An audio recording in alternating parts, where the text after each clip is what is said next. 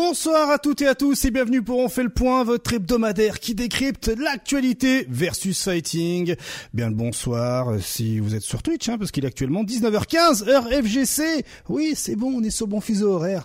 Et aussi également bonjour à ceux qui nous écoutent sur YouTube. Hein, euh, YouTube, hein, cette vidéo comme d'habitude, hein, enfin, ce live va se retrouver en archive sur YouTube et chapitré. Et oui, comme ça vous pouvez eh bien choisir spécifiquement ce que vous voulez regarder, écouter dès 4 heures du matin, hein, euh, après la diffusion euh, eh bien de ce live. Et puis ensuite le lundi sur les podcasts. Donc bonjour YouTube et bonjour bien entendu les podcasts. Merci DMR France hein, pour le sub, hein, merci beaucoup. Ah, ça fait plaisir. N'hésitez pas, hein, vous pouvez très bien vous abonner avec votre Prime. C'est gratuit, surtout si vous payez Amazon. Voilà.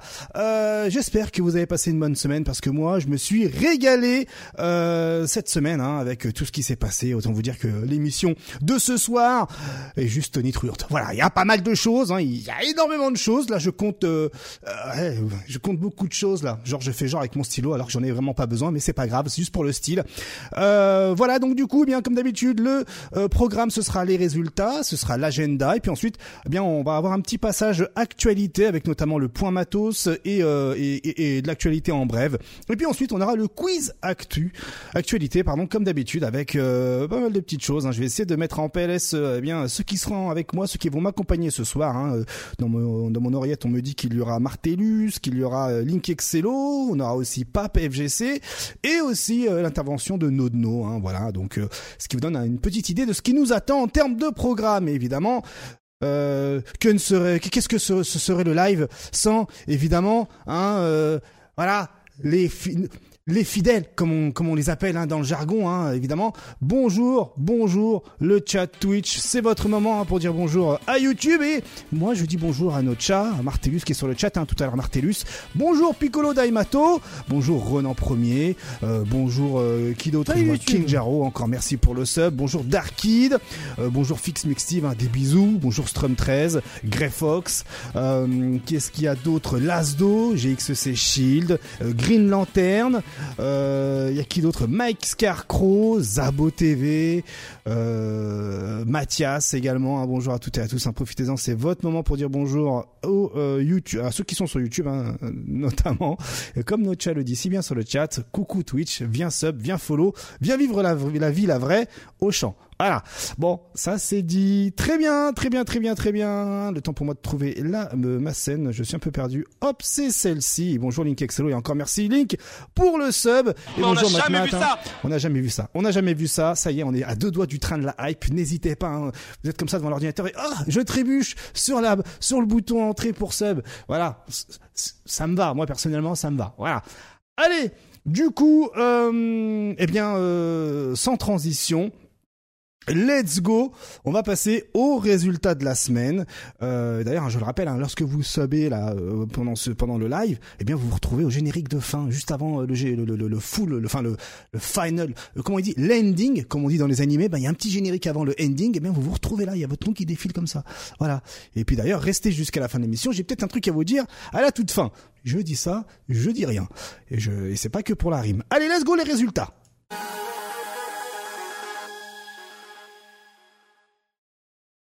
Alors, on commence les résultats avec le euh, Mind Game Ranking hein, à Port Debout, hein, euh, comme euh, voilà, hein, le Pranking 1.03, donc c'est le troisième ranking. Et c'est Katarnoukast qui prend la première place avec son Honda sur Street Fighter 6, GXC Shield, eh, qui est d'ailleurs dans le chat, hein, le GG en deuxième place avec son Guile, et Snake Unet troisième avec Manon. Et on va citer également les quatrièmes. Hein, on a eh bien Fonk en quatrième place, Oday Gouren qu'on connaît, qui vient de temps en temps sur le live, eh bien cinquième place. Et tant qu'à faire, on va dire tout le top 8. Hein, Oji Sanbaz en cinquième place également. Et puis la septième place, c'est Nino Fraise et Gilou. Voilà le GG. Hein, euh, si vous êtes dans le coin euh, du Port Debout, vers Marseille, n'hésitez pas à aller euh, du côté de, de Pranking. C'est ça, un Port Debout, c'est vers Marseille, si je dis pas de bêtises.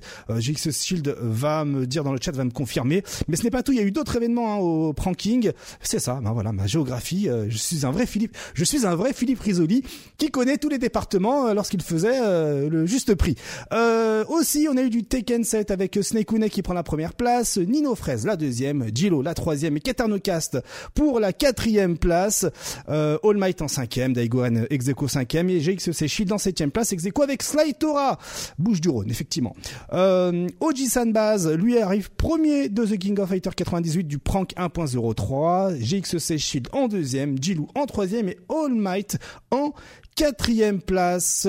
Aussi, on a eu, eh bien, le week-end dernier, le Third Street Battle à Lyon, hein, qui a réuni plus d'une centaine de joueurs sur Street Fighter 3 euh, Third Strike euh, sur arcade, hein, exclusivement sur arcade. Et euh, on est, il y a eu des invités de marque, hein, comme notamment les Japonais, et puis des joueurs issus euh, d'autres nations eh bien euh, euh, ont rejoint la fête et en première place côté team eh bien on a eu la team Japan hein, qui a remporté le tournoi team avec Yomoda, Tahei et Kuni. Deuxième place c'est Los Architectos de la Victoria avec Yaz, Nicolas et Cartola et les Random Guys 514 avec Chirichi, Jonas, PTS1 qui finissent troisième. On a également eu le tournoi solo où c'est Yaz qui prend la première place avec un Yaban en deuxième et un Kuni et son Ryu en troisième place. Le GG au top 3, hein, GG euh, Niaban, GG Yaz pour sa première place, et Kuni euh, Omedeto, comme on dit euh, chez lui. Voilà.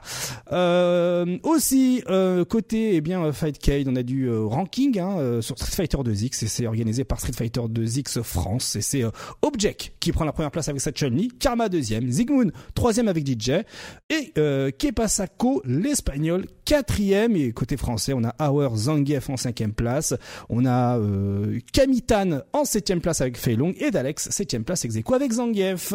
Salty EU de son côté sur Guilty Gear Strive, eh bien, euh, euh, nous a permis de voir qu'un Français a fini dans le top 8. Certes, première place prise par Zando, mais côté français, on a eh bien Cataclive en cinquième place avec Baiken. Donc voilà, hein, la France est quand même présente. On a aussi le Salty EU sur euh, Street Fighter 6 avec RMK Fast et son Blanca en première place. Côté francophone, on a Haridoun en troisième avec son Rashido. Et on a aussi euh, Freezer, le Marocain, en cinquième place avec son JP. Voilà pour ce qui est francophone. On a aussi, eh bien, du côté de Clermont, eh bien, laisse pas traîner ton pif numéro 21 avec un Freya qui prend la première place avec sa Aki et son JP. Ça a même fait un petit montage, hein, le GG. Et puis on a One One en deuxième place avec sa jury. En attendant, évidemment, eh bien, euh, Akuma, hein, euh, on le connaît, le One One. On a Drunkmaster en troisième place avec Manon. Erot en quatrième place avec DJ. Et je vous laisserai regarder le reste pour le top 8 en mettant pause. Comme ça, en même temps, vous me faites une petite vue sur YouTube. Euh, et Ferdon, lui de son côté, euh, eh bien euh, comme d'habitude, hein, tous les mercredis, organise ses qualifs hein, Wanted et c'est RMK Fast ici qui prend la première place. Kongster troisième avec son JP côté français et on a Moss en septième place avec sa Chun-Li. Le GG, euh, les joueurs français. D'ailleurs, on voit hein, qu'il y a des vétérans de Street Fighter 4 qui ont tapé l'incruse dans le top 8 comme MBR. ça fait plaisir de voir les vieux revenir. On a aussi le Sensor hein, qui avait organisé son, euh, comme d'habitude, hein, tous les vendredis, ses tournois sur Street Fighter 6 et c'est mal dominant, mal dominant qui prend la première place avec son DJ. Euh, côté français, on a RMK, RMK, Fast ici en cinquième place et puis on a aussi l'Algérie avec Zagloul en neuvième, Haridoun en neuvième également et aussi on a un français Blue V1 avec Blanca en neuvième place. La France, la France évidemment.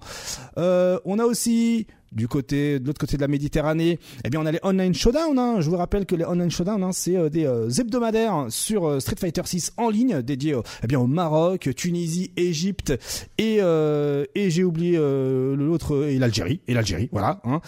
et donc c'est Freezer qui prend la première place, Raigeki en deuxième place, Oesparda troisième, Moudir en quatrième place, Vexoro cinquième ex avec Zwina et Minogami septième place avec Challenger. Et oui, hein, si vous, ce sont des, des, des qu'on croise assez régulièrement sur le Capcom Fighter Network hein, en ligne. Donc euh, ben voilà, hein, euh, maintenant ils ont la possibilité de faire leur ranking, donc autant les mettre à l'honneur. Euh, ça fait plaisir de voir qu'il y a autre chose que que en Europe. C'est trop stylé. Reversal a organisé ce week-end, eh bien, la dernière étape des World Warriors sur Street Fighter 6.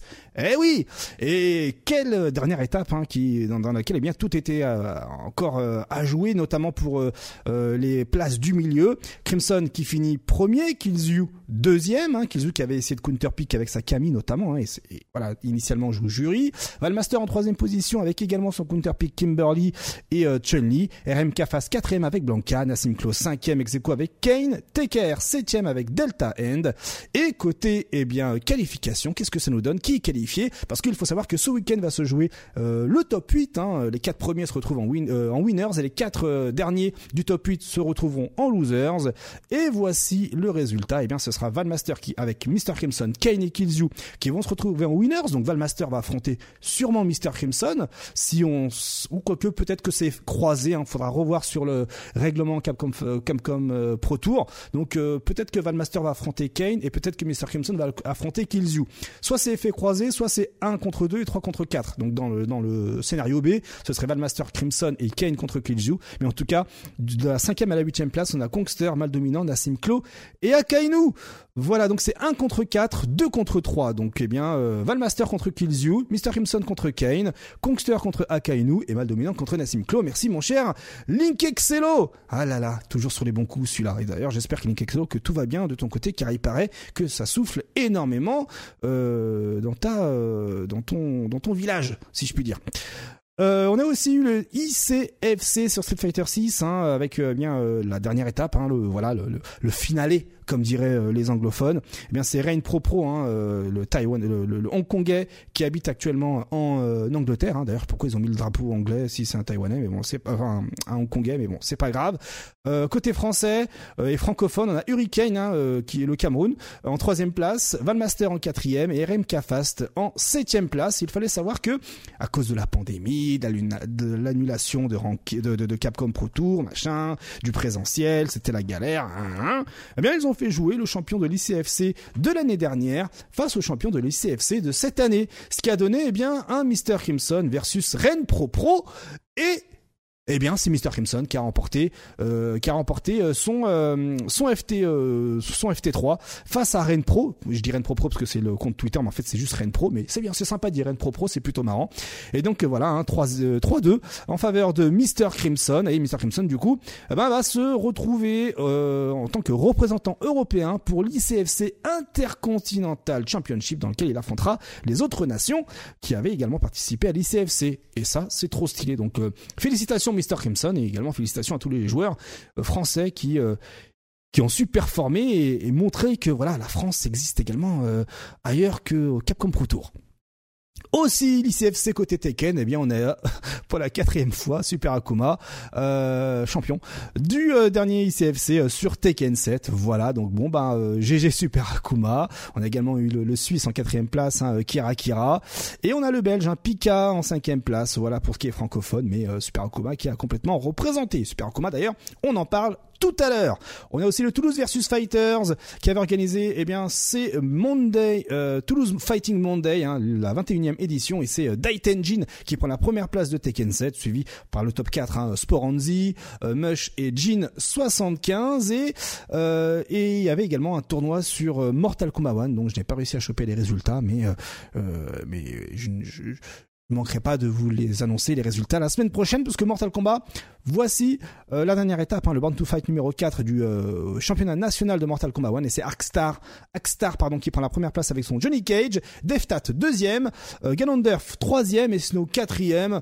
Euh, voilà hein, il faut savoir que pour ceux qui viennent d'arriver hein, qui viennent de prendre le train en marche il y a un championnat national sur Mortal Kombat 1 organisé notamment par le NS6C vous avez un site officiel hein, championnat de France Mortal Kombat 1 vous trouvez ça assez facilement sur Google ou sinon sur Twitter hein, underscore nsxc et vous tomberez sur euh, eh bien euh, le compte Twitter organisateur de cet événement.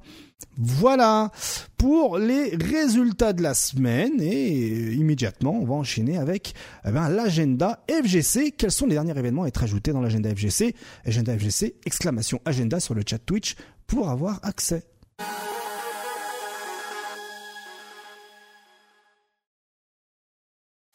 Allez, eh bien, euh, que dire, que dire si ce n'est qu'on commence avec ce 17, 18 et 19, une triplette. C'est comme ça, j'avais envie de prononcer le mot triplette. Avec le Spanish Online Fighting Arena qui organise, eh bien, tout comme le mois dernier, euh, des euh, tournois en ligne sur Karnov's Revenge cette fois-ci. Hein, ce sera ce vendredi 17, samedi 18, ce sera sur Street Fighter 3 Surge Strike, et ce dimanche 19, ce sera sur X-Men Children of the Atom, le tout sur Fightcade. Voilà, hein, vous avez tout un tas d'informations sur le compte Twitter de The Next Battle Google, ou sinon, bah, vous allez directement sur Legend Gamers Galicia sur Twitch, YouTube. vous avez les liens qui vont bien pour avoir les archives, pour avoir le live, etc., etc. Ou sinon, si vraiment vous avez la flemme, vous allez sur mon compte Twitter, ma bio, et vous avez le lien pour l'agenda FGC ou sur le chat exclamation agenda pour avoir accès à l'agenda. Euh, qu'est-ce que nous avons euh, d'autre? On a aussi ce 19 novembre la session numéro 8 hein, du SWGA euh, située à Bègle. Voilà, ce sera sur Guilty Gear. Euh, notamment le ranking, mais il y aura aussi du free play sur Street Fighter, Mortal Kombat 1, Tekken 7 et plus encore. C'est comme ça que le Flyers l'indique et ce sera de 11h à 19h à la salle Chauvin au 15 rue Louis Eloi. Toutes les infos euh, sur le compte Twitter SWG underscore Bordeaux ou euh, l'agenda FGC. First Attack de son côté, eh bien organise la bagarre, exactement Tetsurio. Euh, First Attack qui organise lui de son côté euh, à euh, si je dis pas de bêtises, j'ai noté à Morlaix. Eh bien, euh, ben voilà, let's go. Hein, les le ranking, voilà, hein, la première, le, premier ranking, let's go sur notamment Street 2X, Marco, Garou Markov the Wolf. je vois quoi, 2X, Sir Strike et Don Pachi également. Et ce sera ce dimanche 19 novembre dès 13h. Voilà. Donc le début des tournois commencera dès 13h30. Et pour vous inscrire, il y a une page Facebook qui ressemble à ça. Hop, voilà, je vous l'ai préparé. Euh, vous tapez, euh, voilà, vous cherchez, euh, vous cherchez tout simplement First Attack. Voilà, est-ce qu'il y a un nom en particulier? Ouais, First Attack. Il y a une page Facebook, hein, First Attack. Regardez bien le logo, hein, qui ressemble eh bien à une porte japonaise. Impossible de le louper.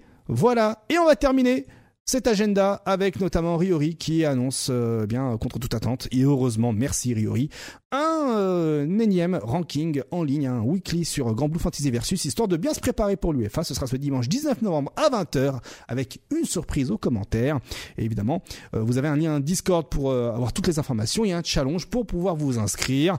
Et il y aura 60 euros de cash prize. Voilà toutes les informations sur le compte Twitter Riori underscore San ou sinon sur l'agenda FGC voilà pour l'agenda. Il est 19h34. Félicitations KX. D'habitude c'est 40, 45 là, euh, voilà, trop stylé. Et nous, eh bien, on va euh, immédiatement euh, accueillir, eh bien, ceux qui sont là aujourd'hui. let's go. hop, on va accueillir Martellus et on va accueillir également, hop là, Nodno si je dis pas de bêtises. Ouais, exactement. Hop là, bim. Pardon? J'étais pas prêt. Mais c'est pas, mais on n'est jamais prêt. On n'est jamais prêt, évidemment. D'avoir en surprise. eh oui, j'adore faire des surprises. Alors, euh, eh bien, bonsoir Martellus, bonsoir Dodno. Comment estás bonsoir, Bah écoute, ça va très bien, ça va très bien. Ouais. Vite, moi je suis content, donc tout va bien. Ah bah oui, bah oui. Je te pose même pas la question. Oui, moi ça va, je suis bien là. Et je crois, et je crois que tu as des choses à dire, et on va même échanger là-dessus. Hein. Ouais, clairement, clairement. Euh, Martellus, tout va bien euh, en ce moment, les intempéries, tout ça. Nouvelle tempête qui a frappé la France. Ouais. Je suis en vie. Eh ben, écoute, C'est le, plus important. C'est le plus important tant que tu as encore toute ta barre de drive. Euh, et je vois sur le chat, hein, Nick Excello est en retard. Il y a pas de problème, Nick Excello. Euh, en ce moment, ouais, les, les, apérodinatoires mondains. Ouais, ouais, on connaît. À mon avis, là, il est voilà, là, il était dans le train directement chez Capcom euh, à Paris, là, tout ça. Euh, il est mec, il est déjà au courant pour la suite de Street Fighter. Non, mais il y a pas de problème. Non, mais t'inquiète, Nick Excello. Viens, viens, viens, viens. Il y a pas de problème. Euh, eh bien, écoutez, ben nous, on va direct enchaîner euh, avec, pour commencer, doucement, mais sûrement avec l'actu en brève. Hein, et puis après, on passera au quiz actu. Euh, il y a quelques, deux, trois petits trucs assez sympathiques, dont notamment une qui risque de t'intéresser, mon cher Martellus, et le chat également.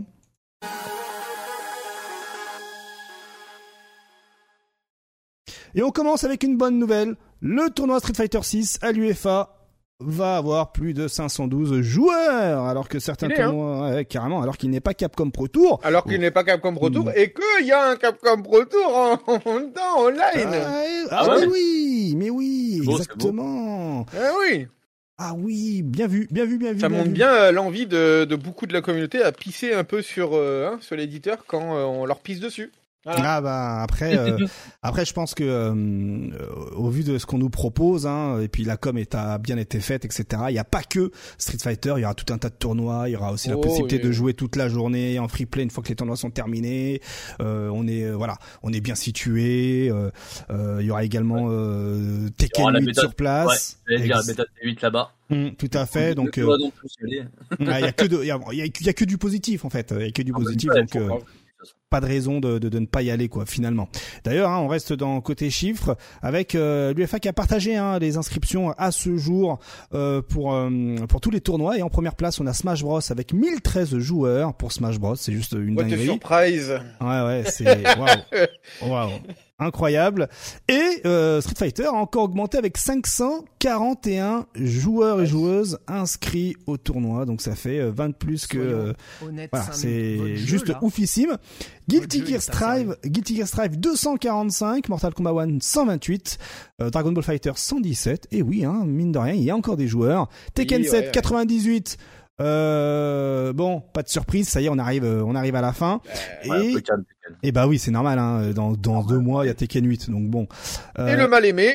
Et KOF 15, effectivement, 44 joueurs pour.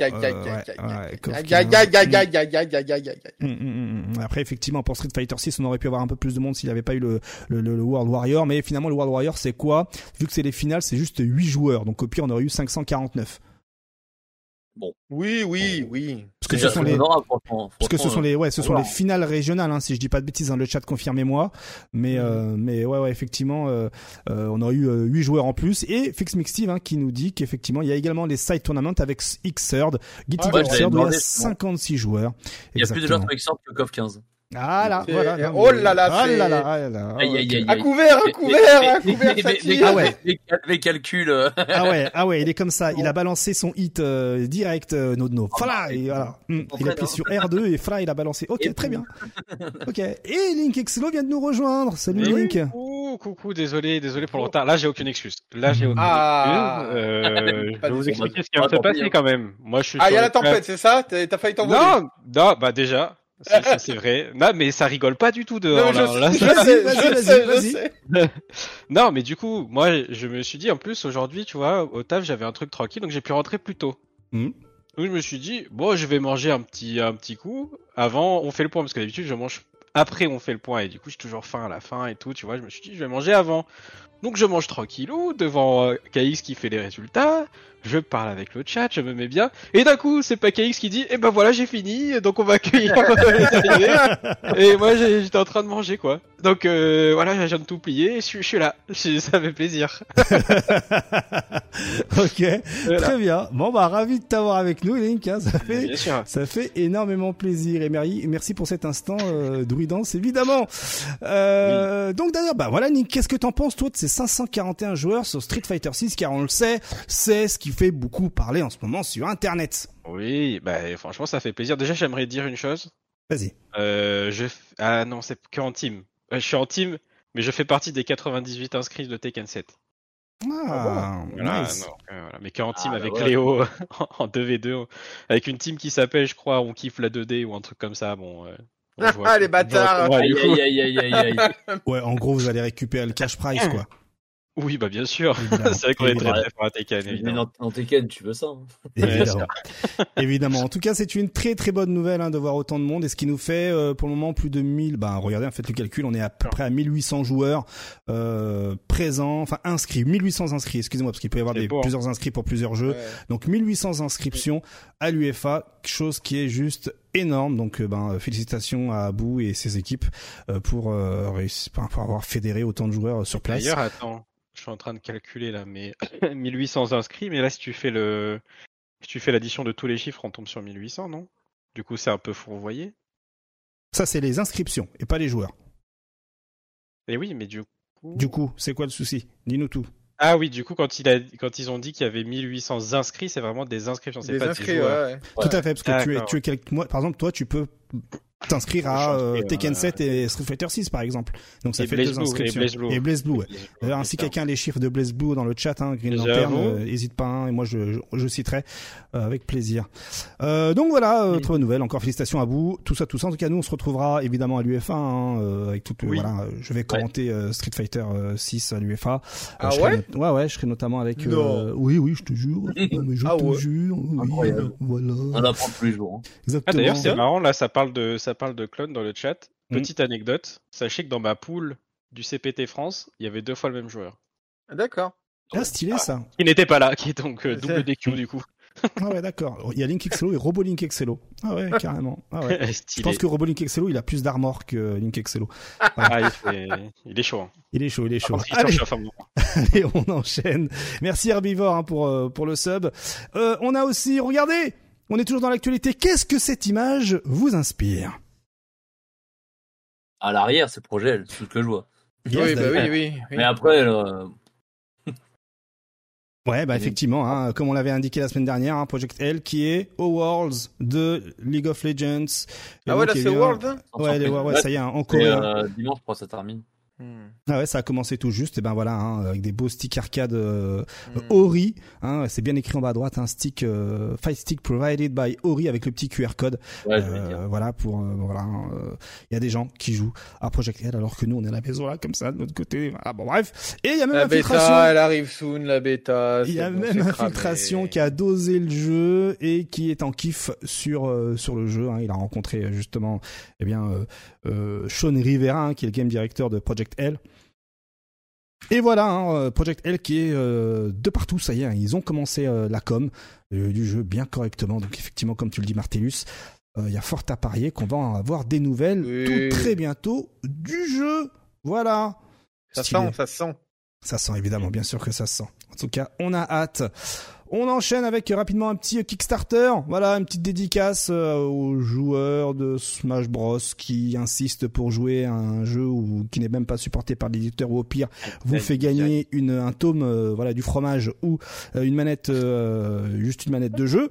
Euh, en tout cas, eh bien voilà le Kickstarter pour euh, Rivals 2, euh, la campagne hein, qui est le Kickstarter qui est la campagne de la suite de Rival of Aether qui s'est lancée via Kickstarter tout juste hier afin de permettre au jeu d'être auto-édité. L'objectif initial était de 200 000 dollars, rapidement atteint, voire largement dépassé.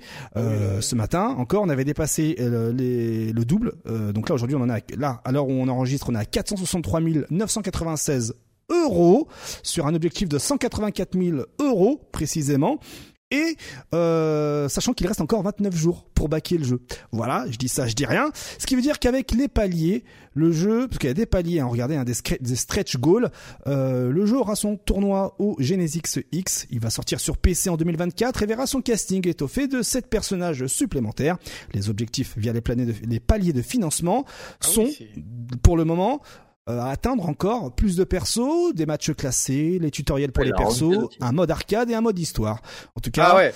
Il y, a- euh, il y a quand même des paliers. Les paliers au-dessus de 1 million, il y a bien marqué at launch. Ça veut dire que euh, c'est des choses qui vont arriver quoi qu'il arrive après, quoi. Tout à fait, exactement, tout à fait. Et la sortie du jeu donc devrait se faire en 2024. Et voilà, hein, donc on se demande encore pourquoi les joueurs de Smash se butent à vouloir jouer à un jeu qui n'est même pas supporté par son éditeur.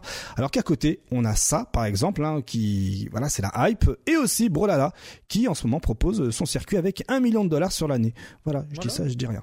Euh, euh, non mais c'est, je comprends pas, mais Ah ben. bon après c'est la passion, c'est la passion évidemment, c'est la passion. On a vu hein, les 1000 joueurs de Smash à l'UFA, c'est c'est surtout la passion.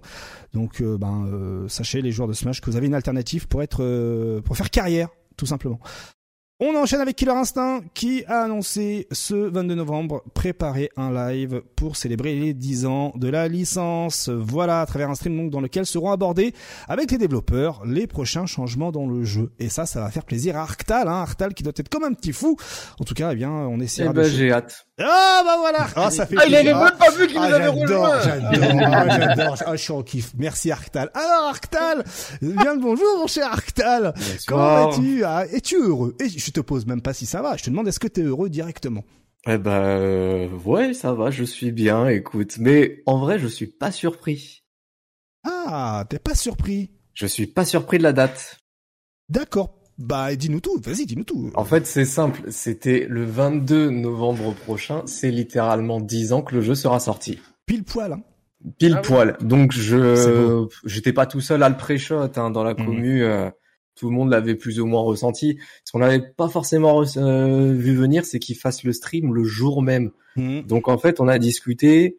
Il y a deux possibilités. Soit ils le sortent le week-end, donc euh, il y aura l'UFA. Mm. Soit ils le sortent Ah. le patch tout juste après le stream. Ouais, il y a moyen. ouais, un Ah, ça serait stylé, ça. Hein. Mm. C'est ça. Ah ouais. Putain. Donc euh, à voir, mais Shadow Drop possible. En Ouais, tout ouais. cas, il y a des choses qui vont être décortiquées. Je En ce moment, la vie fait que je suis en, en mode euh, flash. Voilà, je dois bouger à droite à gauche tout Ouais, le temps. c'est- Donc, ouais, ouais. euh, C'est peut-être temps euh, d'avoir un Steam Deck, non? Voilà, c'est ça. En fait, l'idée, c'est que si je peux, soit je vois Reza m'a proposé qu'on fasse un restream du truc. Ouais. Euh, sinon, je streamerai moi-même. Mais pour le moment, je fais aucune promesse parce qu'encore une fois, je vais à droite à gauche. Mais sans m'arrêter en ce moment. Ouais, ouais. Mais euh, mais oui, là j'ai sur le, le Discord euh, de, de Killer Instinct France, il y en a déjà quelques-uns qui m'ont pingé, qui sont comme des Trop fous stylé, euh, trop stylé. et trop qui, stylé. qui attendent de fou euh, la- l'arrivée du patch. Donc euh, on va attendre de voir Mhm.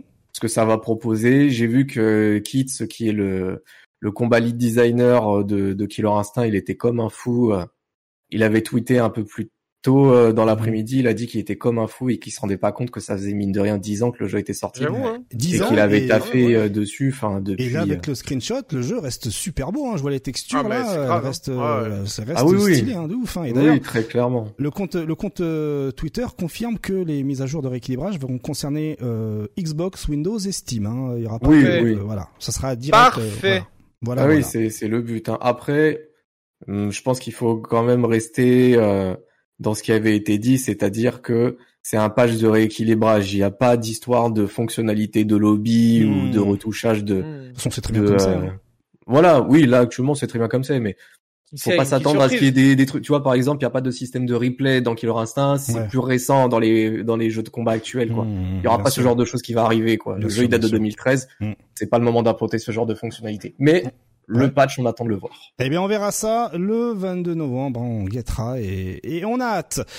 D'ailleurs, on... un petit un truc qui pourrait peut-être intéresser euh, les gens comme ça. On va revenir un peu sur ce qu'on avait vu la semaine dernière avec des infos supplémentaires, complémentaires concernant le Steam Deck. Hein. Euh, La semaine dernière, hein, on avait eu Hmm. l'information euh, genre une demi-heure, une heure avant le live. Donc euh, voilà, j'avais vraiment piqué les informations euh, comme ça en diagonale. Et là, eh bien concernant le Steam Deck, qu'est-ce qu'on a appris de plus par rapport à la semaine dernière? Eh bien, effectivement, euh, comme le disait dans le chat, hein, euh, je crois que c'est Laszlo qui l'avait dit, euh, c'est un écran désormais 90 Hz. Voilà, Oui. donc euh, c'est voilà, c'est déjà c'est Oui, bien oui. mieux que le 60 qu'on avait déjà à la base et en plus, attention, l'écran est plus grand que la version LED. Voilà, l'écran LED est plus grand que la version LED. Hein. Regardez, hop, on a ici eh bien un comparatif. On a en rouge l'écran de la Nintendo Switch. En, euh, en bleu pâle, on a le Steam Deck LCD et en bleu mer marine, eh bien on a l'OLED. Donc euh, l'écran OLED est beaucoup plus grand, cadencé à 90 Hz. C'est juste de la tuerie.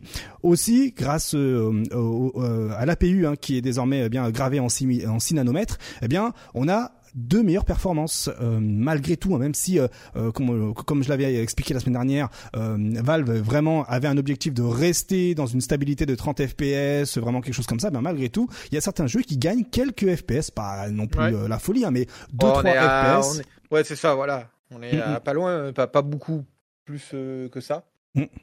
Euh, mais il y a, il y, a, il y a surtout la batterie aussi. Hein. La batterie, violent, effectivement, ouais, la batterie qui est euh, beaucoup plus, euh, ouais, effectivement, ouais, ça on en avait euh, vu euh, la semaine dernière, euh, qui, voilà, qui, ben, Grâce justement à la finesse hein. de gravure et le et 25% le l'OLED. Mm. Ouais, et l'OLED, du coup, ça permet vachement aussi de, de gagner dessus. Les mecs Mm. qui ont fait les tests, Mm. c'est- vraiment des, des, des. On parle de chiffres qui sont tout petits, mais en vrai, c'est tellement énorme pour ce que c'est en termes de miniaturisme.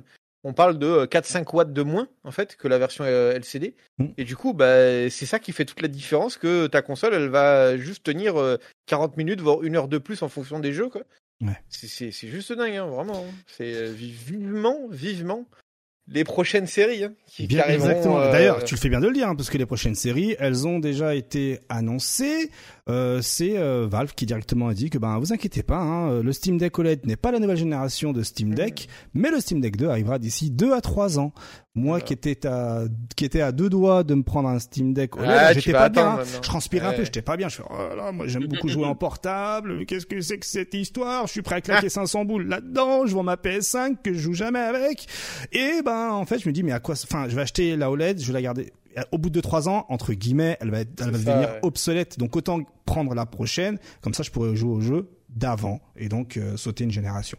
Voilà, donc ben euh, trop stylé. Donc euh, ceux qui euh, attendent un Steam Deck, ben voilà, on le sait maintenant dans 2-3 ans. Allez, disons 3 ans, il y aura le Steam Deck 2 et ceux qui ont l'argent de l'e-sport avec eux ben, peuvent déjà prendre la OLED aujourd'hui. Euh, et comme le dit euh, Link Excello, c'est bien, mais à quoi ça sert si c'est pour jouer au jeu de baston? Voilà. Euh, bah oui, c'est la vérité vraie. T'as dit ça, Link? Ah Bah oui, oui, il y a J'ai trop dit de ça entre autres, j'ai dit beaucoup de choses, mais. Mm. mais entre autres. Ok. D'ailleurs, hein, pour rappel, hein, euh, la Steam Deck OLED le 16 novembre pour 569 euros. Je préfère le rappeler. Euh, prix moyen conseillé. Et du coup, Euh, le tarif des autres diminue, quoi. Ouais, effectivement, on avait déjà parlé la semaine dernière. ouais, stocks, Tout à fait. Et après, il y aura plus de LCD, tout à fait. Euh, allez, euh, la semaine dernière, je vous avais parlé du euh, Pico Raspberry qui vous permettait de, pour 5 euros, avoir un PCB PS4 histoire de vous dépanner. Il y avait quelques petits soucis avec certains euh, euh, PCB. Eh bien, désormais, ça a été corrigé. hein. Il suffit de, euh, juste à titre informatif, récupérer le firmware du GP 2040 CE, CE comme Community Edition, qui est le firmware pour ces euh, Pico euh, Raspberry qui vous permettent de transformer votre Raspberry en manette PlayStation 4 PCB. Donc euh, voilà, hein, ça peut toujours dépanner et surtout, il y avait un problème qui a été corrigé. Euh, aussi, regardez la dinguerie de la semaine. Je suis désolé, on avait déjà parlé de la PS5 Slim, hein, souvenez-vous, hein, qui demandait à euh, être mis en ligne pendant allez une petite euh, demi-heure pour télécharger le oh, allez j'abuse une demi-heure hein, si vous êtes en Edge pour télécharger le firmware afin de faire en sorte que votre lecteur soit reconnu par la console. Même si vous achetez la console neuve avec lecteur il fallait quand même la connecter au moins une fois sur internet pour que le lecteur puisse euh, avoir le firmware euh, compatible avec la console. Bon bref pour qu'elle puisse communiquer et s'associer ensemble eh bien quelqu'un sur les internets a formaté la console a réinitialisé la PS5 euh, et qu'est-ce qui se passe quand vous réinitialisez la PS5 à votre avis? Eh bien Le- euh, le- Le, le- reconnecter, c'est fini. Il faut. Ah, plus. il y a plus Ah, ça marche plus. Il y a plus du tout. Il y a plus de lecteur. pas- Il Ouais, plus de mais il faut le resynchroniser, quoi. il faut le resynchroniser, Faut- ouais. ouais, voilà. Donc euh, voilà, euh, vous, vous voilà prévenu.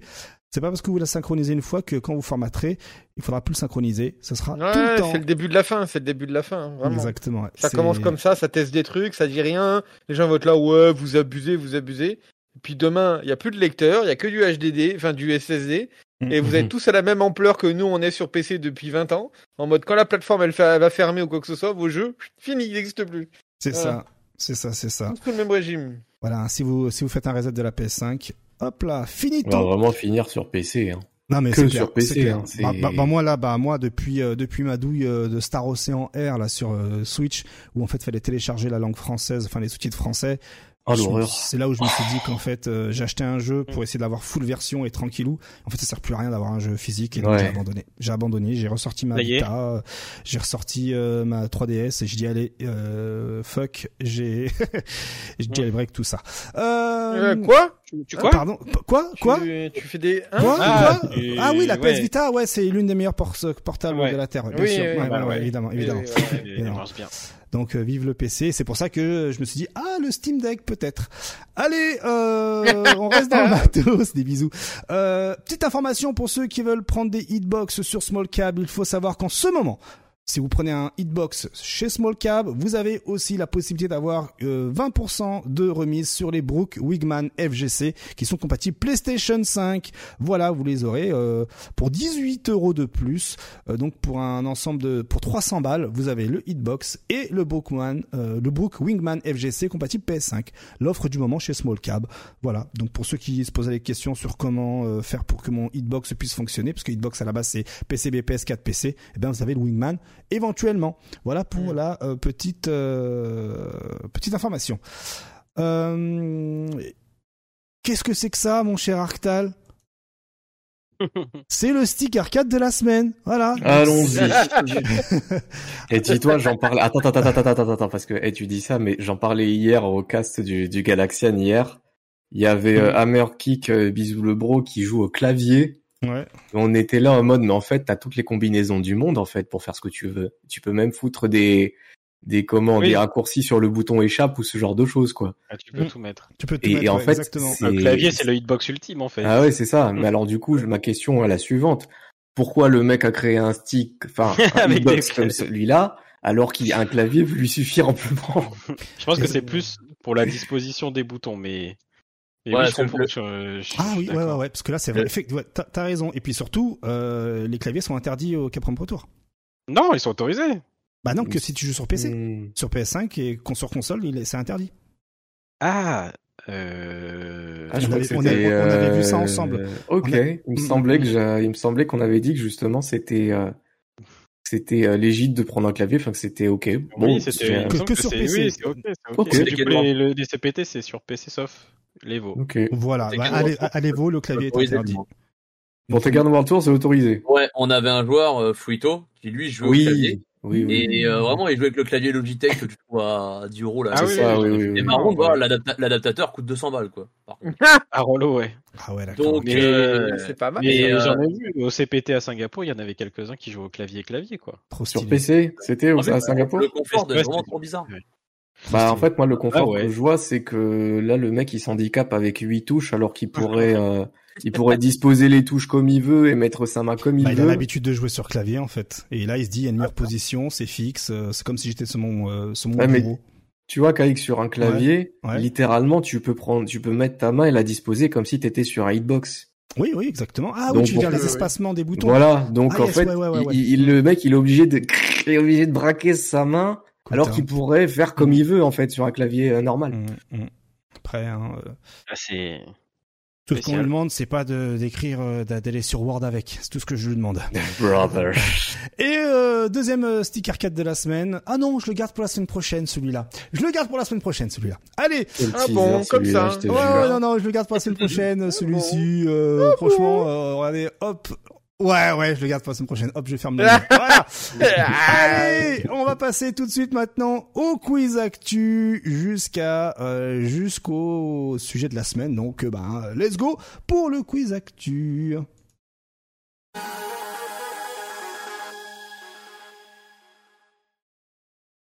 Le chat, hein, je compte sur vous pour également participer. Je dirais si quelqu'un l'a ou pas. Et on commence avec la première question. Messieurs, après Potemkin euh, dans Smash, C16 et Goku dans euh, Guilty Gear Strive, euh, Soul Bad Guys dans Dragon Ball Fighters et le million de persos supplémentaires dans UMVC 3, dans quel jeu Son Goku tape l'incruste alors qu'il n'a rien à y faire Encore Son Goku, il est partout. Ouais, Fortnite. Ah non, il y est déjà, pardon. Euh, j'avoue, je sais pas.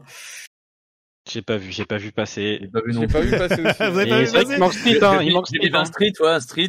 Ah, Ouais, oh, oh. ouais, c'est possible, ouais. J'avoue, c'est possible. Je dirais petit Si quelqu'un l'a dans le chat, hein, je le dirai, y a pas de souci. Pour le moment, personne ne l'a. Euh, non, non, c'est pas du tout Ah euh, Street Fighter. Hein. Ah, Euh, alors, c'est un T. Euh, vas-y, Non, on va c'est dire. Non, non, non, non. Vous avez- Ah, je, c'est fini, je- les je vais, modes, je, ouais. je, je suis prêt à clipper votre réaction. Let's go. Il s'agit de, eh bien, Rising Thunder. Et ouais. Non Et Mais ouais. non. Et oui, Rising Et Thunder. Et Project il y a des mecs qui modent sur cette alpha qui date de Mais 2015, qui a été Alors c'est rachetée. Rin, hein, c'est la modeuse qui, euh, voilà, une nouvelle fois euh, fait du bon boulot. Mhm. Hein. Elle a également, euh, ça s'est amusé à moder le jeu et à montrer que, ben maintenant, elle arrive à faire des, euh, des hitbox viewers pour euh, pour le jeu. Pour ceux qui ne savent pas, hein, euh, Rising Thunder, hein, c'était un free-to-play développé sur euh, UE4 euh, par Oui. Radiant Entertainment, alors composé de Seth Killian hein, et des frères Cannon, euh, aka les, les, les, les, les darons de l'Evo, et euh, qui proposait à la fois donc des coups spéciaux en motion et simplifiés. Et euh, à l'époque, hein, le jeu a été présenté en 2015 et resté en phase d'alpha, qui Mm. utilisait le netcode GGPO créé justement par les frères Canon. Depuis, et précisément en 2018, Radiant Entertainment fut racheté par Riot Games. Le studio ferme ses portes et officiellement, toute l'équipe se lançait dans un nouveau projet. Projet comme Project L. Voilà. Donc Mm. euh, c'est euh, ceci est la source hein, pour ceux qui viennent de débarquer. C'est euh, le matériau d'origine de Project L. Voilà. Mm. Ok, Donc, bah euh, oui, oui. Alors, il y en a un qui pose la question, est-ce que ça tourne toujours ce truc? Oui, il y a un build qui a toujours euh, résisté en fait et une petite communauté qui persiste à jouer. Après, évidemment, c'est sur une alpha qui joue, c'est avec le build original, il n'y a pas beaucoup de persos. Ça, ouais.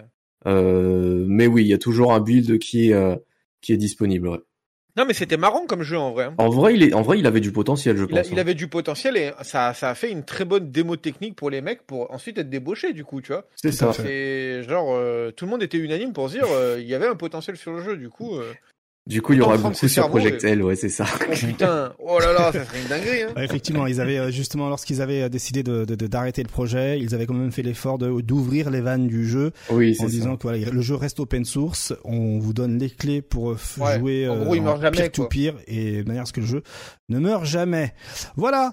Avant de passer à la prochaine question, on accueille Pape hein, qui euh, hop là le dernier de euh, la soirée. Salut mon cher Pape, comment vas-tu? Bonsoir, avec Ah. la meilleure voix cette fois-ci. Ah, Ah, oui. ça, voilà. fait plaisir, ça fait plaisir. Tout va bien pour toi, Pape? Ouais, hein, je vais à peine de rentrer, mais euh, tout va bien. J'ai encore mon, euh, j'ai encore mes avis, mais sinon tout va bien, tout va bien. Ok, très bien. Eh bien, t'arrives pile poil pour la deuxième question du quiz. Attention, attention. Street Fighter va se retrouver dans un énième crossover avec un jeu qui n'est pas forcément Rainbow sa Six spécialité. Ouais. Six, euh, putain, il était dégueulasse. ils sont Désolé, j'ai spoilé. Ah ouais, De hein. ouf. Eh bien, qu'est-ce qui s'est passé pour Eh qu'il bien, puisse eh, avoir ah, l'accord pour faire un eh rendu bien, pareil eh bien, eh bien, quelqu'un là dans le Ah, chat, c'est Koff All Star. Voilà. Ah, mais oui, c'est vrai aussi. Putain, mais il a Comment Mais oui, c'est vrai, je l'ai vu tout à l'heure. Ah, c'est ça le Aïe, screen aïe, que aïe. j'ai vu. D'accord. Ah, j'avais vu un screen sur Discord. Je me suis dit, mais attends, mais c'est un fan art super bien fait. Ça a l'air super bien fait. Tout le monde, ouais, c'est Rainbow Six, Ok, c'est machin, ok. j'en ai ras le cul. ah. Il savait, il a fait exprès. Tu sais, c'est la prochaine, quoi, avec C'est génial. Ah, Il est bon, il est bon, il est bon. Mais oui, euh, d'accord, ok.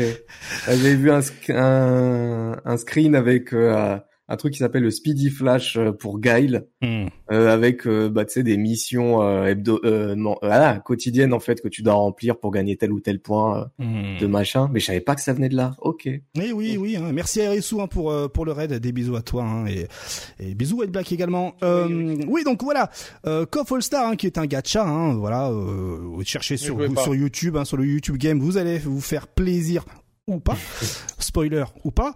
Et euh, donc vous aurez Jury, Ken, Camille, Gail, Jamie qui pourront être invoqués dans le jeu pour une période limitée. Hein, pendant une période limitée. Après, hop, ils vont être débarqués du jeu.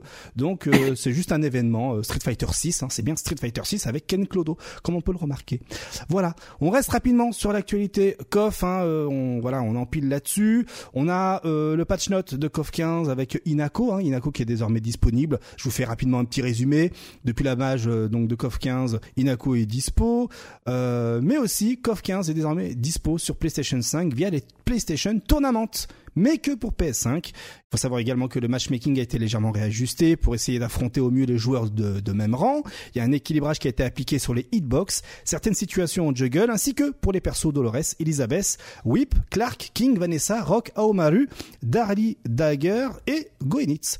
Voilà, et en gros, euh, Inako euh, euh, semble être très très prometteur. Voilà. Toujours KOF, euh, mais cette fois-ci KOF 13, ça y est, un KOF 13 est disponible. La version Global Match est disponible sur PS4 et, euh, et Switch. Bon, tout le monde se pose la question quand est-ce que la version PC va avoir le droit à son rollback netcode? Bon, euh, je pense que ce sera pas pour tout de suite, mais surtout d'autres se posaient la question est-ce que il y a le rollback aussi sur Switch? Car souvenez-vous, DNF Duel n'a pas de rollback Non. sur euh, sur Switch. Eh ben, il suffit d'aller sur le site internet, donc sur le Nintendo Store, comme on l'appelle, et d'aller euh, vers la, description. Et il semblerait que dans la description, il est écrit que on peut euh, profiter du rollback et euh, de toutes les fonctionnalités en ligne qui ont été ajoutées au jeu. Donc il semblerait, selon Nintendo, que le rollback soit présent dans le KOF 13 Global Match sur Switch. Et on termine ce segment euh, KOF 13 avec eh bien euh, KOF euh, SNK hein, avec regardez Samurai Showdown 2 qui arrive sur smartphone. Voilà. Ah, quel enfoiré. Voilà, let's super. Ouh, bienvenue en Allez, 2023. 4 balles Allez. pour un vieux jeu comme ça. Trop. Ah, effectivement, Let's 4 go. dollars, hein, 4 euros euh, pour en profiter. Voilà pour le segment SNK. Allez, autre question. Quel jeu de combat Quel jeu de combat dont la mise à jour majeure, super attendue par sa commu, est devenue une arlésienne, eh bien continue de donner des nouvelles non officiellement Quel jeu de combat? Oh Ouais, là. DB, je dirais DB aussi. Ah ouais, DB. Ouais, ouais. Ouais, ouais, ouais, ouais. Ouh, J'ai vu, euh, j'ai vu des bails par rapport à, un potentiel ouais. rollback netcode qui Vous pourrait arriver. euh, Vous l'avez effectivement, c'est bien Dragon Ball Fighter. hein. excusez-moi, il y a ma montre qui m'appelle. Je crois qu'on en parlait déjà depuis l'UFA 2022. Vous savez, ça fait un an, un Depuis- an. Moi, je précise, moi, je précise quand même un petit truc hein, euh, entre euh, l'annonce du rollback netcode et la potentielle arrivée de ce dernier. Il y a eu euh, Grand Blue Rising qui a été Voilà. annoncé et qui sortira. Voilà. Et qui lui alors un rollback netcode, ouais. d'accord. hein, voilà. alors, on peut compléter. Il y a eu Vas-y. Street Fighter 6, il y a eu Mortal Kombat. la- Il y aura le peut-être Mortal Tekken Kombat 8. 1, Voilà. il y a eu la bêta, il y a eu deux bêtas de Tekken 8. Il y a eu Grand Blue Fantasy Versus qu'on a pu tester à la Paris DNF Games Duel. Et on a même eu à la Paris Games Week euh, Unist 2 qui était Oui. jouable, Le rollback dont la bêta sera ce week-end. tiens. dont la bêta sera ce week-end. Bref, Avec rollback netcode. Mm. Tiens, je souhaite bon courage à la communauté DB persistante. Donc voilà, Dragon Ball. Fighters qui donne encore de ses nouvelles. Hein. La dernière fois qu'on a eu des nouvelles du rollback netcode, Ah oui c'était le 27 octobre. Ah oui. On en avait discuté avec notamment eh bien euh, les euh, eh bien euh, le, le- le manifeste hein, qui a été euh, légèrement chamboulé sur SteamDB. Et bien là, aujourd'hui, euh, on a quelque chose d'un peu plus explicite. Hein, depuis euh, il y a trois jours en arrière, hein, ce 14 novembre, on a quelque chose qui ne s'appelle plus PT, hein, euh, PT, mais plutôt rollback public test. Hein, euh, Ouais, vraiment, ouais. euh, voilà, c'est euh, ça s'appelle le rollback public test. Il n'y a pas d'embrouille. Mais, On peut creuser un peu plus. fait avec le manifeste Alors Voilà. justement, voilà, on creuse un peu plus. Donc effectivement, il y a trois jours, ils ont ajouté le rollback public test Hein histoire de faire quelques essais sur Steam, tout ça, tout ça. Ils et puis ensuite, supprimé. Et euh, 10 minutes plus tard, 10 minutes et 54 secondes plus tard, eh bien ils l'ont complètement euh, enlevé euh, de Steam pour de nouveau euh, mettre le public test debug tel que c'était le 27 Bon. octobre dernier. Voilà. Ils ont joué 10 minutes, ils ont vu qu'ils avaient tout bugué, ils ont fait on est dans la merde. Ah putain. C'est exactement ce que je me suis dit quand j'ai vu les screens. J'ai fait oh là là, il y a des développeurs à mon avis, ils doivent se faire chier dessus là. Ça va être une violence. C'est vrai que c'est t'as pas tort hein. Il y a ouais 10 minutes, ils se sont rendus compte que c'était la cassa, la cata, c'était pas encore c'est pas euh, possible prêt. autrement, Mm. sinon tu Mm. le laisses, tu vois. Je veux dire, euh, enfin, déjà faire des trucs sur Steam, tu sais que c'est visible. Quoi Mm. qu'il arrive, les mecs ils vont les fait. chercher. Donc Mm. ils l'auraient vu, quoi qu'il arrive. Mm. Donc du fait qu'il l'enlève comme ça, c'est forcément il y a un problème. Sinon tu l'enlèves pas, t'es au bout de 10 minutes. C'est, tu l'as testé, c'est full buggé, il faut vite l'enlever, il faut, faut patcher le truc, quoi. Enfin, faut travailler dessus. D'accord, je suis d'accord, je suis d'accord. Ouais. C'est à mourir de rire. Je suis désolé Mm. pour le joueur de BFZ, c'est à mourir de rire. Voilà. je- Alors, ce que l'on- des informations à prendre quand même en compte, hein, euh, c'est que la mise à jour se fera, se fera entre 5,7 gigas et 6,40 gigas. Voilà, parce que là ici on a euh, un dépôt de 640 euh, gigas et un dépôt de 570 gigabits. Attendez, Qui- le, le, le jeu il pèse combien de base euh, bah, Euh, là actuellement il doit être. à- Ouais ouais, là il fait, il, il- depuis tout, depuis Day One, il a toujours fait moins de 10 gigas. hein. Je crois qu'il doit Ah être ouais. à 7-8 là, un truc Ah comme ça ouais, maintenant, ouais, je pense. ouais. Ah ouais, Avec ouais. tous les tous les ajouts des persos. Eh euh, ouais, eh ouais.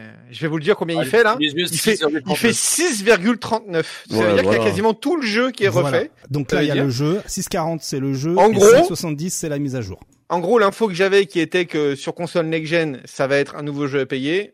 Ça se confirme encore de plus en plus. Bah, ça m'étonne pas vraiment. Hein. Pour moi, je le redis, mais c'est une euh, Dragon Ball Fighters euh, Shenron Edition, quoi, un truc comme ouais, ça. voilà. quoi, qui non, mais exactement. Bah, ouais, t'as, trouvé le bon nom. Bien vu, bien vu, bien vu, euh, bien vu, bien vu. Et encore, hein, si la Shueisha disent oh Shenron, c'est Ouais, déposé. voilà, c'est ça. Ouais, mais ouais. c'est euh, si c'est euh, l'Ultimate ouais. Edition, mon, mon truc, euh, Mm. Ultimate Final Edition de la mort Mm. qui tue, euh, que tu vas Alors, repayer est-ce- plein pot. euh. Est-ce qu'ils vont faire, euh, excusez-moi du terme, les abrutix, euh, sortir ça, en fait, en disant, eh, regardez, DBFZ revient avec le rollback netcode, ok, et euh, avec la sortie très prochaine, sûrement, de euh, du prochain jeu de combat, euh, le Sparking, quoi, genre euh, Ah, euh, Budokai Tenkaichi 4. de, euh, de Tenkaichi 4.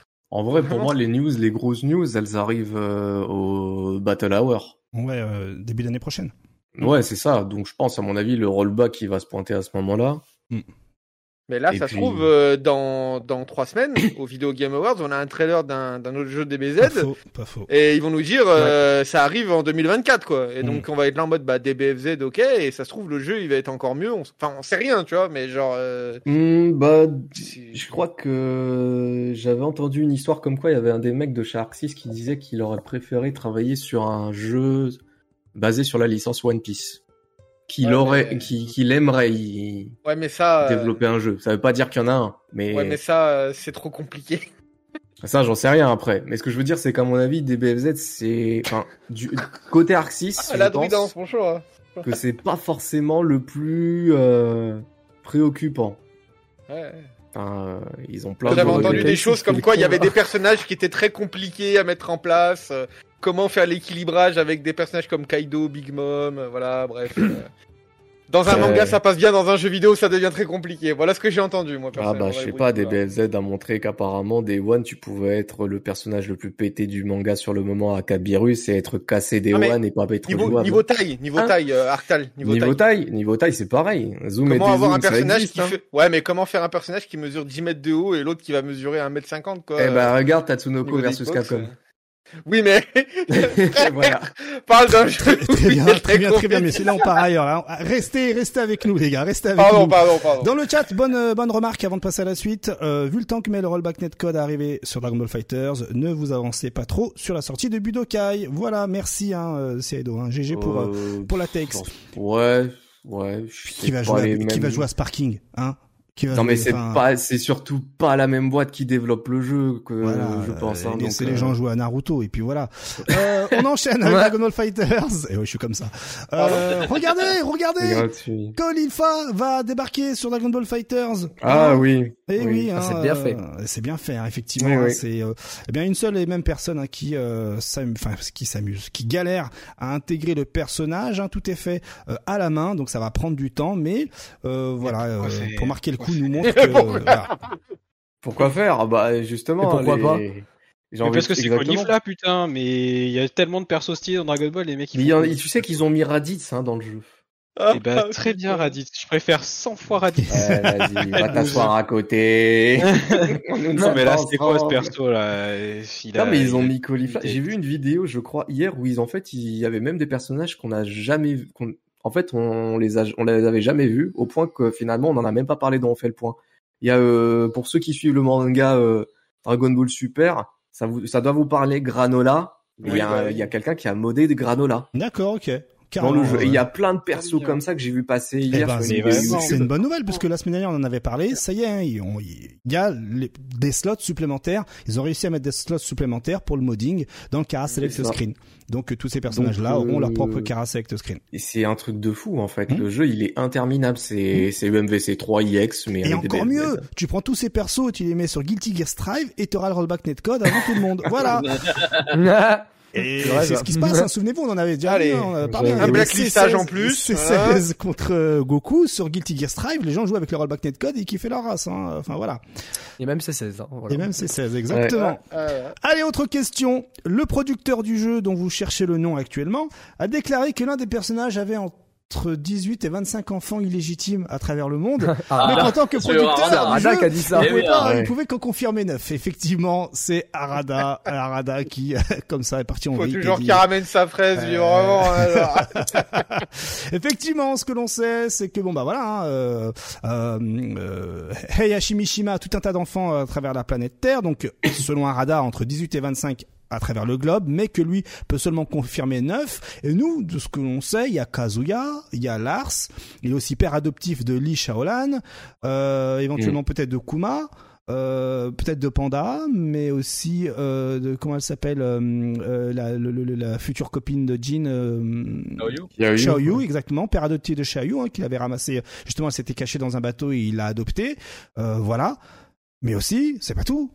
On sait aussi maintenant que, ben, Reina, aussi, Mm. grâce au leak, et sa fille, car oui, hein, euh, grâce à la bêta, on savait déjà depuis un petit moment que Reina allait faire partie euh, du casting jouable. hein. Il y avait son nom qui apparaissait avec quelques petites lignes de code. Alors en qui, euh, fait, c'est même plus loin que ça. Ah, le vas-y. personnage était censé arriver depuis Tekken 7. Ah bah voilà. Ah Qui ouais. plus est. Et il y avait Ouais, déjà eu en fait des travaux sur le personnage depuis Tekken 7. Elle n'a pas été intégrée, je crois, sur la fin de.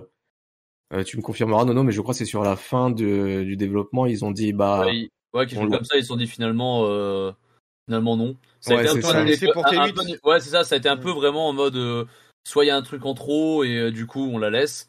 ouais. Et finalement, euh, peut-être bon choix, parce que bon, voilà, on, on verra, mais de grandes chances ça soit une fille à, à Heihachi. Hein, il y a... Bon, tout se confirme, on va pas se mentir. Hein, dans le Mm. trailer, on oui, voit oui, ça. bah, Il y a voilà le Mishima Dojo, elle est sur le siège, euh, Bah oui. un siège symbole Mishima. Mm. Et puis bon, bah bizarrement, un âne électrique, donc euh, plus Mishima que ça. Euh, Bizarrement. surtout, des coups, des, des- ses coups, sa planète de coups, il est vraiment une variation de Heihachi, comme le dragon Tatsu, Oui, oui, des trucs comme ça, quoi. Ouais, le punch pari est exactement le Mm. même. Elle a un pari. La voit là, en- hop. Ouais, la, la, la idle c'est plus ou moins Mm. la même. Même euh, plus ou moins toutes ces phrases et tout. Là, la pause, un peu, il y a la Yashi, tout ça. Voilà, là, on voit là, le FF3, un coup classique Mishima. Mais euh, ouais, non, non, c'est 100%, 100% de Mishima. Après, euh, peut-être que le genou douille, mais bon, dans les ligues, on n'est pas censé être douillé jusque-là. Les ligues étaient, euh, étaient vraiment très très bons pour Mm. Tekken, donc euh, bon. Et ce qui est assez intéressant, c'est que là, elle a tous les électriques en fait, toutes les couleurs, Oui, les quatre couleurs ça. électriques. Ah oui, C'est ouais, voilà. pur Mishima. hein. Mine de rien, je trouve, hors, outre Reina, que le, le stage du Mishima Dojo, il est super bien foutu. Ouais, Ils ont en- vraiment super bien retravaillé le dojo, c'est un truc de fou. Par contre, ils sont allés dans un délire à la Howard States, là-bas pour le moment, on dirait. Avec, ouais, euh, ouais, il y a un mix Il avec y a l'air d'avoir trois il y a l'air d'avoir ouais, plusieurs murs cassables à la suite. ouais. Euh, bon, on va voir parce que c'est vrai que les, euh, les Mishima Dojo dans Tekken, c'est toujours une petite map carrée bien sympathique. c'est ça. Et là, ils sont Là, partis dans un, dans un là, grand tout délire. est tout est grand, tout est ouvert, c'est du couloir. euh, T'as toujours le, la partie avec la, la la vue vers la vers le ciel, quoi, la il ouais, la c'est lune. ça, ouais. ouais. Mais après, c'est vrai, je suis assez d'accord avec toi. Mm. On se retrouve dans la ma- dans la map de Guise. Ah, J'avoue, cette euh, cette fin de de Reinhardt, euh, Ouais, on, on voit plus ou moins l'espèce de tête des Yashi là que, c'est ça, ouais, qui avait été exactement. montré également. Ouais. Mais euh, moi, au titre personnel, vraiment, je trouve ça vraiment très très cool. Le perso a l'air a l'air assez stylé, et assez, Ouais. euh, assez énervé. Alors il y a beaucoup de gens qui regrettent que ce soit un- une, une limite une ado euh, pré enfin début d'adulte. Ah ouais? euh, ouais. Oh, Les gens Ouais, auraient aimé bah, avoir- comme dans le chat là, je vois quelqu'un aurait aimé euh, que le perso soit un peu plus mature façon Lydia ouais, notamment. bah il y a toujours cette espèce d'allergie au weeb, je suppose, mais Mm. en vrai, elle a son côté mature que je trouve pas déconnant. Pour le coup, on n'est on n'est pas côté Josie, côté Lucky Chloé. exactement, voilà, c'est ça, ouais. C'est, je trouve que ça, c'est une gamine. Elle a son côté gamine, il y a pas, y a pas à tortiller, mais tu, tu sens quand même le côté un peu plus assurance euh, de son paternel en fait, tout Ouais, côté Mm. Mishima, quoi. Voilà, c'est ça exactement, côté Mishima. Moi perso j'aime bien, moi ça m'a fait kiffer, euh, un peu comme White Black. Je me suis dit ah ça c'est mon main, même si voilà. euh, le problème avec Tekken 8 c'est que c'est les mains à chaque trailer, mais euh, mais voilà.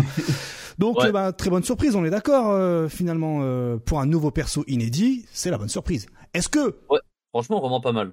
Est-ce que on est plus sur du euh, Victor Chevalier ou sur du Reina en termes de d'appréciation de surprise? Ouais, ça a rien à voir après. Hein, Ah, m- moi, comme je l'avais dit, moi, Victor, ça a été un peu la douche froide hein, pour moi.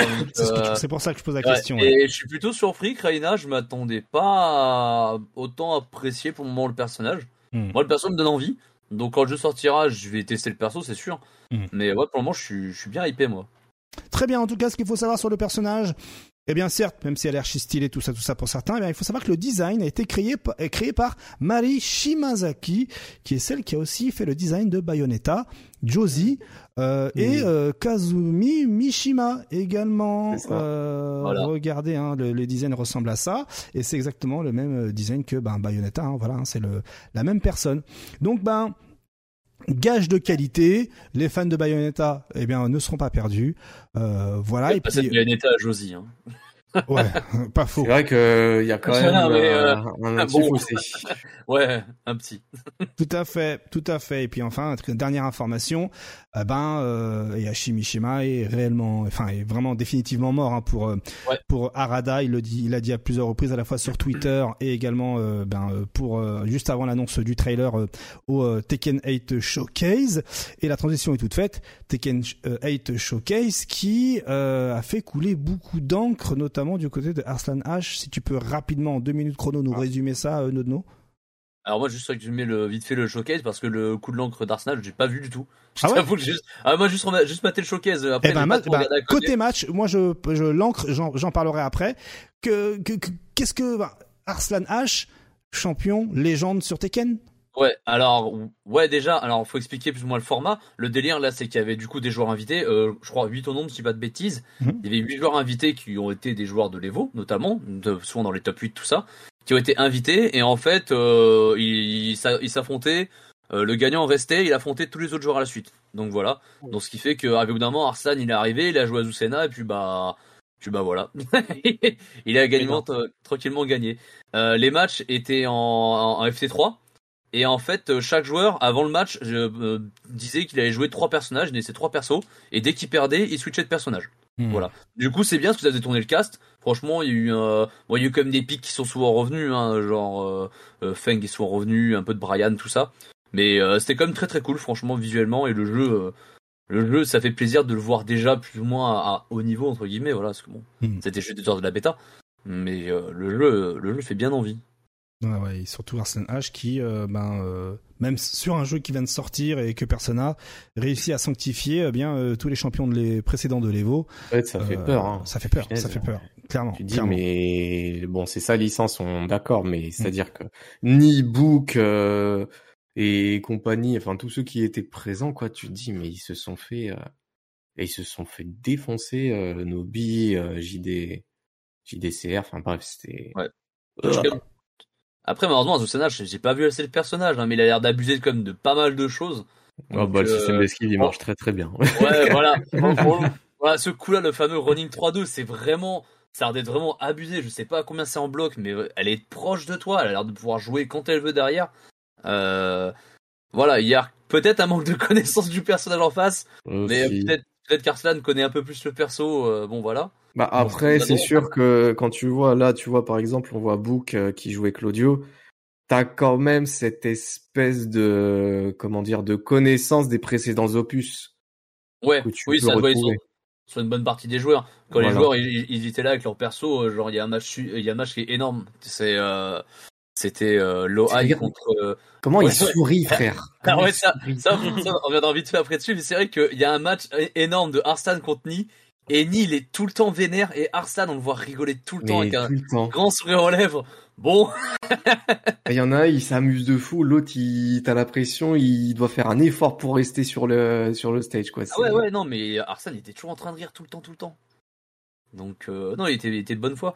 Mais euh, ouais, on l'a vu sur certains matchs, notamment Loai et Ni qui ont les deux Brian. Le, le match était vraiment trop, trop stylé.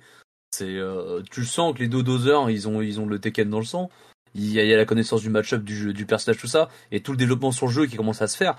Donc, euh, non, non, c'était vraiment, vraiment très, très cool à voir euh, ce petit showcase en tout cas. Alors côté euh, côté euh, sel et euh, encre, comme je le disais, euh, eh bien il faut savoir que après sa victoire, Arslan H a été interviewé par Markman. Et en somme, ce qu'il dit, c'est déjà dans un premier temps, c'est que Nina dans Tekken 8 euh, est un personnage vraiment parfait, et c'est même la version la plus forte euh, de Nina en fait, de toutes les versions de Tekken précédentes. C'est dans Tekken 8 qu'elle est la plus forte.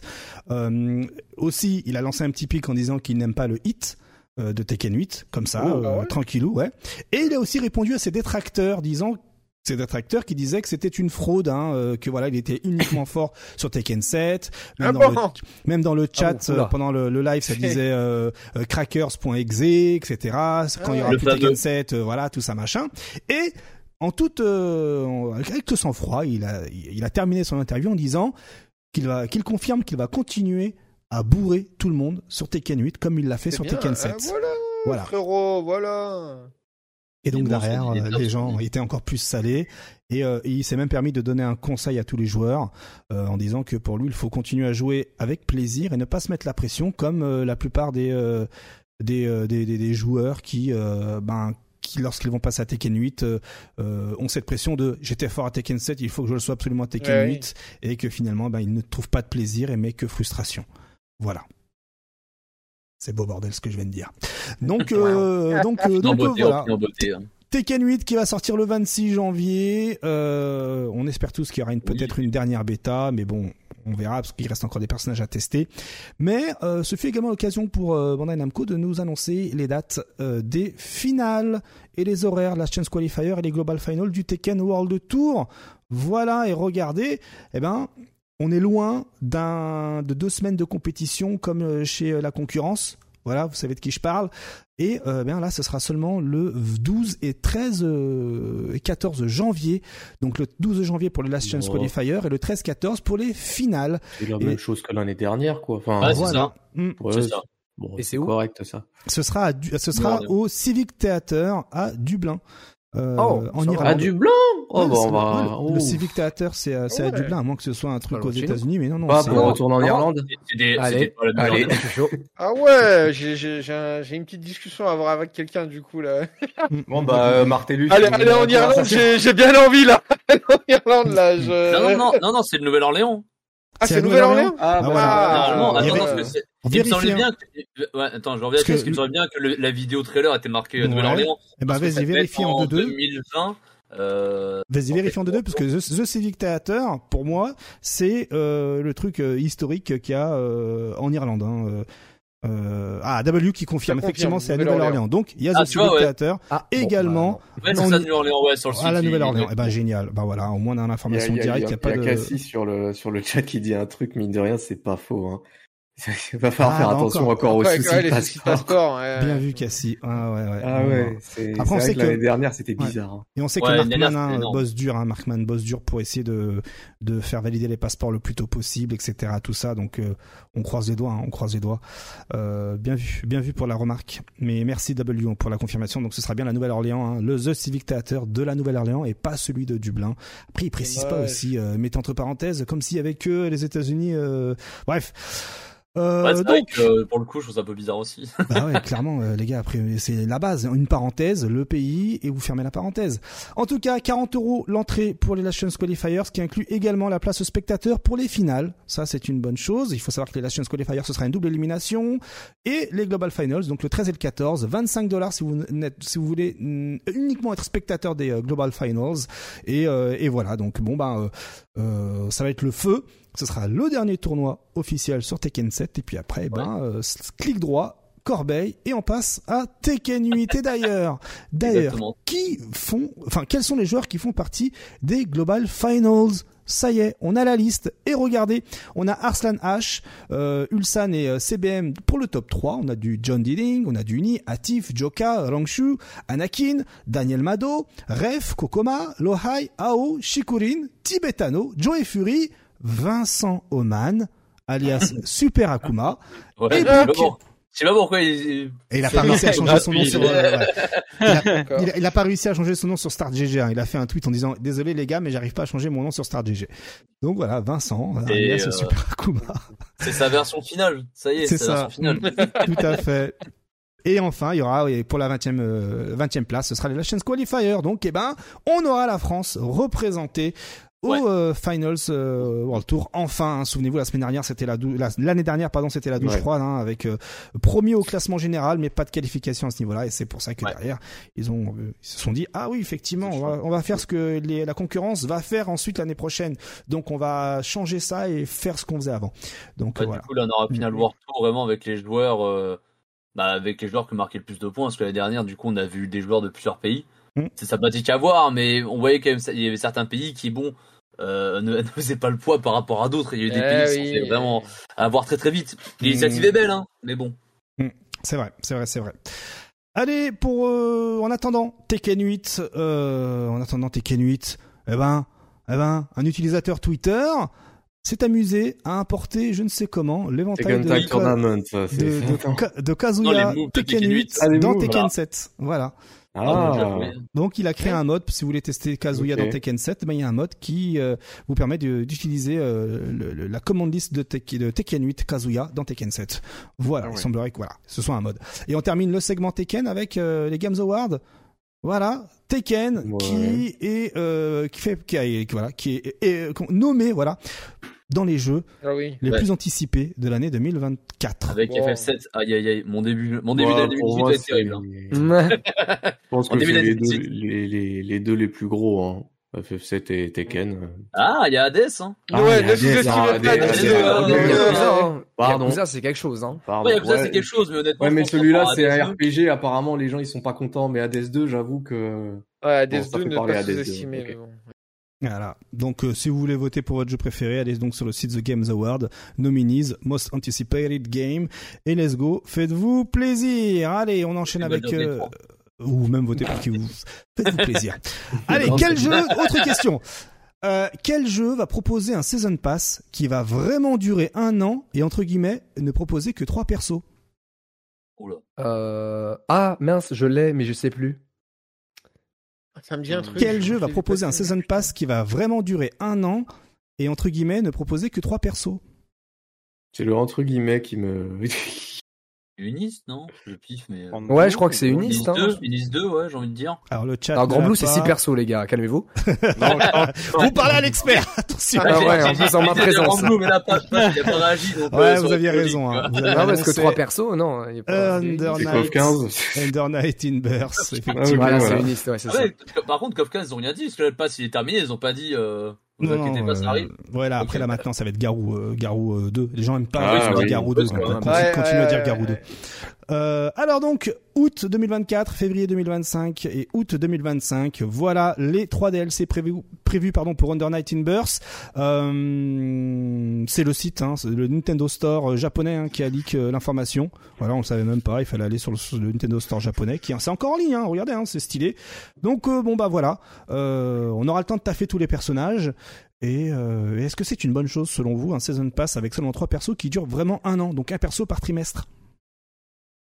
Ouais, j'ai envie de dire, la communauté, elle est pas très grande, donc euh, ils mettent pas forcément plus de sous que d'autres, quoi. Ouais. Je Ah, vois- le, le pass, il est à combien? À 25 balles, je pense, un truc comme ça? Il n'y a pas encore de prix, hein, quand Y a pas de prix. Il n'y a pas de prix encore, ça annonce juste la couleur. Ouais, un par trimestre. Mais bon, ouais, c'est vrai que trois par trimestre, le ratio, il est quand même petit. Mais moi, tu peux taffer les match-up. Et ne pas te faire Tu voler. peux taper, tu peux taper les Oui. match-up. Après, c'est pas dit non plus. Ils ont dit trois personnages euh, sur une année. Ça veut pas dire qu'il y aura pas plus de patchs sur l'année. Ah oui, ah oui, effectivement, les rééquilibrages, tout ça, ouais, tout à fait. Voilà, c'est ça. Donc, Ouais. euh, en vrai, on sait pas trop euh, Mm. si c'est si au niveau du taf, euh, ce sera Hmm. aussi simple. Ouais. Mais euh, bon, si. Je sais pas comment les gens ils ont réagi dans la commu. C'est peu, je dirais. C'est c'est même pas par trimestre, hein, c'est un par semestre. Ouais, c'est août, février, août. C'est ça, c'est. Oh. Ouais, dans ce trimestre, bref. Pardon, trimestre, excusez-moi. Mm. Mais du coup, le truc, c'est que, en fait, si tu fais trois personnages par trimestre, t'as intérêt à ce que tes personnages, ils Un soient... personnage par trimestre, parce que c'est trois personnages par an. Oui, oui, pardon, excusez-moi. J'ai bugué, j'ai bugué, j'ai bugué. Ok, ok. Mais du coup, les, les, les personnages, t'as intérêt à ce qu'ils soient béton de chez béton. Mm. En fait. Ouais. Parce que c'est léger. Mine de rien. Enfin, moi, à mon humble avis, c'est léger, mais euh, ouais, c'est ce que j'allais dire. Merci Piccolo, c'est ce qui est, c'est ce que j'allais dire sur le chat, c'est que voilà, Street 6 en propose 4 sur presque un an. 6, on propose 4 sur presque un an. Guilty ouais. aussi, ça en propose 4. Sur presque un an. bah ouais, sur c'est le premier c'est ouais. juillet, le dernier c'est Gookie qui arrive au printemps. Ouais, Sauf vrai. que printemps, ça peut être avril, mai ou début juin. Et quand est-ce qu'il est sorti Bah. le premier personnage euh, DLC de Street 4 En de Street juillet. 6 Ok, donc En là on n'est pas sur un an. avant les Jeux. Là, on n'est pas sur un an du coup Street, Street 6. Là, on est vraiment sur un an. presque. Parce que là, le premier, le 8, premier, ça, c'est 4 persos aussi qui a annoncé. Euh, ben là, le premier sur euh, Unist, euh, sur Unib, pardon, c'est euh, août, et le dernier perso, le troisième, c'est août, mais de l'année suivante. Alors que là, Street Fighter, c'est le premier, le premier est sorti en septembre, en, en juillet, mais le dernier va finir en, au printemps. Non, Donc, euh, moi, ce il y a- sera pas euh, au il- juillet. Ouais, je suis un grand max, euh, donc euh, bon. Je sais ça pas. un an. C'est après si ça convient à la communauté, euh, enfin que ça Mm. convienne ou que ça convienne pas. hein, de toute manière, euh, c'est trois persos. En tout cas, Mais euh, si tu me poses la question, moi je trouve que Vas-y. c'est pas Ok. assez. Pas assez, d'accord. Très bien, très bien. En tout cas, Fix Steve hein, qui donne une information super intéressante, un Fix Steve toujours sur les bons coups, qui nous dit que, pour rappel, le Season Pass c'est gratuit pour ceux qui précommandent le jeu. Voilà, donc euh, ça c'est un move juste, euh, bah, comme euh, ils ont l'habitude, Ok. de nous- ils nous mettent bien hein, les développeurs hein, de, de, de, de Unib. Euh, mais moi, pour moi personnellement, je trouve que trois personnages à l'année, c'est très très bien. Moi, je trouve que c'est euh, même super bien. Moi, je, je me souviens de ce sentiment. Euh, à l'époque, on était gavé sur Street Fighter 5 de personnages. Quand je dis gavé, c'est euh, ah, on était euh, voilà, on nous on nous goinfrait comme des oies. Euh, un personnage tous les deux mois. Pour moi, je trouve que c'était trop parce que ben tu devais en deux mois, t'apprenais pas le le, le, le perso quoi. Tout simplement t'avais pas le temps et tu peux tu peux quand même te faire voler. Alors que là sur 3 4 mois tu as le temps de taffer le perso de voir ses faiblesses. Regardez déjà Street Fighter 6 en 4 mois on, euh, on pleure déjà tous sur euh, des choses qu'on commence à découvrir. Donc euh, je pense de mon point de vue que le ratio 4 mois pour découvrir quelque chose dans son entièreté, du moins pour euh, enlever la couche, la première couche, c'est pas mal. Après, vous avez le droit d'avoir un avis différent. Toi, Link Excello, qui a l'habitude de, manger des Season Pass sur euh, les Street Fighter, qu'est-ce que tu en penses euh, avant, de passer à la suite de ces trois persos à l'année? Ouais, ça me paraît peu, effectivement. Cela dit, ouais, c'est 25 balles, ça fait... ça fait un perso à un peu moins de 10 euros, tu vois. Ça me semble pas si déconnant que ça par rapport à ce qu'on avait avant. Je me souviens de Mm. Blaze Blue, par exemple. Blaze Blue, à l'époque de sur Xbox, c'était 10 euros le perso, tu vois. Donc euh, ça me semble pas si déconnant non plus. euh, je trouve ça un peu léger, mais parce que on- je trouve ça léger parce qu'on a un modèle aujourd'hui avec plus. Mais euh, tu me sors ça il y a quelques années, je trouve, j'aurais pas trouvé ça déconnant en vrai. D'accord, très bien, très bien, très bien, très bien. Eh bien, euh, voilà concernant Internet Burst et euh, on finit ce segment sur le jeu pour vous rappeler que ce week-end c'est la bêta. Là, euh, tout à l'heure, là, demain matin, attends, j'ai les horaires, je les ai notés. À 2 heures du matin, tout à l'heure, la bêta sur Unib commence. PS4 et PS5, c'est gratos, vous pouvez télécharger en avance. C'est l'open beta test qui va durer tout le week-end. Euh, de quoi euh, vous donner un aperçu euh, sur le jeu. Effectivement, dans le chat, hein, ça parle du mec au bouclier. Moi aussi, il me fait de l'œil. Et ça finira donc le 19 novembre à 8h du matin. Vous voilà prévenu si vous avez une console de chez Sony. Allez, on enchaîne avec eh bien une autre question. Ah. Ah. Alors, quel jeu de combat dont le casting est composé de 28 personnages voit 22 d'entre eux ayant tous les mêmes points de vie à l'exception de 7 combattants. 3 persos ont moins de points de vie que la moyenne et Oh, je 4 sais pas. ont plus de points de vie que la moyenne. Oh, je sais pas. hein. Oh, je sais pas. Je, suis, euh, je ne, je ne sais pas du tout. hein. Oh la vache, je suis euh, là, je m'as cloué là. Pire question du monde. Je te déteste. Oui. Bon, évidemment, ça reste du grand blue, bien sûr. Eh oui, effectivement, hein, c'est du Grand Blue Fantasy versus, merci, effectivement, Cassie l'avait.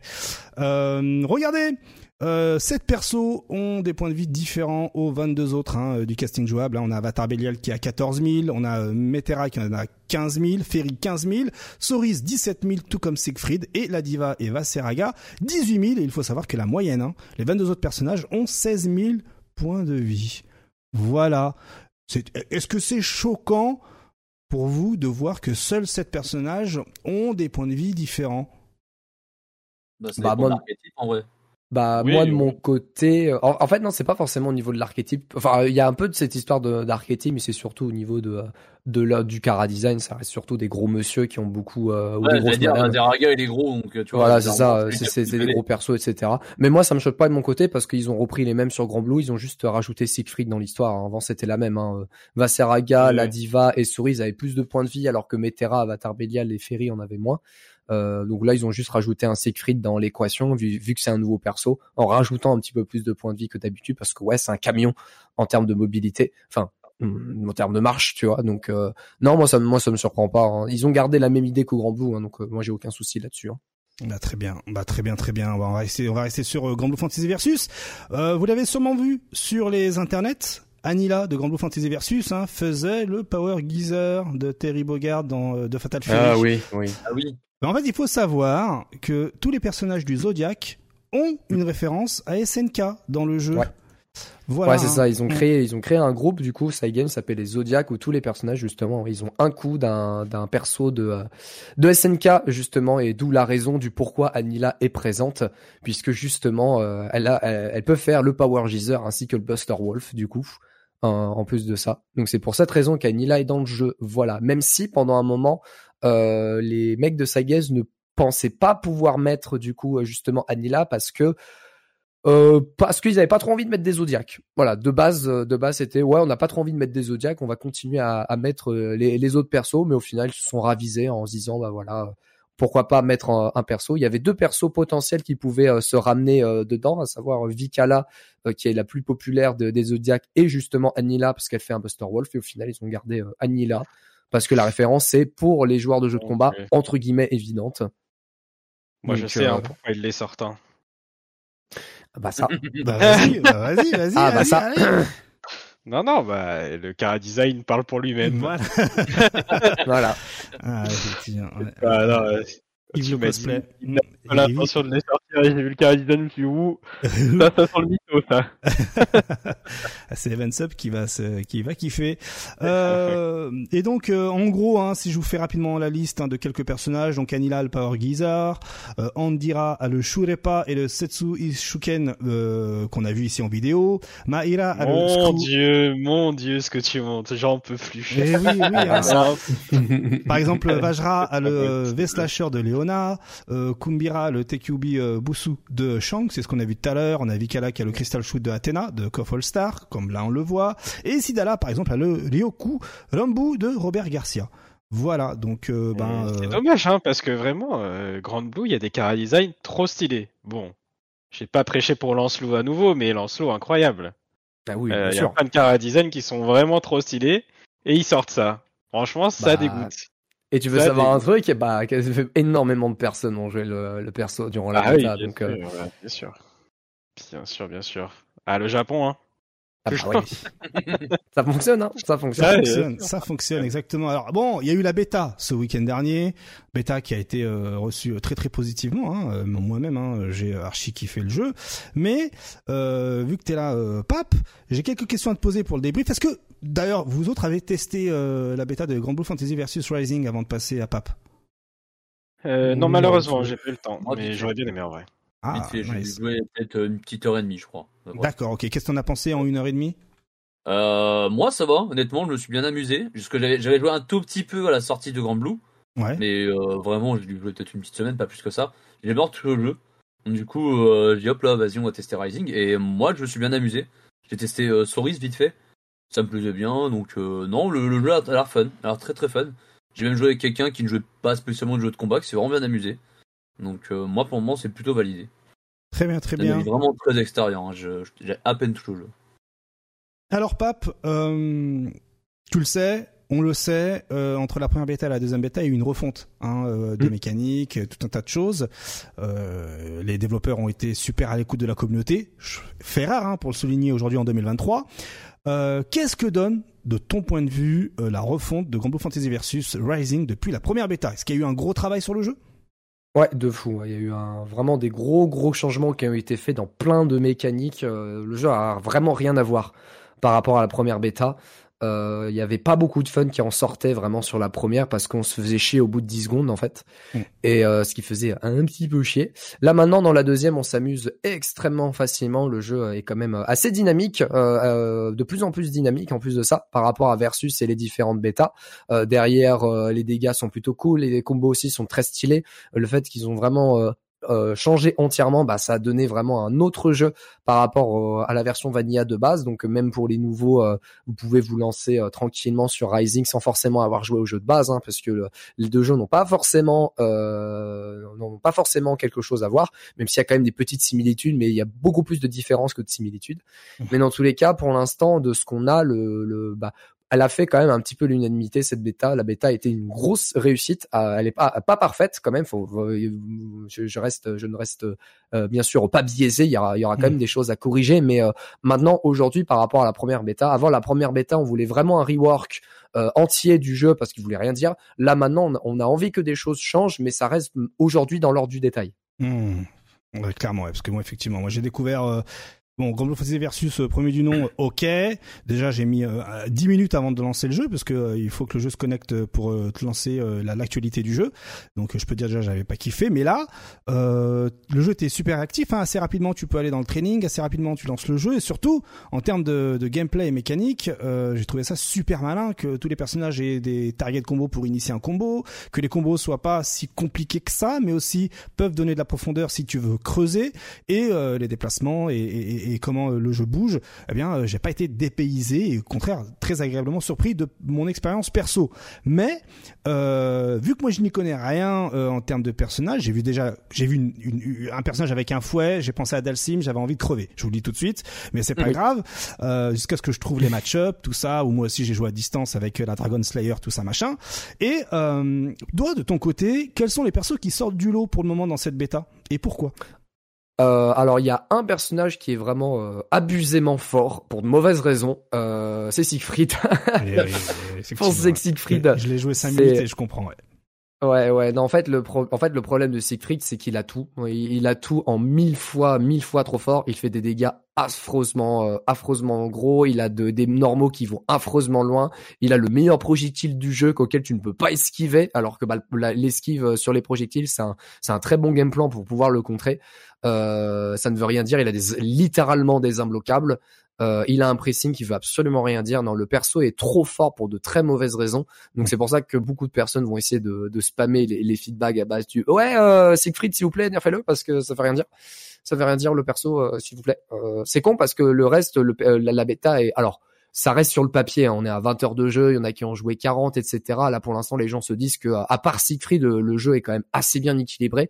Zoe est très forte, Ferry est très forte, Zeta est très forte, euh, Jita aussi, elle est très forte, Naseraga est aussi extrêmement fort, Lancelot aussi, euh, Cerise aussi, même Lowen qui est le pire perso du jeu sur Versus, il est très fort dans Rising. Enfin, du moins, le potentiel est présent. Mais il y a vraiment que Siegfried qui est euh, trop fort pour de très mauvaises raisons. Donc, euh, s'ils restent dans, dans cette euh, dans cette optique de nous écouter, bah s'ils peuvent le nerfer, je dis pas non. hein. D'accord. Voilà. Et, Be- et Belial, t'es- on en pense quoi de Belial Justement, je vois dans le chat, ça parle de Belial. Euh, bah Belial il est très fort, il a il a il, il reste le même perso que dans euh, que dans Versus dans certains trucs avec quelques petits buffs à droite à gauche mais comparé aux autres, bah il est au Mhm. même niveau que les autres hein. Un Mhm. Vaseraga, il est extrêmement fort, un Lancelot aussi, il est extrêmement fort, un, euh, un Perceval aussi est extrêmement fort dans cette même lignée, lignée là. J'ai pas eu vraiment eu beaucoup de plaintes autour de Belial. Les Ouais. gens sont plutôt d'accord que oui, c'est euh, le même mais avec les nouvelles mécaniques du jeu, mais comparé aux autres personnages auxquels eux ils ont super bien bouffé, bah on arrive à à quand même à trouver un équilibre dans l'histoire. hein. Donc euh, oui, le perso Mhm. il est fort, il y a pas de souci. Il est aussi fort que Versus, mais euh, il y en a d'autres qui le sont autant. D'accord. Alors je vois dans le chat hein, ce Snake qui dit mais euh, il y a eu un Dustloop. Ouais ouais, on en avait parlé la semaine dernière. Euh, Zoé, un Dustloop hein, euh, maintenant euh, tranquillou bilou. Hein, euh, tout va bien. Euh, qu'est-ce qui pourrait changer encore euh, selon toi et qu'est-ce qui a besoin concrètement de quelques changements Tu en parlais tout à l'heure. Euh, Il y a deux choses qui vont, qui sont un peu, euh, qui sont un peu bizarres. Euh, premièrement, c'est le système de dash attack, surtout la version light du jeu. La Mhm. dash attack light du jeu, c'est un coup universel pour tous les persos, donc tous les persos ont la même dash attack. C'est juste que la petite particularité, c'est que c'est euh, positif en bloc, commotable en hit, en fait. Ça a plus 2 en bloc et euh, plus 6 en hit, ce qui permet de pouvoir commoter derrière extrêmement facilement. Et donc du coup, ce qui fait un peu chier dans l'histoire, c'est que c'est peut-être un petit peu trop fort, parce que justement, c'est un coup qui est très facile à utiliser pour justement faire des pressings, aller choper la min range, etc. Et euh, vraiment, c'est euh, le coup que vous verrez extrêmement souvent euh, dans le jeu, ce qui est pas forcément, ce qui est pas forcément une bonne chose. Après, après le, le coup reste quand même un petit peu compliqué à utiliser en fonction de la situation, mais pour l'instant c'est un coup qui est un peu trop facile à utiliser. Donc euh, nous on a demandé justement le nerf de ce coup-là, mais de pas grand-chose, hein, pas forcément le rework, mais juste bah empêcher qu'il soit combotable en hit, euh, qu'il soit combotable uniquement en counter hit par exemple, Hmm. parce que euh, parce que justement le fait que ce soit combotable très facilement, ça peut donner des corner carry assez fous et surtout des bons dégâts, surtout que maintenant sur des petits confirmes on peut choper de très bons dégâts par rapport à, à versus. Donc euh, c'est pour ça que euh, c'est pour ça qu'on a un petit peu du mal avec cette mécanique. Donc euh, déjà il y a cette dash attack et surtout aussi le nouveau système de shop qui est un peu bizarre, qui est un peu bizarre euh, dans, mais c'est surtout dans beaucoup de micro interactions. En gros maintenant la shop dans, dans dans Rising et surtout dans la deuxième bêta, c'est un coup qui est euh, maintenant réactable euh, dans le sens où on peut déchoper en réaction, ça y a pas de souci, on est dans versus. Mais le problème c'est que maintenant c'est beaucoup plus difficile de bait une euh, déshop en anticipation. Euh, avant, on avait un coup qui était l'overhead universel dans Versus, qui permettait justement de pouvoir euh, euh, de pouvoir euh, anticiper les déchops de l'adversaire et de garantir du coup minimum 50% de dégâts. Spoiler. Donc du Mhm. coup, ça forçait l'adversaire à devoir déchop en réaction, sinon il se prenait une grosse sauce. On appelle ça la maladie hein, chez nous. Hein, justement, la maladie Street Fighter hein, euh, dans- sur Grand Blue, bah ça fonctionne pas. Ouais. Là maintenant, euh, là maintenant, c'est beaucoup plus compliqué. Pourquoi? Parce que justement, on n'a plus du tout l'overhead universel. Donc on est obligé d'utiliser des variantes et la seule variante qui fonctionne, euh, c'est la chimie. Mais le problème de la euh, le problème de la chimie, c'est que c'est assez compliqué à placer parce que la shop a, euh, pas beaucoup de recovery en fait. Donc Hmm. il faut vraiment aller choper un très bon timing pour pouvoir aller prendre une chimie et du coup avoir les 50% de dégâts possibles. Donc justement, on s'était dit mais en vrai, ça aurait été bien justement d'augmenter la recovery de la shop ou justement euh, moi j'avais une autre truc à proposer qui peut être très intéressant Ah, c'est que justement ils ont retiré l'overhead universel. Ok, ils ont décidé de remplacer l'overhead universel par le Regin Strike, du coup, qui est la nouvelle mécanique du jeu. Mm. Du coup, moi ma proposition était simple. Pourquoi pas euh, rendre le Regin Strike invincible au shop? Comme ça, si tu décides d'anticiper la shop de l'adversaire avec le Raging Strike, eh ben, euh, vu que tu es invincible au shop sur Raging Strike, eh ben, tu prends un énorme counter hit derrière. Et quand tu as une ouverture Raging Strike, un counter hit, bah, c'est 60% de barre euh, sur l'adversaire. D'accord, ok. Donc ça, ça peut être, ça peut être un bon truc justement dans le sens où bait une shop dans euh, versus, il faut, il faut avoir un énorme reward derrière parce que sinon la shop est extrêmement forte en défense parce Oui. que bah justement t'as juste à te dire ok le mec il, il avance vers moi hop bah let's go je vais le je vais déchoper euh, voilà ça tu peux déchoper euh, bah en plus maintenant vu que tu peux déchoper avec un bouton c'est un peu plus compliqué Mm. alors que euh, euh, alors que dans versus bah voilà tu peux la bête assez facilement donc Mm. peut-être justement rééquilibrer justement ce côté bait de shop donner plus de reward à, à, à bait une shop et surtout bah la rendre plus facile aussi à bait une shop et c'est ça euh, c'est principalement ces deux ces deux trucs mais comme je l'ai dit tout à l'heure ça reste du détail à la con Euh, oui on s'en plaint mais euh, si euh, s'il le corrige pas c'est pas grave Euh, Ouais. c'est pas grave c'est pas comme la première bêta où s'il le corrige pas euh, le jeu c'est compliqué tu vois D'accord. Dans Donc le là- chat, on demandait, euh, je n'ai pas trouvé la frame data dans le mode training. Est-ce qu'elle est prévue? Oui, elle est prévue. Juste de- dans Oui. la bêta, elle n'était pas là. oui bah euh, imaginez s'ils décident de rechanger le jeu euh, la frame data elle aurait été inutile si elle avait été dans la deuxième bêta Un peu comme Luc euh, dans la bêta de Street 6. Pardon. voilà c'est ça Euh, Après, ça dépend comment ils la font. S'ils l'affichent en la calculant. euh, Bah c'est juste l'avantage. Ils vont juste mettre l'avantage en fait. ouais. C'est-à-dire euh, si tu mets un coup en whiff, t'es à moins combien? Si tu mets un coup en bloc, t'es à plus ou à moins, etc. C'est juste l'avantage après un coup. Voilà. le, bleu, le bleu et le rouge. Et est-ce que tu as testé le Grand Bruise? Alors oui, j'ai testé le grand bruit, mais Ah, qu'est-ce que ça donne alors? Euh, alors, euh, bah, le mode est super cool, il est très très fun à faire. Bon, malheureusement, je suis tombé dans des parties avec pas beaucoup de personnes, donc j'ai pas eu chance malheureusement. Hmm. Mais euh, malgré les toutes petites parties, le vraiment le mode est super fun. On a euh, trois modes différents. On a le mode Fall Guys classique auquel c'est juste euh, une course euh, pour atteindre du coup la fin, qui est vraiment très très cool à faire. Vous pouvez récupérer des objets euh, pour pouvoir donner des coups à vos adversaires, tirer sur les adversaires, etc., etc. Vous avez un deuxième mode ruée vers l'or où vous êtes par équipe où vous devez récupérer le maximum d'or possible, sachant que vous pouvez en récupérer directement sur la base de l'adversaire. Donc ici, il y a peut-être moyen d'avoir des petites stratégies. Et enfin, un dernier mode où c'est euh, euh, vous êtes euh, vous êtes sur un terrain et le terrain qui va baisser au fil du euh, au fil du temps avec des bombes et justement ces dernières qui vont arriver sur le sur le terrain pour exploser et vous éjecter de du terrain et le but c'est d'être le dernier en vie. Donc c'est pour ça pour l'instant les trois les trois euh, modes qui sont présents et en vrai les trois modes sont extrêmement fun. Euh, vraiment on rigole assez facilement et surtout que les parties sont assez rapides donc tu peux facilement enchaîner euh, facilement enchaîner les modes entre eux donc ça c'est plutôt cool. Hein, vraiment une euh, si tu veux faire juste qu'une seule partie c'est genre 10 minutes grand max donc c'est quand même assez cool. Euh, par contre le petit le seul gros problème et ça c'est un énorme problème c'est que malheureusement le mode de jeu n'est absolument pas adapté pour les joueurs stick et hitbox. Ah parce ouais, que malheureusement euh, parce que malheureusement vous avez besoin de la gestion de la caméra surtout sur le dernier mode. Et bah la gestion de la caméra bah t'as besoin d'un deuxième joystick. Voilà. C'est un peu compliqué. Alors ils avaient trouvé une sorte d'alternative en mode oui tu maintiens un bouton et au lieu de te déplacer tu maintiens la caméra bah du coup le problème reste le même tu peux pas euh, modifier la caméra et te et te mouvoir en même temps Ouais, c'est- comme, comme dans, dans Mode Histoire Street 6, je crois, il y a ça aussi. Ouais, voilà, c'est exact, ça. ouais, T'as un truc comme ça dans Street 6, donc euh, le mode de jeu n'est absolument pas du tout adapté au stick et au hitbox. Si vous voulez jouer au mode Grand Blues, il vous faut une manette avec deux joysticks. Donc pour les joueurs manettes comme moi, il y a pas de souci, let's go, on y va. Mais pour les joueurs stick, ils sont obligés de faire la transition avec une manette, etc. Parce que bah sinon, c'est pas du tout adapté en fait. Il y a le mode Fall Guys au moins qui est bien parce que tu vas tout droit, t'as pas forcément besoin de gestion de la caméra, ok. Mais pour la ruée vers l'or, bah c'est un terrain qui est circulaire, donc t'as besoin de bouger la caméra. Et puis surtout le troisième mode auquel tu dois revenir sur le terrain bah vu que tu te fais éjecter du terrain, faut que tu puisses euh, bouger la caméra pour euh, te remettre dedans, etc. C'est trop compliqué. C'est trop compliqué malheureusement. Donc ça c'est le principal gros problème du euh, de ce mode-là. C'est un peu dommage. D'accord, très bien, très bien, très bien. Bon, bah, écoute, est-ce que tu penses que ça peut euh, euh, attirer un max de monde, euh, ce Grand Bruise Legend? Est-ce que tu penses que c'est du Twitch garanti? Alors pour Twitch, ouais, c'est marrant, mais par Ouais. contre, le de, de ce que j'ai entendu des, des joueurs, des joueurs, le mode est quand même assez fun, quand même, un mode super fun, mais ça va être genre une petite soirée à la con, en mode une heure et puis let's go. Après, on joue au mode versus. Ça reste quand même un, ça reste un truc, ça reste un truc en plus. C'est pas un mode à part entière auquel tu peux doser à fond le truc. J'ai l'impression. C'est Mhm. juste vraiment ce petit truc en plus juste pour te, te détendre entre deux games. Après, s'il y a moyen de pouvoir s'inviter entre joueurs, let's go, on y va, on fait des, euh, on fait, on fait une petite soirée entre potes, mais sinon, c'est vraiment, c'est juste un petit truc en plus, mais qui fait plaisir. Voilà. Il- c'est- ça rajoute du contenu solo, hein, c'est pas déconnant. C'est... Oui, voilà, c'est, c'est c'est petit pas truc contenu en plus. Ouais, c'est bien fait, hein, en vrai. Puis il faut, faut pas oublier que cette, euh, ce, ce mode-là sera dans le mode, euh, dans le jeu gratuit, hein, euh, Grand Blue Fantasy Oui. Versus Rising, parce Ouais, qu'il arrive ouais. euh, gratuitement Oui, également. C'est vrai que c'est quand même une. euh, tu la sens la différence de version entre euh, la Vanilla et la Rising hein, quand même. Ouais, beaucoup Ah oui, plus oui. abouti, hein. Beaucoup, beaucoup ouais. plus abouti, exactement. Mm.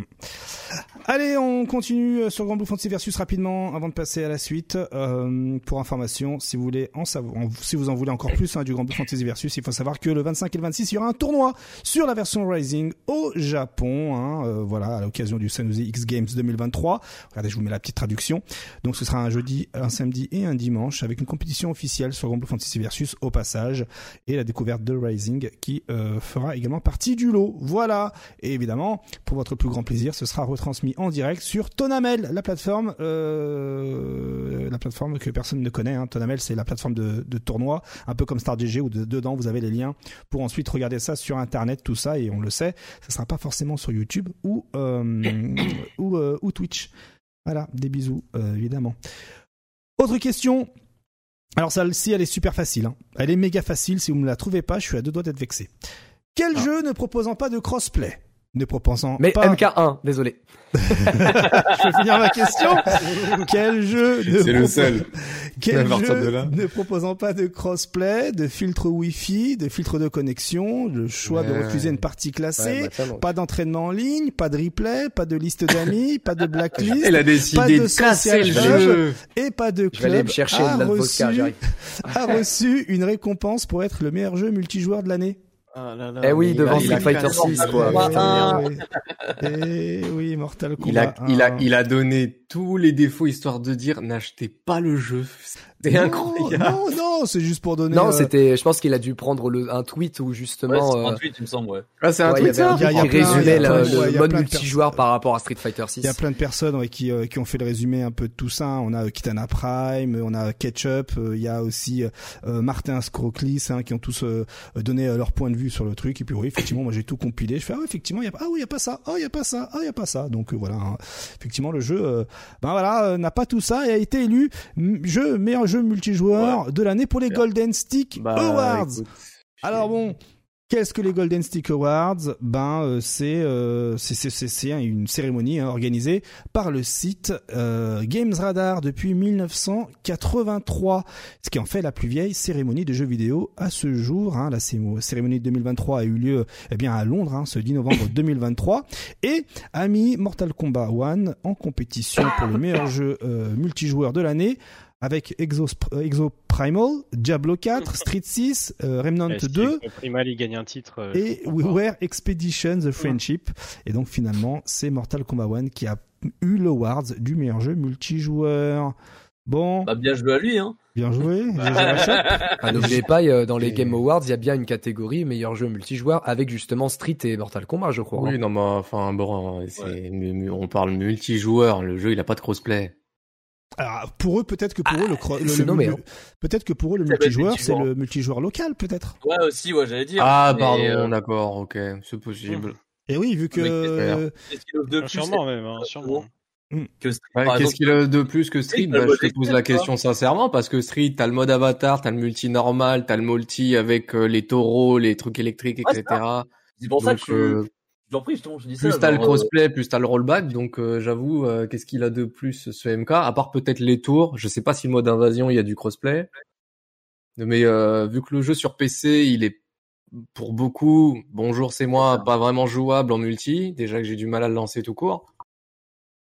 Même en local, je sais pas, c'est en termes de. il faut de savoir multi que- pur, euh, les gars euh, derrière les journalistes hein, derrière Games Radar hein, euh, ont justifié euh, ce choix en disant que ce n'est pour eux ce n'est pas une surprise hein, que voilà les joueurs ont été euh, bien impressionnés par le jeu hein. pour eux leur euh, ils ont mis 5 sur 5 à Mortal Kombat 1 euh, sur leur site hein, une revue Ah mais le jeu il est bien, c'est pas la question. et pour eux, ce qui a vraiment fait la différence, c'est eh bien la façon comment le jeu est présenté, hein, la beauté du jeu, si je puis dire, le système de caméo, euh, l'expérience joueur qui est euh, voilà qui est offert avec notamment cet univers de Mortal Kombat, et puis euh, aussi ce mode d'histoire avec cette timeline rebootée hein, qui donne une histoire assez euh, excellente, et aussi tout un tas de modes de jeu variés qui sont bien réalisés également. Voilà ce qui donc tout ça, la beauté du jeu, ça justifie le multi. Et le mode histoire aussi. Le mode histoire justifie le multi. Ah, euh, J'avoue que j'ai du mal à être convaincu. Mais bon. euh, voilà. Enfin, L'histoire multi. moi, voilà. Tu veux que je te dise? C'est USA, c'est tout. Let's go. Bon, euh, on va rester sur Mortal Kombat 1. C'est vraiment, ouais, non mais d'accord. Euh, bon, j'ai autre chose pour vous. Omniman est sorti depuis peu, vraiment en deux Oui. trois petits trucs. Vous le savez, Omni-One, Omniman est plus fort sur euh, PC que sur PS5. Voilà. Euh, Ah oui, sur ça. PC, il, il fait sur un combo, hein, notamment sur le DB3.1, il fait 348,15 de dégâts sur PC, alors que sur PS5 il fait 332,96. Donc Mais euh, priez pour que votre jeu, euh, votre tournoi se fasse sur PC. Voilà. Bon, euh, que dire, hein, que dire, que dire aussi. Oui, mais il y a rien à dire là-dessus. Franchement, il y a rien à dire, les gars. C'est juste incroyable. Patcher le jeu sur PC. Euh, aussi, on a appris que, euh, eh bien, euh, Homelander, hein, qui sera également dans euh, le season pass de comment s'appelle de Mortal Kombat 1, ne sera pas doublé par son acteur historique Anthony Ah Starr oui. de la série The Ah, Boy. hein. Oui. Et oui, c'est à travers une publication euh, Instagram qu'un utilisateur a posé la question à Tony, hein, euh, à Anthony Starr, en disant Hey Anthony, est-ce que tu vas doubler un Homelander dans Mortal Kombat 1 Point d'interrogation, smiley avec la tête bleue. Et euh, Anthony Starr répond tout simplement Nope. Voilà.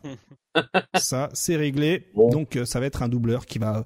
Après, c'est peut-être du troll. Hein. Peut-être que finalement, c'est Ouais, pour faire la surprise. c'est- Hein. C'est que contractuellement, il est, il a pas le droit de dire les choses. Et on finit ce segment Mortal Kombat 1 avec euh, vraiment en survol et on reparlera de ça tout à l'heure. Warner Bros qui, eh bien, voilà, se dit ah mais en fait on vous a entubé, vous avez acheté une fatalité à 10 à, à 10 à 12 à 12 à 12 dollars. Ah, Ah bah écoutez, effectivement, on va euh, désolé, on vous offre deux nouvelles fatalités euh, en plus parce qu'effectivement on vous a bien enfilé avec euh, une sympa. fatalité à 10 euros. Euh, Ouais, par bon. contre, euh, euh, pour le coup, vous allez avoir un bundle donc euh, offert euh, avec euh, avec euh, cette fatalité déjà, déjà achetée, mais les autres devront acheter un bundle avec les trois fatalités qui désormais c'est un bundle qui s'appelle euh, les fatalités euh, saisonnières, sympa. mais eux payeront 2 euros de plus. Voilà, Sympa. pour avoir ce bundle de trois fatalités alors que vous vous avez payé 10 euros. Merci. Ah, les gens, ils ont- c'est- ils ont fait une économie, c'est pas mal. Ils sont, ils sont cool hein, quand même. hein. Ouais, alors- Moi, j'ai toujours pas d'économie dans le portefeuille avec leurs histoires, mais vas-y, c'est cool quand même. Quoi. Ouais, euh, euh, et du coup, ouais, effectivement, la communauté s'est plein à lever les boucliers en disant oh, vous nous prenez vraiment pour des jambons, on a acheté la fatalité, euh, c'est euh, c'est 12 1200 Dragon Crystal qui eux ne peuvent être débloqués qu'avec du vrai argent ou si vous achetez une version premium, vous en avez déjà un peu en stock et euh, et en fait ben voilà, désormais euh, C'est Bros. un gacha, oui, un petit peu de ça. un petit peu, ouais. Donc, bah, finalement, voilà, hein, pour euh, re- le redire la chose, Warner Bros offre deux fatalités aux personnes qui ont acheté déjà la première, la fatalité d'Halloween, pour euh, 1200 Dragon Crystal, qui est à peu près 12 dollars.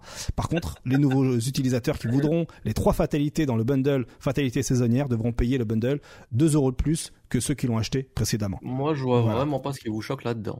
Alors, ce qui est, c'est, c'est pas choquant, parce que ce qu'il faut savoir, c'est que de base, la fatalité à l'époque de 10 euros, ce qui a fait encore plus de bruit, c'est qu'elle coûtait plus cher que Omniman. Voilà. Donc, euh, logique que derrière, les qui gens, vous c'est normal que les gens se plaignent euh, derrière. Ah, c'est pour tous les, c'est pour tous les persos. Oniman, c'est un perso, donc euh, finalement, Ouais, voilà, c'est Voilà. Ouais, ça. ouais, c'est c'est rentabiliser les coûts. Ah ouais, d'accord. ok. Et c'est la Ouais, même ils ont fatalité. hein, Et depuis. c'est, hein. et c'est la même fatalité pour tout le monde. Voilà. Ouais, et même Nanny, comme ça, en plus, t'embêtes pas. T'es là, on se entre potes, une game de scorpion, hop, celle-là, et attends, regarde, je te sors le même Sub-Zero. Incroyable. Après tu, Ouais. tu peux après tu peux la ajouter en fait. Tu dans tu vas dans les options et en fait maintenant tu as le choix de d'avoir deux fatalités et donc tu peux remplacer une fatalité par celle d'Halloween. Ah, c'est donc c'est Moi, pas c'était en mode une manip universelle pour c'est pas une troisième Ah, fatalité, c'est une deuxième fatalité. Ok, d'accord, je dans vois. les options, si tu prends Scorpion, non, j'aime pas cette fatalité, cette fatalité, je mets Halloween. Voilà. Voilà. Allez, on passe à la suite, on en reparlera tout à l'heure, vous inquiétez pas. Dernière question. Une séquence du jeu indé Thirsty Suitors fait référence à un moment iconique du jeu de combat. De quel moment Allez, iconique s'agit-il Ah, je sais, je sais. Ah. Justin Wong Daigo. Ouais, Euh, de- Exactement. Ouais. Bien ouais, tout à fait. Normalement. Tout à fait. Hein, euh, pour pour voilà pour ceux qui ne savent pas ce que c'est, que euh, eh bien Thirsty Suitors, eh bien c'est un jeu indé euh, qui a été développé par Mm. Outer Loops Games et édité par Annapurna Interactive. Il est sorti le 2 novembre 2023 sur Windows, Nintendo Switch, PlayStation 4, PlayStation 5, Xbox One, Series XS. Et c'est un jeu d'aventure dans lequel eh bien euh, on incarne une une une héroïne qui euh, parcourt son visa, son village natal. euh, voilà, qui, euh, qui, qui, qui est armé de regrets, tout ça, tout ça. C'est un jeu indé qui a qui a été super bien noté euh, par euh, par les journalistes euh, jeux vidéo. Voilà, donc bah là voilà, euh, tout le monde a la référence aujourd'hui euh, de de Justin Long et Daigo, comme quoi eh bien euh, c'est assez ouf hein, le versus fighting est de partout. Voilà, Oui, ça, ouais, tout le monde connaît ce machin, c'est trop bien. c'est assez ouf, ouais, c'est assez C'est la référence jeu de combat, ça. Exact. On enchaîne avec euh, ben maintenant dans le segment Street Fighter. Euh, bah là maintenant on parle de la vraie euh, voilà du crossover Rainbow Six euh, Siege avec Street Ah. Fighter 6. Bon, Bon, Magnifique. aïe Ils feront aïe aïe aïe aïe. sur ça. Hein. Aïe aïe aïe aïe. Ah bon, Magnifique. pour ceux qui se posent des quoi, questions. C'est des skins, c'est quoi Alors, C'est des skins, ouais. alors voilà, Ubisoft a annoncé justement euh, un crossover avec Rainbow Six Siege qui intègre eh bien les skins des persos Ryu et Chun-Li de Fortnite. Et donc maintenant, il sera possible de faire des Hayuket et des Spinning Bada Kick, comme on disait quand on était gamin, aux côtés de Master Chief, qui est également dans Rainbow Six Siege, hein, euh, grande figure de Fortnite. Voilà. Ronir, Tibi aussi. Et- mais c'est genre parce que Rainbow Six c'est genre un Counter Strike, mais sans être Counter Strike, c'est. Ouais, c'est ça, c'est un, FPS multijoueur. C'est un mais- FPS. Ouais, c'est un compétitif, FPS ouais. Ouais, mais Ouais, mais Avec des mais capacités. genre, euh, Oui. Ah, genre, tu vois pas ton skin, oui, oui, tu vois pas ton skin dans ce que tu Oui, veux. oui. Ah ouais, Ah, je- merci, pas. Non, mais tu, tu verras les, tu verras les gants, tu verras les gants de Ryu. C'est trop bien, t'auras les petits. Ah oui, t'auras- gants. c'est génial, tu verras les gants de Grillou, ouais. Bon. Allez, pour le, pour le Ryu et- plaisir, pour le plaisir. Voilà. Et les mecs ils vont vraiment se balader en Ryu. Ah ouais, ils vont vraiment se balader Ah, en quand même, oui. Oh, il Ah fait ouais. pas peur du tout. Il il Voilà, il a une tête chirurgie. Grosse. Ah, Chun-Li, la vache, la pauvre. Mais c'est Ouais, là, euh, Qu'est-ce qui s'est passé Ah mais le Ryu il est passé en chirurgie esthétique. euh, Ouais, c'est ça, ouais. Mais la Chun-Li, la pauvre, euh, dans Street 6, quand tu fais le mode histoire, elle est toute sympa, toute souriante. Là, franchement, t'as... Ah, là, elle a pas envie de rigoler. Elle a pas commencé la partie pour faire la guerre qu'elle est Ah, déjà non. triste. Ah oui, non, non, elle est pas là pour blaguer là. Par contre, euh, Chun-Li. C'est bon, je... ah ouais, non, mais Ryu, faut pas, les... Chun-Li, faut pas lui donner de flingue, hein, d'un seul coup, elle se vénère, Ah oui. Ah là, c'est Ryu Bogdanov, c'est trop grave. Oh, oh la vache, c'est méchant. Exactement, la Gouez, hein. La guerre, ça rend moche. Ah ouais, c'est ça. En tout Bon. cas, le chat qui est en oui, PLS, effectivement. Bah je écoute, je sais, j'avoue, je suis curieux quand même de voir à combien ça va vendre, hein, ces trucs. Enfin, ces, Bon. ces skins, pardon. Bon, je Ah, suis clairement euh, convaincu. Je ne sais pas encore, je me suis même pas Si renseigné. je je- suis capable d'acheter un petit Ryu quand même, moi. Ah ouais? Juste pour la... Ok. Ah, mais juste Histoire de tirer en sandales. Oh, très bien. très bien, très bien. Euh, il faut se faire ah, des collabs après, donc du coup, ça a été un prix collab classique à mon avis. Ouais, pour il y a moyen, ouais. Ouais, ouais, il y a moyen, effectivement. Un petit, un petit 15 balles, là, euh, tranquillou. Euh, alors, euh, l'image du jour. Pour vous, j'ai l'image du jour. Euh, je vous la montre. comme Je vous la montre. Hop, regardez. C'était ce week-end. Oh. Oh, Kakeru. Il avait envie de tuer Kakeru. Ouais, il était pas content, hein. Ah ouais, le- le- un jou- le- il y a un joueur euh, justement euh, de, de République Dominicaine hein, ce week-end qui a affronté Kakeru et qui s'est fait ouvrir en deux et qui ne s'attendait pas avec sa manette PlayStation 4 jouer contre un JP de ce niveau-là et effectivement euh, on le voit, il était à deux doigts de se transformer en Super Saiyan à la fin hein, avec ce regard de travers. Donc euh, je tiens à vous euh, rappeler que ce joueur Kakeru sera ce, le week-end prochain à l'UFA. Oui. Voilà. euh, Eh, me mettez pas dans ma Non. poule, s'il vous plaît, c'est bon. Ah. C'est bon, Michelin. euh, C'est c'est le joueur ou le perso qui te dérange les deux, les deux. Mais en vrai, je l'ai joué J'ai pas compris, il euh, savait pas c'était qui, c'est ça Bah, il, il s'attendait pas. L'écart de niveau était trop pour lui. Il s'attendait pas. Enfin, c'est comme si c'était un Saibaman qui allait, qui allait affronter Sangoku et SSJ1, quoi. Ouais, Donc, euh, voilà, il dit, mais quoi? J'ai même pas Et- touché la manette à peine. Il fait partie des, des JP très défensifs en plus. Mm. C'est frustrant de ouf d'affronter Kakeru, mais il joue tr- vraiment trop bien. C'est un des. Oh, bon, à que- mon avis, tu sais, au niveau de l'écart, que ce soit Kakeru, que ce soit un autre, il aurait eu Conquer en Ouais. face, à mon avis, ça aurait été pareil. hein. Oui, je pense. Bah, il y a Ouais. une petite veste MK en plus. Hein. Il était pas vu, pour jouer à Street, le gars. oui, oui, c'est mais- ça, ouais. C'est vrai. Mais il a kiffé l'expérience, visiblement. Alors, euh, dernière info. Attendez-vous à vivre la même chose pour le coup à l'UFA. Allez, Ah, des bisous. effectivement. Ah, ouais. Euh, on continue avec euh, eh bien euh, les nominations de Street Fighter 6. Et oui, Street Fighter 6 aussi a été nominé aux Games Awards pour le meilleur jeu de combat, pour le meilleur jeu multijoueur et pour l'innovation dans l'accessibilité. Voilà. Euh, il faut savoir Alors, oui, également- Vas-y.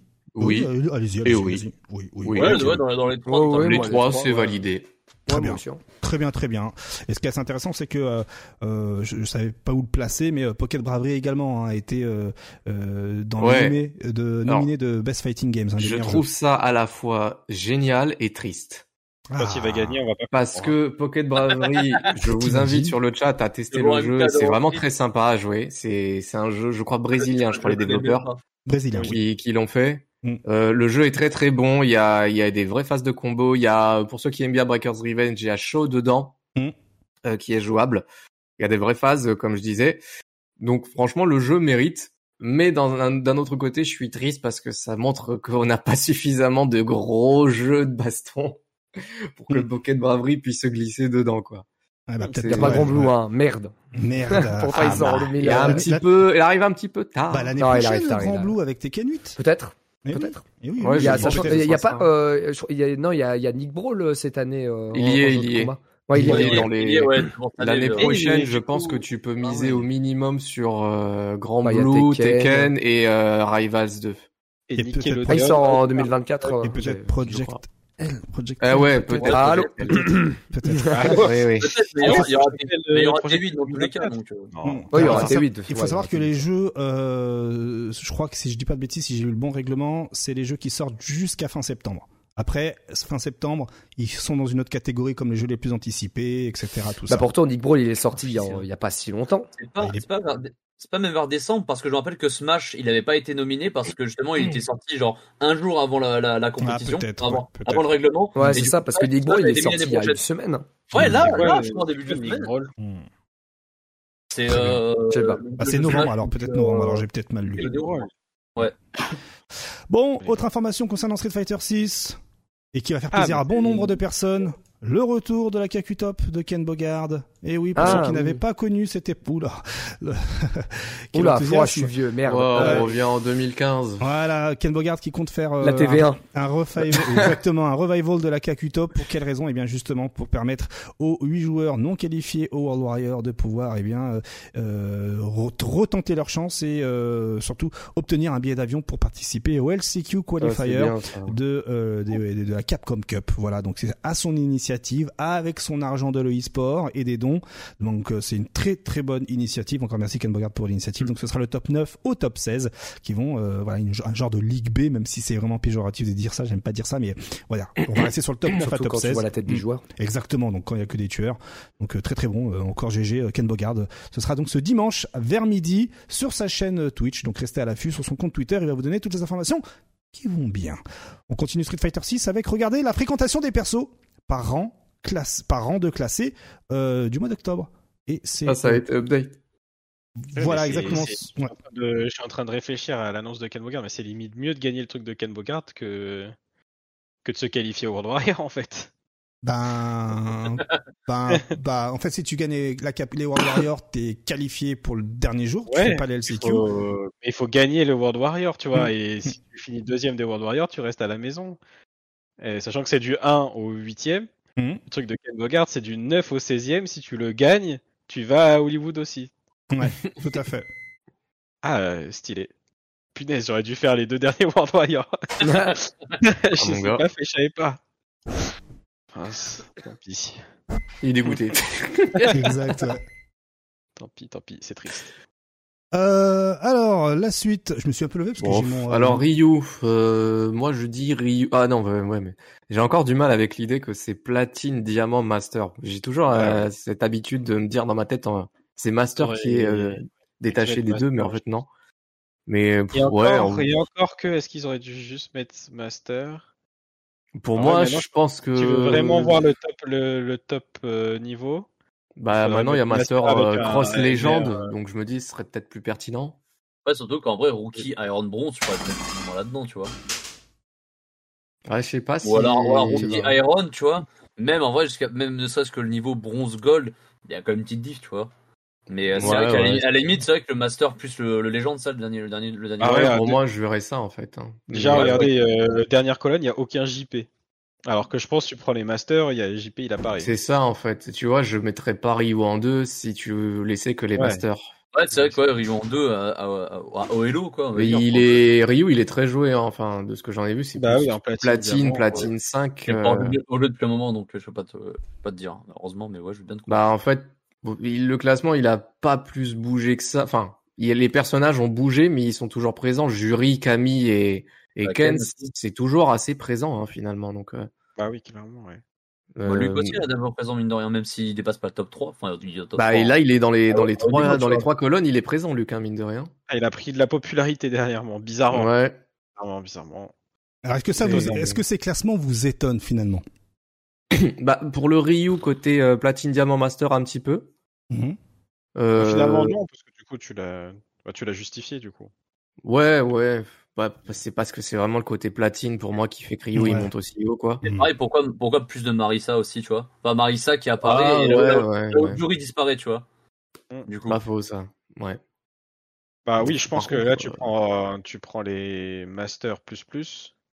Euh, Marissa et Ryu dans la dernière colonne, ils disparaissent. hein, je pense. Oui, voilà, il y a, il y a JP qui se pointe, Luke, c'est viable qu'il y soit, mais tu vois, je mets Chun-Li ou je mets euh, Guile, par exemple, Ouais. À, la- à la place. Euh, au DJ même, c'est encore mieux, à la Ouais, place, quoi. DJ.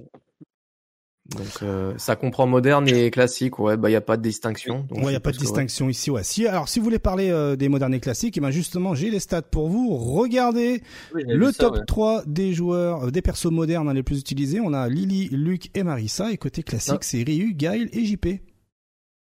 Ah, ça, ça me Ok. surprend pas en vrai pour le moderne, hein, parce que les trois là, ils sont, ils sont pas mal Ça hein, en bien en moderne. ouais. Ouais, carrément, ouais.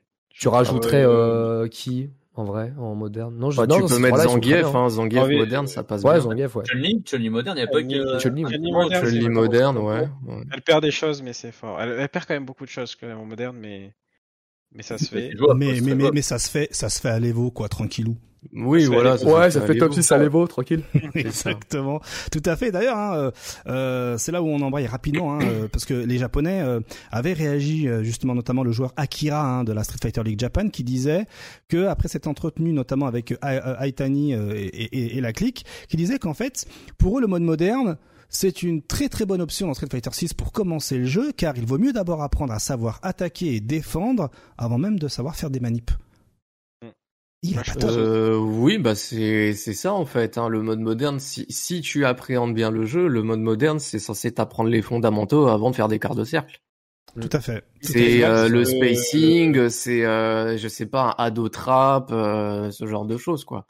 Est-ce que, est-ce que euh, c'est, c'est- c'est- ce- finalement, est-ce que ce mode moderne là ne devrait peut-être pas euh, euh, inclus dans tous les nouveaux jeux de baston finalement, parce que il y a pas Ça mieux marche comme porte d'entrée. très très bien. Après, c'est à voir aussi, tu vois, par exemple, t'as des, t'as des persos en moderne euh, qui ont vraiment pas grand chose. Genre Dalsim, il peut même pas en tirer quand il est en moderne. Oh la galère. Tu vois, moi je trouve des- que les JP, shotos il ils sont des trucs aussi, hein, JP. J'ai- J- j'ai- bah, Ah ouais, JP Guile, tu vois, JP Guile, Ryu Ken, ils perdent des trucs de fou, tu vois. Ne serait-ce que de ne pas pouvoir utiliser les trois variations de boules de Ryu et Ouais, de. Ken, je trouve que tu perds pas mal en fait. Même JP, pareil, JP en, Ah ouais. moderne, c'est le- Stalatech mid, tu vois. C'est ça. Et la, et la TP aussi, je crois que la TP n'est pas en raccourci, il me semble. Il y a, il y a un ou deux coups spé qui est pas là. Après, n'oublions pas qu'en moderne, on peut faire les coups spéciaux. Euh, Oui, après, tu peux les faire manuellement, tu vois, mais en raccourci, tu les as pas. Ouais, ouais, un peu comme Grand Blue Fantasy Versus. Très bien, très bien. Euh, alors, souvenez-vous, la semaine dernière, on en avait parlé, euh, on avait parlé, pardon, des, euh, des glitches, des, des, des bugs, tout ça, notamment de Jamie. Eh ben, ça a été corrigé avec la dernière mise à jour qui a eu lieu ce 14 et 15 novembre selon le fuseau horaire dans lequel vous êtes. Bien non, comme ils on peut le voir ici, regardez Jamie. L'overdrive Tenshin euh, a été corrigé. Il n'est plus possible Ah de oui, laisser l'adversaire euh, stun euh, après le burn-out euh, en, en réalisant la chope. Et je vois qu'il y a aussi des petits battle adjustments comme euh, euh, des corrections qui ont été faites sur des comportements non attendus. Est-ce que cela concerne le bug de drive? Oui, c'est juste ça, je crois. oui. C'est Ah, ça, ça a non, été- non, non, non, le, non, le bug de drive, c'est toujours pas corrigé. Ils ont ouais. juste tweeté qu'ils sont au courant et qu'ils regarderaient. Voilà. Euh, Ah, et voilà. Mais là, c'est juste pour dire euh, Mm. que les changements qu'ils ont fait, c'est du, c'est pour le truc de Jamie. Mm. Et comme j'avais prévu sur Twitter, il y a des joueurs de Jamie qui vont dire ah non, ils ont nerfé mon perso. Évidemment. Évidemment, évidemment. Évidemment. Bon, sur le compte de la blague, évidemment. Mm. Mais Alors, ça juste- fait combien de temps qu'on a découvert ça? Parce que ça arrive un peu tard le patch quand même pour un une semaine. euh, Une, une semaine Ah, deux semaines, je crois. Ouais, ouais, je veux dire. Ouais. Après, est-ce que vraiment ça cassait Je énormément l'ai jeu jamais subi. Je l'ai jamais subi. Pourtant, ouais, c'est ça, beaucoup, c'est pour ça que je suis curieux. ouais. Mm, mm.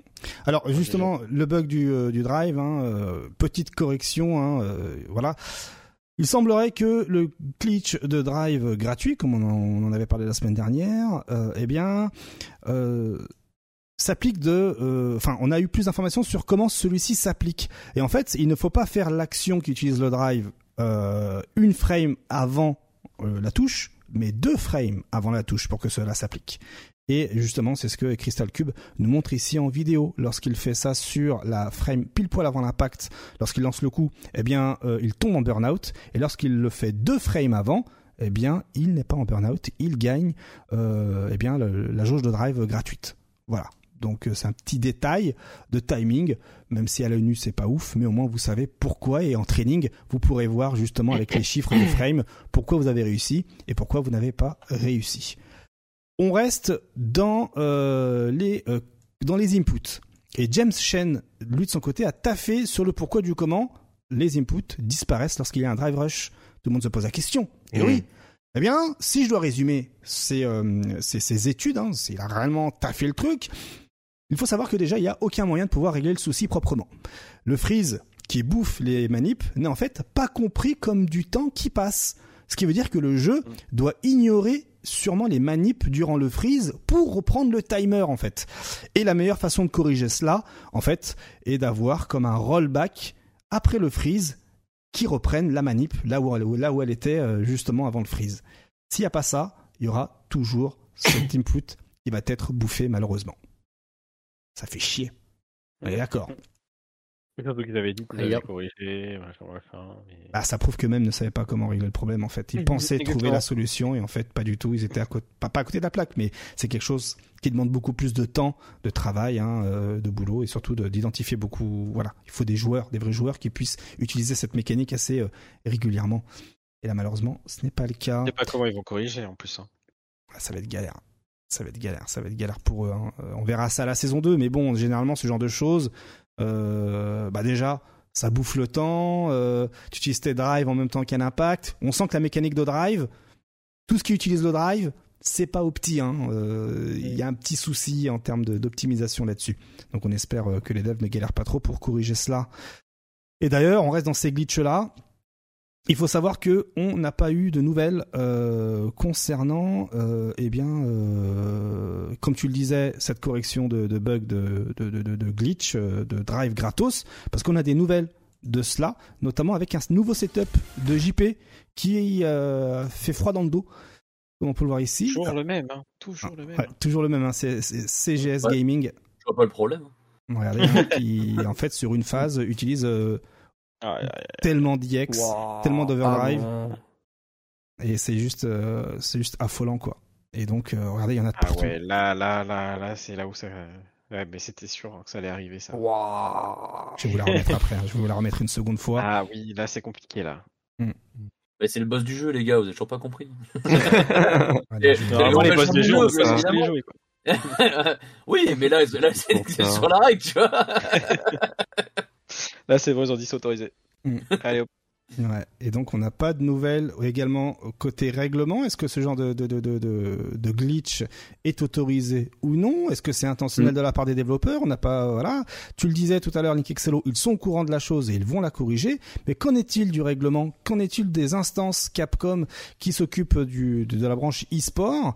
Eh ben, aucune nouvelle, si ce n'est que euh, la chose qui s'en rapproche le plus dans le règlement, c'est euh, le- le- le- l'article 13.2 ici, là, ce pavé-là, qui dit que à un, à un moment donné, si Yes. vous si vous utilisez, euh, euh, alors c'est où exactement, tac tac, euh, voilà, si vous euh, faites des choses non autorisées, euh, mettez des virus dans l'ordinateur, utilisez des bugs, fraudez ou euh, faites en- voilà ou avez des problèmes techniques ou euh, tout ce qui peut être au-delà du contrôle de Capcom, eh bien c'est interdit. Voilà. Mais est-ce que ont, ils ont quand même anticipé les choses. Hein. C'est Mm. bien. Ouais, mais cela ne voilà. euh, Après, derrière, ce qu'il faut existe, quoi. En fait, en fait, le truc aussi, c'est que c'est bien de mettre des règles, mais derrière, est-ce que ça va être appliqué? Parce que des fois, dans des compétitions officielles, les TO, ils connaissent pas le jeu, hein, donc euh, Mhm. ils vont voir, euh, ils vont voir 50 milliards DX, ils vont pas se dire ah tiens, il y a peut-être un truc bizarre qui se passe. Non, non, ils vont jamais se dire ça. Mhm. donc c'est pour ça que derrière, il faut voir s'il y a moyen de de de de- d'avoir quand même des personnes compétentes pour avoir pour fait, avoir euh, justement le réflexe de se dire ah bah tiens là il y a un problème on sort l'article c'est pas bien ce que tu fais Mm. et bah derrière aussi un truc tout bête euh, si ça arrive et que justement euh, les Théos sont là en mode bah tiens il y a un problème qu'est-ce qui se passe? Est-ce qu'on refait la game? Est-ce qu'on donne le round Est-ce qu'on le, est-ce qu'on le disqualifie? Mais est-ce qu'on le disqualifie du winner ou on disqualifie du tournoi en entier, etc., etc. Là, par contre, c'est un peu du, euh, c'est un peu du flou là-dessus, j'ai l'impression. Eh, malheureusement, ouais, ouais, ouais, ouais, exact, ouais. Moi, ça me rappelle, ça me rappelle euh, euh, un Stunfest hein, euh, pour sur Street Fighter 4, Tokido contre Infiltration. Il y a eu un double KO et en fait, ah, qu'est-ce qu'il fallait faire s'il y avait un double KO sur le match? Et en fait, on savait pas est-ce qu'on comptait les points et tout. Donc, il a fallu qu'on contacte les orgas du Capcom Pro Tour pour qu'ils puissent nous dire, donner la marche à suivre. Est-ce qu'il faut compter un point aux deux joueurs, un point à un seul joueur? Donc, on a appris à ce moment-là que, ben, lorsque le match était décisif, le double KO ne comptait pas, par exemple à l'époque Mm. du euh, Capcom Pro Tour Street Fighter 4. Et ça, c'est quelque chose qui était caché dans une des lignes en anglais du règlement. Bref, c'est voilà. Euh, et euh, allez encore deux petits points avant de passer au sujet. Le euh, l'avant-dernier point sur le segment Street Fighter 6, c'est des nouvelles euh, de la version arcade de Street Fighter 6 qui est actuellement en Oh. euh, location test. Eh, Ah. Comment on l'oublie vite, celle-là. t'as vu, t'as Ah vu, vache, vu, on en a parlé la semaine dernière en plus. hein. Exactement. Et là, c'est Akira, toujours Akira, le joueur de, de la Street Fighter League euh, Japan, qui nous fait un petit compte rendu. Vous êtes pas prêts les gars, je vous annonce. Euh, préparez vos meilleures punchlines de la version arcade de Street Fighter 6. Alors en gros, euh, sur place, il fallait faire la queue, qui à un moment dépassait plus d'une heure d'attente. Euh, lorsque vous vous posiez, eh bien c'était 100 yens pour pouvoir tester le jeu. Euh, les cartes Nessica, parce que le jeu est, euh, le jeu voilà, c'est sur une Violix, eh bien euh, se joue en ligne également, sont déjà placés pour jouer en ligne, donc pas la peine de ramener la sienne. Et côté mode de jeu, pour cette location test, il y avait le mode normal qui était limité à 5 victoires consécutives. Après les 5 victoires consécutives, tu te lèves et tu refais la queue. Et une seule défaite possible dès que tu perds, salut. Ou le mode sécurité qui propose au maximum 3 victoires consécutives, mais 2 défaites possibles. Donc, vous avez une vie supplémentaire. Il y avait également deux modes de jeu, le mode local et en ligne. Donc soit vous jouez avec les gens qui étaient euh, dans la salle avec vous ou avec ceux qui étaient dans les autres villes. Et euh, le paramètre des boutons a été plutôt critiqué parce qu'il n'était pas ouf. Seuls 8 boutons pouvaient être utilisés. Et il y avait quatre types de config de boutons. Custom 1, Custom 2, Arcade Stick, Arcade Stick pardon, et pad manette. Et euh, aussi, il faut savoir que la description de l'emplacement des boutons était calée à celle de la version Steam, mais en fait pas vraiment, parce que le petit point et petit pied étaient inversés. Euh, et aussi, au- et aussi, attention, eh bien, direct input seulement. Pas de X-input possible, donc impossible d'utiliser des Razer Kitsune par exemple, ou d'autres euh, sticks euh, spécifiquement compatibles uniquement euh, PC et pas PlayStation. Donc vous ramenez vos sticks Xbox, ça marchait pas. Et le levier et il y avait un levier, sinon a 8 boutons maximum. Et par contre, attention, les joueurs ont eu la possibilité de jouer avec des manettes X-input avec un reset de la machine afin d'activer euh, ce mode-là. Donc en fait, euh, si ça marche pas, tu resets euh, la Violix, le jeu, et il y avait voilà potentiellement une option qui te permettait de débrider la bande d'arcade. Donc si vous allez sur arcade au Japon et que vous avez une chance sur deux que les gars aient débloqué le- les restrictions de, de, de- de la bande d'arcade. Alors bon, là on se dit c'est une open beta où tu payes 100 yens, c'est le Japon, il n'y a pas de souci. Quid des écrans? Parce que c'est ce qu'on se pose comme question. Mm. Ce sont des Violix. Et, et les Violix n'ont que des écrans en 60 Hz. Et attention, selon euh, le- les, les- les di- di- di- diffé- différentes personnes, différents joueurs, euh, le- la V-Sync était activée.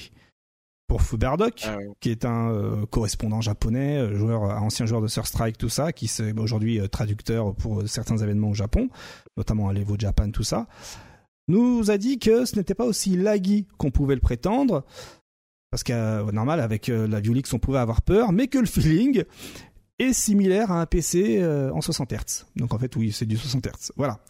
Donc bon, euh, ça sent pas la joie la version arcade de, Street Fighter 6. Euh, au bonheur la chance, est-ce que cela va ramener plus de monde? À l'arcade Pas sûr vu comment c'est parti. Euh, surtout avec les standards que nous avons actuellement, hein, euh, notamment côté compétitif et même à la maison. Hein. Ça veut dire qu'aujourd'hui à la maison on a mieux que sur une VLX, quoi, que sur l'arcade. Alors que on se souvient tous d'une époque où ce qui nous faisait rêver c'était l'arcade. Donc aujourd'hui, est-ce que ça y est, on signe pas la fin de l'arcade? Des nouveaux jeux, hein, parce que l'arcade Ah, aujourd'hui c'est ouais, surtout rétro maintenant. Je pense que l'arcade c'est destiné aux gens qui n'ont pas de pas de PC ou console chez eux. Ouais. Euh, parce qu'en en fait, euh, il y a eu plusieurs phases. Déjà, bon, les consoles sont devenues plus puissantes que l'arcade. euh, ça, ça fait depuis longtemps. Mm. Et après, il y avait la phase où le online n'était pas ouf, ouf dans les jeux de combat. Donc, c'est vrai que l'arcade était puissant parce que tu te retrouvais offline avec un gros pool de joueurs. Donc, c'était cool. Tout à fait. Maintenant, on a un offline qui est, enfin, un online qui est offline perfect en fait. Donc, Ouais. et c'est oui, là, là aujourd'hui, si tu es joueur PC chez toi, et t'as très peu de raisons d'aller en arcade hein, et de payer à chaque fois que tu, Mm. tu veux faire une game quoi. Après, il y avait, euh, le beat buy. Dès que tu prends un beat Oui. tu dois partir. Ouais, après il y avait aussi un truc intéressant que ça c'était le premier truc qui m'avait surpris avec le test là de, de la version arcade de Street, c'est que euh, on savait combien y avait-il de bornes euh, là-bas? Euh, Il y avait du monde, non, on savait pas combien il y avait de bornes. J'ai pas, j'ai pas vu le chiffre de bornes, mais euh, personne s'est plaint du nombre de bornes, semble-t-il. Surtout qu'il y avait du monde, du monde, du monde pour faire la queue. Bah voilà justement, euh, justement il y avait une heure d'attente pour euh, participer au, Mm. au test quoi, tu vois. Donc ça veut Mm. dire qu'il y a quand même des gens qui sont quand même intéressés par l'arcade et qui, ont l'air d'être quand même motivés de payer 100 yens euh, pour espérer faire un beat Parce by c'est 5. cu- c'est culturel l'arcade là-bas quand même. Hein. Voilà, c'est pour ça, c'est pour ça parce que euh, même si sur le papier le, le fait que maintenant on a un rollback qui marche extrêmement bien, etc. Bah t'as Mm. quand même ce côté culture. Ouais. Euh, c'est pour ça euh, un truc tout bête, mais euh, les gens se plaignent du Capcom Pro Tour parce qu'il est principalement online, alors qu'on a envie de, du offline, tu vois. Ouais, c'est vrai. Alors que sur le papier, bah c'est mieux de faire du online que de- du offline, mais non, c'est notre culture. que au Japon, ils se sont adaptés par rapport à ça. Euh, vu que le jeu, bah, notamment Street 5, était pas sorti sur arcade avant un très long moment, Mm. Mm. Bah, du coup, euh, ils ont l'habitude maintenant de se regrouper dans des cybercafés ou des, en tout cas, dans un lieu dédié à ça. Notamment à Tokyo, ils ont, euh, quasiment une session tous les jours dans un, endroit différent, aux horaires après le boulot, en fait. Donc, en fait, ça remplace l'arcade. Et c'est ça qui fait mal à l'arcade aussi, c'est que du coup, bah, les joueurs n'ont plus vraiment non plus l'habitude de- d'aller en arcade, et c'est le cas aussi pour les nouveaux jeux. Stri- euh, Strife fait un peu la même chose, donc les joueurs ont plus vraiment euh, ouais, l'intention d'aller en arcade aujourd'hui. C'est vrai que les... voir des files d'attente, c'est un peu surprenant. Mm. Après, est-ce que c'est parce qu'ils ont envie La curiosité, peut-être. ou la Ouais, curiosité, ouais. Oh, voilà. curiosité. Peut-être qu'ils pensaient que JP allait être nerfé sur la version arcade, et non. Ah oui, Dommage. un rééquilibrage Dommage. comme, euh, comme Oh, l'époque. mince, alors. Pas bête, pas merde. Bah, dommage. Est-ce que aussi euh, le fait que la, version arcade sorte assez rapidement quand même hein, par rapport à Street 5, souvenez-vous Street 5 on a dû attendre arcade édition de Street 5. Est-ce que aussi c'est pas intentionnel de la part de Capcom de le sortir aussi vite tout en nous proposant un Capcom Pro Tour où il y a que très peu de offline? Je sais pas. je- Est-ce qu'il y a un lien à, faire entre les deux? Ouais, ça reste au Japon. Au. Japon, ils dosent Ouais. de fou quand même. hein. Ouais, voilà, c'est que ça. ce Je pense que euh, je pense qu'ils s'en arcade ou fichent du. CPT. Hein. Ils, Ouais. euh, ils balancent, euh, ils balancent Mm. parce que bah, au Japon ça marche et puis let's go. Hein, je pense. Je crois que c'est toi qui nous disais, euh, Kaïs, dans une précédente émission, qu'ils avaient même plus assez pour leur ligue là avec euh, oui. un débutant, un intermédiaire, un Mm. avancé. Ils avaient même plus assez de joueurs débutants Ouais, tellement il y a des gens qui dosent. Ouais, Donc exactement. à partir de là, je pense que tout, il y a trop de gens qui dosent, peu importe que ce soit sur arcade ou pas quoi. Hmm, alors, on a l'expérience de Flo Sama, hein, euh, des bisous d'ailleurs, hein, qui est dans le chat, qui nous explique que il a essayé de jouer à Getty Gear Strive en arcade Ouais, en ouais, avril ouais. dernier. Il a mis sa pièce dans la borne et en fait c'était pour jouer en ligne. Il a Ouais, jamais eu voilà. de match et il a eu un Mm. time-out après 7 minutes. Bah, et Gear Strive, hein, jouer en des ligne, jeux de euh, combat les plus joués aujourd'hui, hein, mais, Mm. mais pas en arcade. Ouais. arcade, arcade pas en jouer arcade, en euh. Et pourtant, et pourtant, il y a rien de mieux que que les ambiances euh, de l'arcade quoi. Ouais, mais c'est pas juste la borne, c'est les gens qui sont autour. Autour, bien sûr, bien sûr, Bien sûr. exactement. Voilà, donc bon ben, euh, c'est, on verra ce que deviendra euh, Street Fighter 6 en arcade. Est-ce que ça va devenir euh, euh, un meuble ou pas? Nous verrons bien. Mais on va terminer ce segment Street Fighter 6 avec une petite infographie très rapidos, l'infographie de la fréquentation spectateur des événements Capcom Pro Tour. Et oui, nous l'avons. Regardez, c'est grâce à Aliette Fake qui, euh, eh bien, euh, nous partage. Hop, je nous mets full screen. Voilà euh, l'infographie. Regardez. Euh, ce qui est en ce qui est en orange, c'est tout ce qui est online et en couleur, ce qui est présentiel. Sur YouTube, regardez, Alors je vais essayer de mettre ça vraiment bien full screen. Est-ce que ça marche? YouTube Japan alors. Hein. Voilà. Ah non, mais c'est. Je sais pas ce que je sais même pas. ce Donc c'est. tout à gauche en bleu c'est l'Evo avec 252 000 euh, spectateurs sur YouTube. Euh, offline euh, Singapour avec 116 000 sur YouTube. Ensuite France première offline avec 94 94 000 sur YouTube. Et ensuite eh bien L'Amérique centrale-ouest, c'est euh, l'online qui a eu le plus de vues avec 112 000. Et ça, c'est que YouTube. À votre avis? À votre avis? Parce que là, on a aussi les chiffres Twitch. YouTube ou Twitch lequel, Laquelle des deux plateformes a le plus de spectateurs selon vous? Moi, je pense que c'est YouTube parce que parce que les Japonais. Et euh... Il n'y a pas alors- les Japon là-dedans dans alors, le je vois graphique? le chat, hein, le chat est mitigé. Je vois Twitch, YouTube, Ouais, euh, Twitch l'argument de. Bah pour les veaux, c'est sûr, ça va être Twitch. Ok, Voilà. d'accord. Mais euh, après, en vrai, euh, en vrai, moi j'ai envie de dire, ça dépend des régions. Hein. Mais euh, déjà, euh, c'est pour... il, il est où le Japon Où est le Japon dedans euh, Mmh. c'est dans, le graphique euh, Il que c'est manque. euh, Switch, hein. tu vas pas me dire que c'est sur Misdon ou, ou autre. Hein. Non, non, non, ils sont sur. Enfin, je- les spectateurs. Moi, je pense que ça va être Twitch, hein, je pense. Twitch, mais c'est vrai qu'il n'y a pas le proto. Il n'y a pas le, euh, ouais, il y a pas le Japon effectivement. Ouais. À moins qu'ils parlent juste des online premières. Non, même pas en fait. Non, je dirais, c'est- je dirais Twitch. C'est ça, hein, en pense. vrai. C'est les online premières en fait. Parce que là, tu regardes les régions, qu'est-ce qui peut être sur YouTube là-dedans? A- Asie, euh, Ouais, c'est les online premières de, des, des, des régions. pour ça qu'il a- il en manque certains. Allez, on regarde sur Twitch. Ra- Vas-y. Vous êtes pas prêts Vous êtes prêts? Allez, let's go. Voilà Twitch. Ah ouais Ouah, la tristesse Ah ouais Ah ouais, marrant ça. Ah ouais, la tristesse Oh merde Ah, Alors on parlait, quelqu'un disait l'Evo, il y en avait plus sur Twitch, sur YouTube 252 000 Ah ouais et sur Twitch 161 000. Ah Je ouais, pensais qu'il y en avait justement plus sur Twitch, euh, plus de Ah, mais 250. Twitch, c'est Ah, zéro vache. en fait euh, en termes de chiffres quoi là. Ouais, j'avoue, c'est fatigué. Hein. Alors, Putain, pour ceux qui- 8500 Ouais. pour les zéro, je pense, ouais, voilà, c'est fatigué, mais Alors, c'est. euh, pour ceux qui n'ont pas l'image, hein, qui nous écoutent en podcast, euh, donc 160 000 pour l'Evo, Twitch, euh, Singapour 9200 Twitch, euh, France première offline 8500 et même les premières euh, online font plus de vues comme l'US Canada West 36 000. Euh, on avait vu tout à l'heure hein, que c'était le carton plein à 100, plus de 100 000 sur YouTube pour le Central America, America West. Ici c'est 7300 effectivement. Faut voir les chiffres parce que genre par exemple pour le offline première France, tu vois il y avait le restream quand même de Ken et, et Mr MV. Je pense que les deux cumulés ils avaient les 8500 peut-être. Hein. Ouais. Donc je sais Et pas, quand comment, je sais pas comment sont Copa, calculés les euh, chiffres pour le coup, mais c'est vrai que Ouais, c'est c'est ça, ouais. Il y a Copa sur le chat qui précise un truc intéressant. YouTube et Twitch ne comptent pas les vues de la même manière. 10 fois plus sur YouTube. Donc une Ah ouais. vue Twitch compte 10 vues YouTube.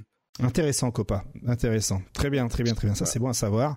Par contre, c'est vrai qu'au Japon, quand tu regardes les, les chiffres euh, des, des tournois au Japon, la Street Fighter League aussi notamment, c'est hallucinant. Là, on est sur euh, du 20K constant euh, sur tous les, toutes Oui, les SFL. tout à Enfin, fait. c'est c'est énervé. Sachant que Mm, tu as aussi plusieurs commentaires, et surtout pour la SFL Japon, tu as, les, euh, le- la version japonaise, puis tu as aussi la version américaine. hein, Ouais. Pour avoir des commentaires en, ang- en anglophone ou en japonais. hein. mm. C'est énorme. C'est énorme. Ouais, à voir comment tout ça est comptabilisé. Mais effectivement, hein, selon Copain, si euh, YouTube euh, utilise un, un système de tampon où euh, en fait euh, il te ping euh, toutes les 10 secondes pour que ça te fasse, euh, ta- ça, ça te comptabilise plus de vues. Effectivement, c'est pas très fair play. Est-ce que ce serait à cause de ça que, grâce à ça, plutôt qu'on puisse avoir le, le direct en différé si on le souhaite sur YouTube Bah, je pense, je pense que jouer. cette histoire, elle marche bien, parce que quand tu compares Mm. justement Twitch et YouTube, Mm. euh, bah, les, les compétitions les plus longues, ce sont ceux qui ont le plus de vues, en fait. Oui. Parce que ça soit les VO, les offline premières, quelques World Warrior, euh, non, c'est quelques euh, euh, online premières. Mm. Quand tu regardes un petit peu les, euh, les trucs, c'est surtout les longues compétitions qui, auxquelles ils ont beaucoup plus de vues. Mm. Parce, et c'est justement s'il y a une histoire du oui, tous les X heures, tu gagnes une vue en plus, même si ça reste toujours à la même personne. Je pense qu'il y a, il y a ce côté, il y a ce côté qui peut rentrer en jeu parce que quand tu regardes les vues sur Twitch, les offline premières, t'en as vraiment pas beaucoup. Mais vu que c'est des compétitions qui ont duré extrêmement longtemps, Mhm. bah quand tu regardes après sur YouTube, bah tu fais waouh, euh, ouais, il y en a quand même beaucoup plus parce qu'un top 8 ça dure beaucoup plus longtemps euh, offline que online. Donc euh, je sais pas, il y a peut-être, euh, il y a peut-être ça aussi. C'est vrai que compter les nombres de vues sur YouTube, ça doit être bien différent par rapport à Twitch, j'ai l'impression. Ouais, ouais, ouais, ouais. En tout cas, euh, dernière question avant de passer au sujet de la semaine.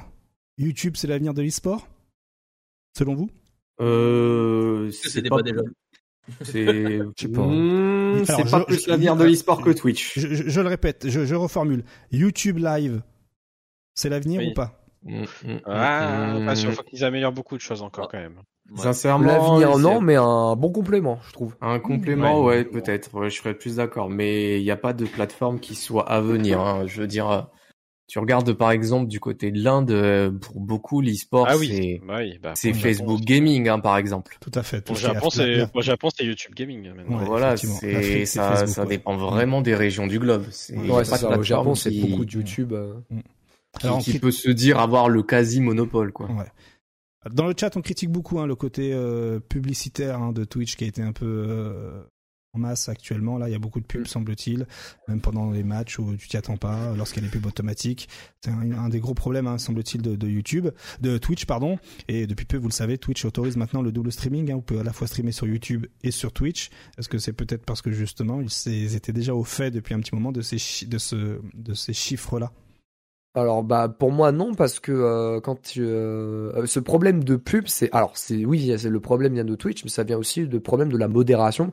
Quand tu as des grosses chaînes et que tu modères tu peux tu peux entre guillemets prévoir les pubs en fait Mhm. donc euh, il y a aussi ce côté du la modération ne font pas grand chose et laisse justement Twitch balancer des pubs moi justement euh, j'avais remarqué quand tu modères des grosses chaînes t'as des, euh, t'as un petit encart euh, au-dessus du chat en mode bah voilà il y a une pub il y a une série de pubs qui va qui va arriver au bout de, de x de x minutes etc et tu peux report euh, tu peux report du coup les pubs pour qu'elles arrivent quand même un petit peu plus loin truc tout bête entre les pauses tiens donc enfin ou même pendant les pauses donc euh, c'est pas forcément principalement la faute de Twitch c'est plus par rapport à la modération Euh, des fois tu as certaines grosses compétitions qui font juste un stream sur Twitch pour faire un stream sur Twitch et t'as rien Mhm. derrière Oui, T'as vrai. aucune modération, le chat il veut rien dire, les pubs elles arrivent au pire moment, etc. Donc c'est pas forcément Mhm. que la faute à Twitch, c'est plus aussi côté orga. hein. Ouais. En tout cas, euh, la semaine prochaine, hein, si on a des infos supplémentaires sur, je vois sur le chat hein, qui demande euh, est-ce que euh, on a des sources de comment sont comptabilisés tout ça.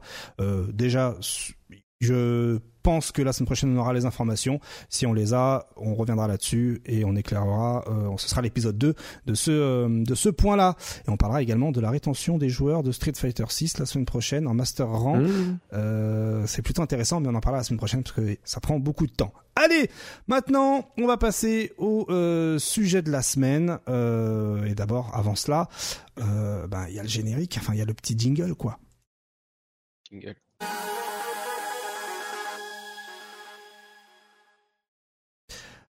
Alors, le sujet de la semaine, bon, on va pas passer par quatre chemins. Vous avez vu hein, tout à l'heure hein, euh, cette histoire avec Warner Bros hein, et les fatalités, le fait de faire payer des fatalités 10 balles euh, à un jeu sur un jeu que vous avez déjà payé 70 balles, euh, de proposer du contenu premium à devoir acheter avec du vrai argent sans pouvoir être débloqué avec la, la, currency in-game. Bon, déjà, est-ce que vous trouvez ça normal ce qui s'est passé du côté de chez Warner Bros? En toute, en toute Bon, honnêteté. mon portefeuille lui il est pas content. Hein. Zut, hein. ok, d'accord. Blizzard nous le fait déjà à la phase, donc bon. Ouais. Quelque part. On Quelque part. Est-ce qu'on n'était pas habitué à ça déjà Bah voilà, c'était la. Et, malheure- c'est ça et la malheureusement, question. ça arrive. Voilà, c'est ça. C'est que malheureusement, ça arrive, c'est ce jeu de combat. Et notamment quand on voit surtout le, le prix pour une fatalité, quoi. Euh, euh, ça fait mal au derche, hein, on va pas se mentir. hein. C'est abusé. hein. Ouais, ouais, ouais. C'est vrai, c'est pas faux. Euh, et bon, c'est, c'est, c'est- est-ce que vous trouvez aussi ça normal qu'on ait à peu près la même chose sur Street Fighter 6 par exemple? Genre des costumes euh, à 15 balles euh, Tortue Ninja? Bah Euh, moi je trouve alors, que enfin c'est normal, c'est c'est bizarre de dire ça mais quand t'as des gros jeux comme Street Fighter et Mortal Kombat et peut-être très certainement Tekken 8 Ouais, c'est c'est c'est normal de voir ce genre de truc. Hein. C'est des jeux qui ont beaucoup de visibilité par rapport aux autres jeux de combat et euh, mettre des skins à 10 balles, euh, bah ça va se vendre en fait. C'est ça le problème. Ouais, Quand tu vois les les costumes de les costumes de Chun-Li ou de Jury sur Street 6, tu fais ah tiens, bizarrement c'est populaire, on va acheter, tu vois. Donc c'est Alors, C'est vrai que je vois dans le chat, hein, c'est le prix de la licence effectivement hein, payé pour euh, avoir du Ouais, ça, Tortue voilà. Ninja, mais payé aussi pour avoir des citrouilles d'Halloween à 10 balles. Bon, on sent que il commence à y avoir un peu une petite euh, dérive qui euh, commence à se la- profiler. Vas-y, Artal, je t'en la, prie. la, comment dire? Le truc, c'est que ça, ça dépend aussi du produit. C'est-à-dire que, Très bien. vu que c'est Mortal Kombat, tout le monde a l'habitude des fatalities, donc tu dis, c'est pas normal que ce soit euh, pas inclus dedans et que tu nous fasses payer. Hmm. L'œil de monsieur et madame tout le monde qui joue à Street Fighter 6 se dit, ouais, il y a une collab avec euh, Tortue Ninja, c'est Mm. cool. Ouais, là, je suis d'accord pour payer.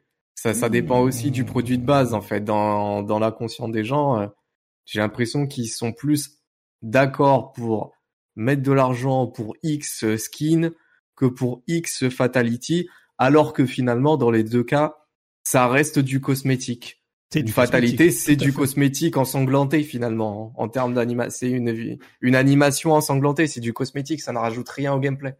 Ouais, ta custo, tu l'as plus en match qu'une fatalité, tu vois. Tu vois, euh, dans Oui, mais fatalité, pas par là exemple, parce que par exemple, le perds, costume bah, de tu l'as street. pas, euh, Ouais, oui, Avatar. oui, c'est vrai aussi. En fait, les costumes de street, c'est juste pour les avatars, donc c'est c'est un peu naze. C'est un peu Attends de Attends de voir Ah, la euh, vidéo, hein. On va rigoler, hein. alors, Il y est-ce en a que beaucoup, hein, des, des, des, des utilisateurs d'avatar. Oui, euh, c'est vrai, c'est vrai qui- bah, c'est le nerf de guerre, on en a déjà parlé, Ah, c'est le nerf de guerre hein, de c'est- Capcom. c'est-. C'est le nerf de guerre. Alors, est-ce que vous trouvez ça donc normal que Street Fighter 6 par exemple soit présenté comme un free-to-play alors qu'on achète 70 balles et que dedans on a des couleurs à débloquer grâce aux drive tickets et encore ça coûte super cher, des défis journaliers et hebdomadaires pour obtenir drive ticket et de la fame pour votre perso et donc débloquer des titres hein, euh, voilà pour votre profil de joueur et un fighting pass pour avoir des récompenses supplémentaires en et que derrière oui. tout ça, il ne soit pas possible d'obtenir des persos supplémentaires avec ce que vous, avec la transpiration que vous avez euh, réalisée justement avant, hein, les drive tickets, machin, tout ça, mais que les personnages supplémentaires, contrairement à Street Fighter 5 où justement c'était ok façon free to play, mais il fallait quand même payer à l'entrée. mais là, il- dans Street Fighter 6, tu veux jouer ton personnage supplémentaire, ton personnage DLC, il faut absolument l'acheter. Il y a plus moyen de le débloquer avec euh, de, de- de- des drive tickets, alors que tout est présenté comme un free to play. Ouais. Est-ce que vous êtes, vous trouvez ça normal vous déjà? Bah, je reviens à ce que disait Nonno, c'est quelque chose qui existait déjà. Enfin, c'est en fait là le système qui propose euh, Street Fighter 6, c'est le système de DLC plus plus plus. Mhm. T'achètes ta, ta galette à euh, 60 balles, Mhm. tu sais qu'il va y avoir un DLC 70. que 70 du coup aujourd'hui. Tu sais qu'il va y avoir un DLC que tu vas payer si tu si t'achètes pas euh, la version euh, de luxe machin avec le season pass inclus. Donc finalement, finalement c'est pas, chose- pas, grave parce que le joueur, les joueurs auront toujours le choix d'acheter ou non le contenu supplémentaire si je comprends bien. Oui, voilà, bah heureusement Non, d'ailleurs. hein. bon. Après, C'est- après c'est vrai que c'est du cosmétique, donc tu vois, enfin, du moins là, ce qu'on parle, c'est tout ce qui est cosmétique, Oui, donc oui. en vrai, ça n'influe en rien ton jeu. Mais C'est ça, que ça. du coup, euh, déjà que tu vas payer ton jeu complet et le season pass, euh, est-ce que tu as envie de remettre de l'argent en plus pour juste du cosmétique? Ça, ça plus, dépend de, de chaque utilisateur. hein, voilà. C'est- c'est ça le c'est- truc. Mais c'est vrai que Mais la, la- Ouais. en plus le coup de Warner, il fait vraiment très très mal. Les fatalités là, vraiment, je trouve, Ouais. euh, alors si, si vous c'est trouvez, très si vous trouvez ça normal, euh, à force de proposer ce genre de dérive, du coup, seuls les joueurs qui ont connu l'ancien monde, les anciennes méthodes, vont se révolter aujourd'hui. Hein, euh, Ah, les fatalités à 10 euros, oh, les personnages qu'on peut uniquement acheter avec du vrai argent. Mais pour les nouveaux, qui vont débarquer sur les nouvelles licences, qui pour eux seront des nouvelles licences, hein, Mortal Kombat 1 ou Street Fighter 6, avant ils jouaient à Fortnite, hein, par exemple. Vraiment, j'extrapole hein, pour que vous puissiez comprendre la situation de ces nouveaux joueurs. Pour eux, ce sera du coup quelque chose de normal. Et donc, Bah, le euh, danger peut venir de là aussi. Ouais, Habituer la nouvelle génération à ça, ce genre de peut- pratique. ça peut les encourager, ça peut Bien encourager justement les développeurs à, à continuer sur cette lignée parce que ouais, les cosmétiques qui coûtent cher, euh, ça existe pas forcément sur les jeux de combat. Mhm. Regarde Fortnite, regarde Apex, euh, ces deux jeux-là qui m'ont euh, qui, euh, qui, qui m'ont un peu surpris avec des fois certains prix de, euh, de des skins, mais, Mais le gens, jeu est ils- gratuit à l'entrée. Donc, Et le jeu est gratuit à l'entrée. c'est Et c'est là où je, finalement. ça, c'est voilà, justement, c'est une petite balance derrière. Et justement, il y a, il y a, il y a eu un. Enfin, moi, ma, ma vision de, de- du modèle économique, c'est pour moi, il faut pas que tu achètes du gameplay. Pour moi, de base. Pour moi, c'est un truc de base Ouais, dans, dans les jeux de combat. Pour moi, acheter du gameplay, pour moi, ça se fait pas. Euh, un season pass qui propose des persos, moi, j'ai jamais été d'accord avec ça. Parce que pour moi, euh, t'as- ton, ton jeu, as envie, tu dois le jouer, tu dois pas payer plus pour jouer encore plus. C'est vrai. bizarre, quoi. Je suis d'accord. Tu vois, moi, moi je préfère, moi je préfère clairement payer des skins. Il n'y a pas de souci parce que si t'aimes pas, t'achètes pas. Si t'as, si t'aimes bien te faire, allez, pourquoi pas euh, rajouter un- une petite pièce en plus pour avoir ton skin. Ou si t'as de la chance, t'es sur PC Master Race, let's go, tu mets des, des mods. Donc, euh, le modèle économique actuel de, de, de, de pas forcément que de Street hein, ou de Mortal Kombat, mais je prends je prends Mortal Kombat, je prendrais Mhm. très certainement Tekken. euh, c'est la même pour Guilty, c'est la même pour Grand Blue aussi. Mhm. Euh, le fait que tu dois payer des nouveaux persos, euh, moi ça me, pour l'instant, moi ça me dit, je- moi je suis en mode mais pourquoi en fait Pourquoi je Mais dois ça- acheter pour avoir plus de gameplay Après, alors que non. ça, ça fait 15 ans maintenant. ouais chez Ouais, Melty je Blood, force. ouais chez Melty Blood qui se ramène, et personne ne connaît ce jeu, ils proposent leur perso gratuitement. Oui, mais il y a- c'était pas le seul. Hein. Regarde euh, Skullgirls. Skullgirls, euh, ils ont mis 10 ans avant de pondre un season pass. Alors quand tu dis 15 Bah, ans, c'est quel- tu penses à quel jeu il y a 15 ans? Alors 15 ans, je force. Et on va plutôt être euh, de l'ordre de. euh, Bah en fait, Street 5 c'est Street pour moi, Street 4 en fait. Non, c'est- Street- Tekken, hein. Street Bah, 4 Street 4 c'est des nouveaux jeux. hein. Non, Street 4, non, tu, parce que tu peux pas puis parler de nouveaux personnages. Donc dans un DLC. Ah non, mais même pas, c'était pire en fait, puisque c'était carrément un jeu complet. Oui, c'était bah, carrément un jeu, à l'ancienne, c'était vrai. Bah alors finalement Street Cross Tekken, ouais, Street Cross Ouais, c'est Tekken, bien vu, Parce bien que vu. Même Ouais. les gemmes, les gemmes qui faisaient partie du mécanique de gameplay, Oui. les meilleures gemmes étaient payantes. Mm. Et les Oui, personnages qui avaient été trouvés Day One dans le CD, Bah les oui. personnages à, à 600 kilooctets, on s'en souvient. C'est ça, la team 15 euros de KOF, euh, Mm. qui est arrivée par la suite. Tekken, j'allais dire Tekken Revolution, mais c'est un free-to-play, donc ça marche pas ouais, vraiment. c'est ça. Parce que Tag 2, ils avaient fait le délire en mode il y avait des personnages qui étaient déjà sur la galette et qui s'en avaient plus tard, avec des mises à jour, Ouais. mais gratuits. Mm. Notamment Mm. Bosconovich, Team Bob, tout ça. Alors, Mais voilà, c'est un truc qui existe, bah, pas 15 ans, 10 ans. C'est quand même beaucoup, quoi. C'est un truc qui existe depuis 10 ans.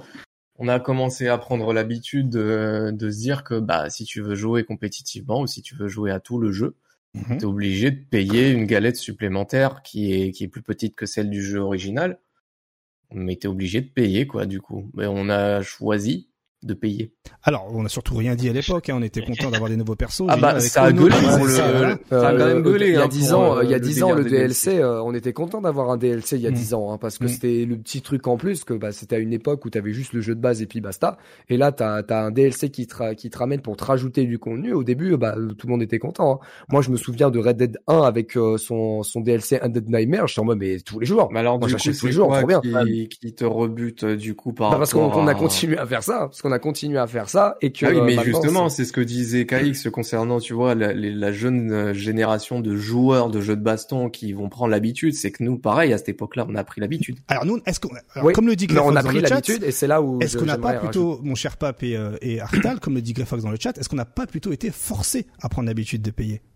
Alors pour moi, il y a, pour moi, c'est pas ça Ah le oui. problème. C'est juste que euh, on a eu l'habitude d'avoir ce modèle économique, alors que derrière, il y avait d'autres personnes qui ont décidé d'en faire d'autres et qu'on s'en est pas inspiré d'eux.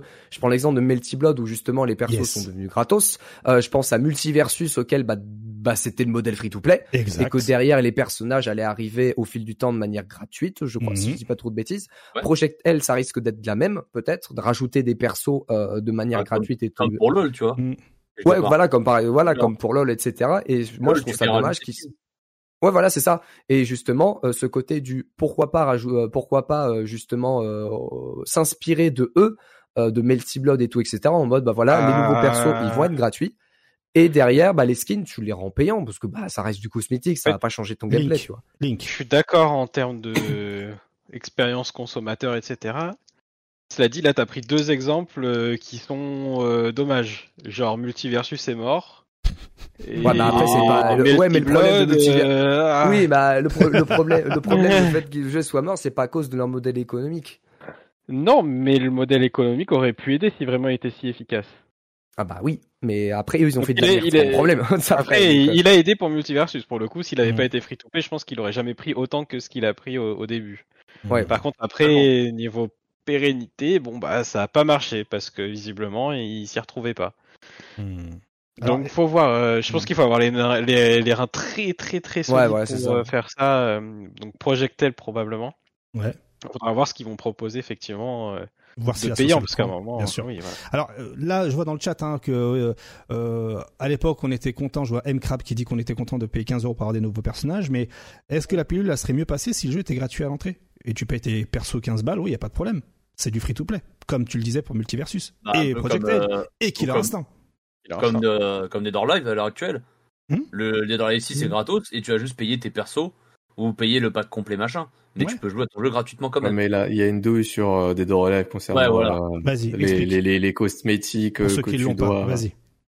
En Oui. fait, de mémoire, je crois que dans Dead or Alive, t'as une, euh, t'as une douille concernant les cosmétiques que tu peux acheter. Mais en fait, quand t'achètes un autre cosmétique, bah, ça remplace le cosmétique que je t'ai acheté. Un bail comme ça de mémoire. Ouais. Hmm. Euh, et donc, du coup, bah, tu peux pas avoir tous les cosmétiques que tu veux et changer de cosmétique quand bon te semble. En fait, c'est comme si, euh, en fait, tu remplaçais un cosmétique par un cosmétique, mais qu'il n'était pas forcément à toi, du coup. Il était pas réellement à toi. Génial. Et bon, Pour le concept. Je crois que j'avais vu, je crois que j'avais vu un truc comme ça. C'est très ambigu dans ma tête, mais il me Mhm. semble qu'il y avait un bail comme ça. Ouais. Donc euh, bon, Ça reste que ambigu, quoi. Ça reste du, du Dead or Alive, malheureusement. Alors, voilà. Euh, bon. Autre question pour continuer euh, dans, ce, dans ce raisonnement dans lequel je vous amène. Finalement, avoir un jeu à 70 balles, est-ce que ça ne nous permet pas aussi, finalement, de s'assurer d'avoir une base de contenu, d'avoir, euh, comme euh, par exemple, avoir du, obtenir un contenu premium à la sortie du jeu, Des dev duels. Par exemple. par exemple Est-ce que pour vous, ce, ce- ce serait une excuse euh, valable? Je- je- Vas-y, je t'en prie, euh, Link. Hmm. Non, bah non, tu peux pas, tu peux pas. ce raisonnement, est-ce que ce raisonnement fonctionne, messieurs? De se dire 70 balles, allez, on a du contenu premium, 70 balles, let's go. Bah, ils Ça dépend. peu pour Street, hein. Ouais, ça, Street, même Tekken, euh, voilà, enfin, même Mais d'autres jeux. Le problème, le problème, c'est, c'est ce contenu premium. Qu'est-ce que ça va être? Ouais, Alors, c'est ça. Pour ça va être juste deux pauvres skins à la On- con. on- on euh, par- voilà, on parle de. euh, J'ouvre la parenthèse pour toi, Link, hein, pour que tu puisses continuer derrière. Qu'est-ce que c'est qu'un contenu premium à 70 balles? Aujourd'hui, Street Fighter 6, le jeu- le- l'un des jeux les plus Voilà. récents et qui fonctionne, c'est quoi? C'est deux couleurs par perso. Et, des et costumes. attention, pas les, pas les persos qui sont de base. C'est les persos qui vont sortir après que tu n'as pas encore. Exact. Et, et, et, et des costumes qui se débloquent avec le jeu solo. Mais est-ce que le jeu solo, c'est du contenu premium? Et il y a aussi le mode histoire. Et est-ce que le mode histoire, c'est aussi du contenu premium? Mais. Euh, Là, tu parles de vraiment de, oui, du, du- du- ouais, du jeu original. Après, moi, je parle pas du Season Pass pour essayer de justifier le fait que tu payes 70 balles à l'entrée et ensuite, plus tard, payes tes Season Pass à 30 balles. Donc, est-ce que c'est suffisant, 70 En fait- balles, pour avoir ça? En fait, j'ai envie de dire oui parce que pour le coup, Street Fighter 6, je pense que t'as as un contenu de jeu de jeu propre. Genre, c'est un vrai jeu vidéo quoi. Genre, euh, Carrément. si tu fais le mode solo, t'as vraiment tout, t'as vraiment tout quoi. Mm. Le problème étant, euh, je pense que là où où ils ont merdé un peu, c'est que après, ils font payer des choses qui sont pas pour ces joueurs qui vont faire le mode story par exemple.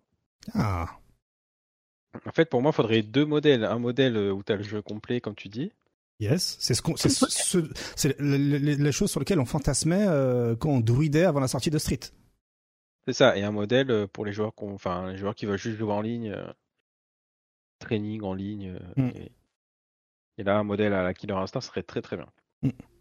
Alors, est-ce que les joueurs dans le chat, hein, ça parle de, justement de DLC communautaire qui gonfle le, World Tour, euh, comme ce fut le cas pour les DLC de Street 5. Hein. On avait le DLC Capcom Pro Tour qui permettait d'injecter de la thune pour le cash price de la Capcom Alors, Cup. Je. Je peux même en citer. Je- Vas-y, let's Je, go. et en fait, tu m'as fait penser à un DLC en particulier de Killer Let's Instinct. go, let's go. Omen saison 2, ça a été un crowdfunding. Donc, euh, 72 heures, 100 000 dollars de récoltés euh, pour la création d'un perso. Tu Hmm. peux, à la limite, proposer au, euh, à la communauté, aux consommateurs, une liste de personnages et y mettre l'argent euh, de manière totalement euh, consentie Mhm. pour que tel ou tel personnage puisse arriver sur le jeu. C'est un choix, tu fais la part des choses avec la communauté dans ces cas-là. Tu leur laisses la possibilité, c'est pas un season pass complet. C'est Shadow Jago, par exemple. Je vois dans le chat. Vo- Voilà, c'est ça. C'est euh... oui, c'était Shadow Jago, exact. Euh, donc du coup, euh, oui, tu peux créer parce que tu peux créer des persos par le biais du- de la communauté, de l'argent de la communauté. Un- C'est un, le, le perso, c'est un Kickstarter finalement. Mhm. Mais est-ce que En ça fait. peut marcher aujourd'hui sur les jeux d'aujourd'hui? Parce que Killer Instinct c'est 2013, donc là euh, Shadow Jago c'est 2015-2016. 2016, ouais. Euh, ça pour aujourd'hui, je sais Hmm. pas du tout. euh, Ça peut être intéressant. Hein. Ça peut être intéressant. Non, parce que- c'est tu laisses euh, Gondenfa, tu laisses un choix, et c'est-à-dire, euh, je sais pas, Capcom fait une euh, propose cinq persos, et ben tu vas choisir, tu vas mettre, euh, tu vas mettre euh, de l'argent sur tel ou tel perso. Mhm. Alors, euh, ça peut être une éventualité, effectivement, hein, euh, s'il y a la communauté derrière qui se bouge, mais si la communauté déjà, tu lui fais payer le jeu 70 balles, tu lui fais payer Mhm. un Season Pass 30 balles, et derrière tu lui demandes un- une cotisation... Euh, c'est un choix, je une sais. cotisation pour euh, machin, je pense qu'effectivement, euh, on arrive à, on arrive au bout du slip là. Bien sûr, Euh, mais ça, non, mais c'est vraiment un choix. C'est, tu peux en mettre de l'argent comme tu peux choisir de ne pas en mettre. Et bah, c'est, c'est ton choix. Il y a pas de Oui, problème. par contre, c'est un choix, ouais. C'est un choix. Est-ce que finalement Parce l'idée, qu'à l'époque, c'était pire, hein, ça je le dis souvent. vas-y, Euh, mais à l'époque, rendez-vous compte de l'époque de l'arcade, tout ça, là, des jeux, des Street Fighter 2 et tout, c'était largement pire que ce qu'on a aujourd'hui. Parce qu'à l'époque, euh, tu payais une nouvelle version, tu l'as payé plein pot. Oui, pour il y avait Oui. deux persos et un rééquilibrage, tu vois. Euh, là, c'était vraiment pire que ce qu'on a aujourd'hui. hein. Là, on, là, on, on parle d'une chose qui. Parce que maintenant, on connaît les free-to-play. et oui, c'est ça le truc, c'est qu'on connaît les free-to-play. Et- pour rebondir et justement, Link, hein, il y a Flo dans le chat qui dit le problème souvent c'est les coûts de développement, le temps euh, dispo des devs pour faire les DLC, en plus que ce qui est prévu de base. Ensuite, il faut faire comprendre aux dirigeants que tu vas vendre un truc et refiler de la thune à la commu plutôt que de faire des bénéfices. C'est clair que Mm. déjà. euh, Oui, parce que, le- parce que l'entreprise, déjà de base, n'est pas dans le mindset de devoir demander à la communauté pour reverser à la communauté. Tout à fait, C'est exactement. genre euh, Capcom, euh, ils sont pas dans ce mindset-là. C'est sûr que oui. euh, Capcom, les voir- éditeurs japonais de manière générale. Quand, t'es un mec de, de chez Capcom qui a fait Street 6, t'es là en mode bah, j'en aimerais faire euh, trois skins, et ça va coûter 20 euros, et puis il y en aura euh, 70% qui va aller dans Capcom Pro Tour. Bah, va les Mm. convaincre, euh, les dirigeants de Capcom, quoi. Genre, tu vois. C'est c'est ça qu'on peut pas comparer. C'est que ils- ceux qui créent les jeux de combat qu'on adore, ils sont à, à la botte d'une d'une entreprise. Voilà. Voilà, faut le dire. Mhm. Euh, Project L, quand il va arriver, certes, c'est des mecs qui ont développé le jeu, mais tout- toute la boîte dans la philosophie, tu voyez ce que je veux dire Mhm. Elle est en mode, on fait vivre la communauté par le certains biais, et du coup, c'est des biais qui vont directement s'activer sur le jeu parce que euh, c'est tout comme ça, tu vois. C'est et c'est plus facile pour la- justement cette pilule, comme il dit, à faire passer parce que bah ils savent que ça fonctionne de leur côté, donc ils vont la tester.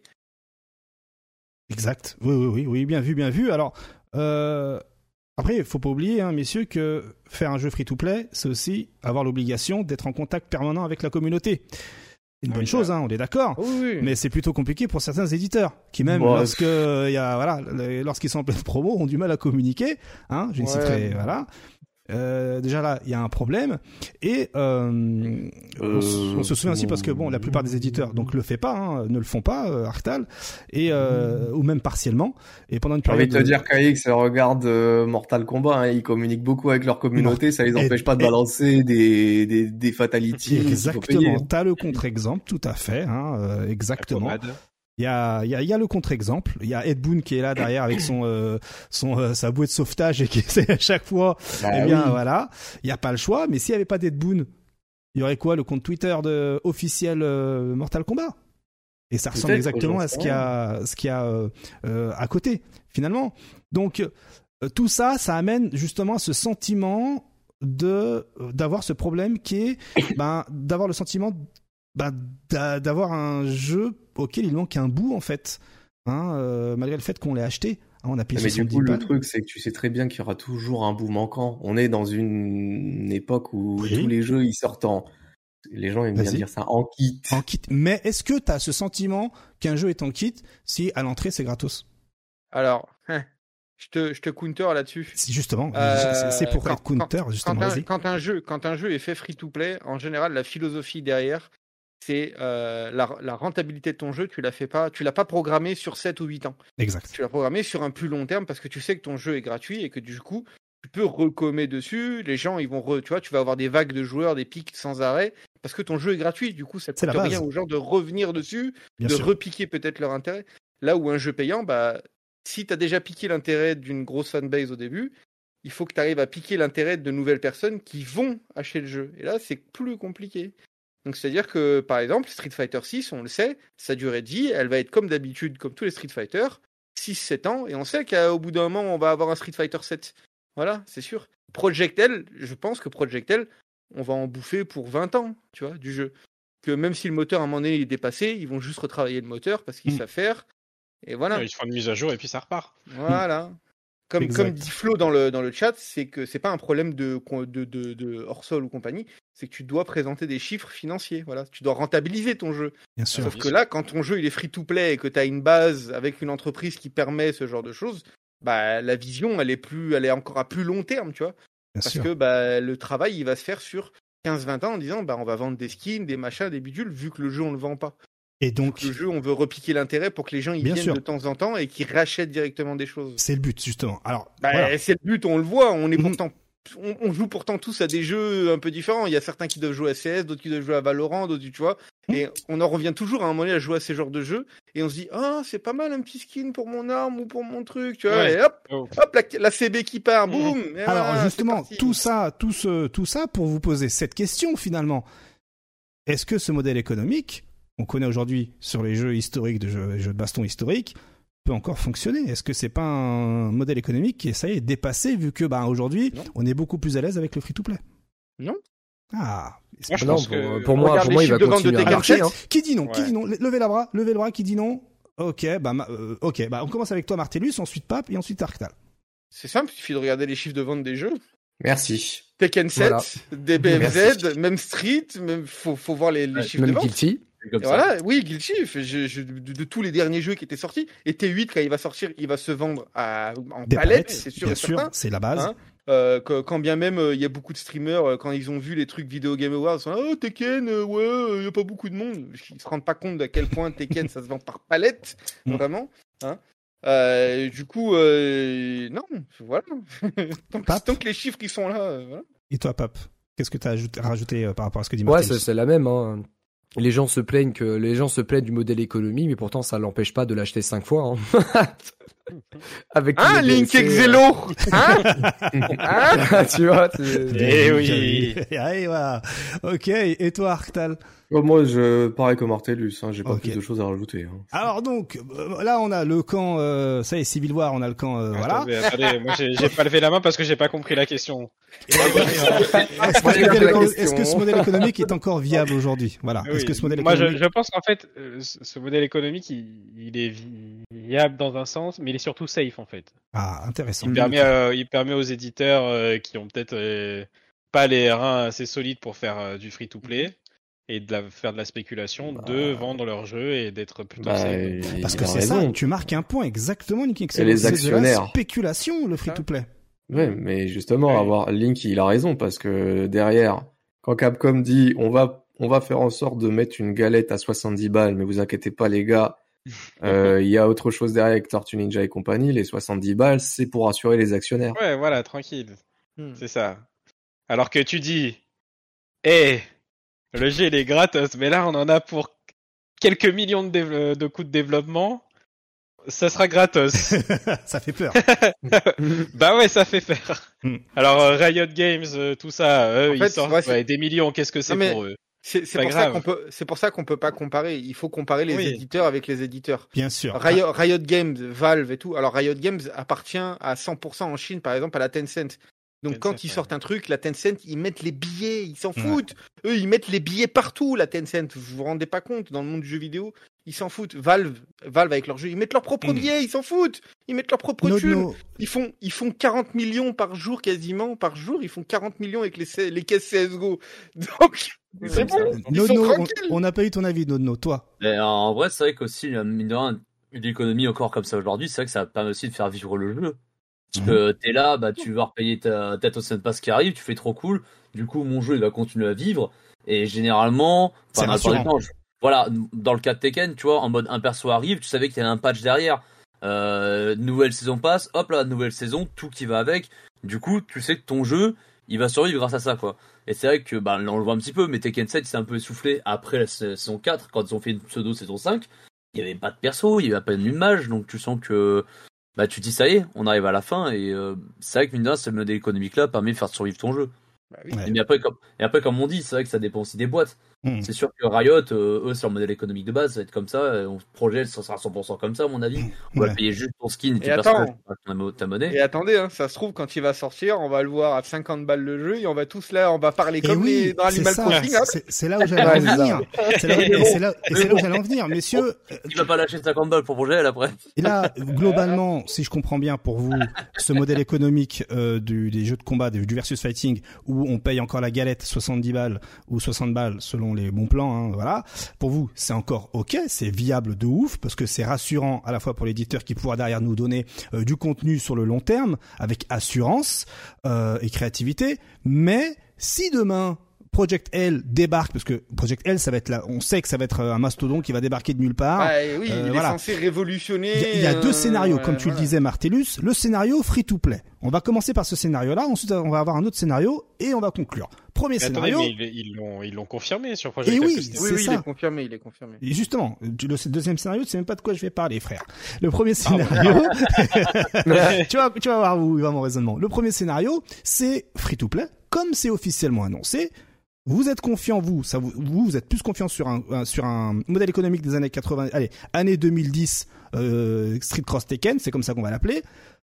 Est-ce que un modèle free-to-play pour un jeu de baston, ça peut marcher? Mais attention, ne me parlez pas de multiversus, parce que multiversus, free-to-play, il n'existe plus. Mais Killer Instinct, je vais t'en parler alors. Alors, bah, Killer Instinct, il y a eu un backlash quand il y a eu le free-to-play. Souviens-toi.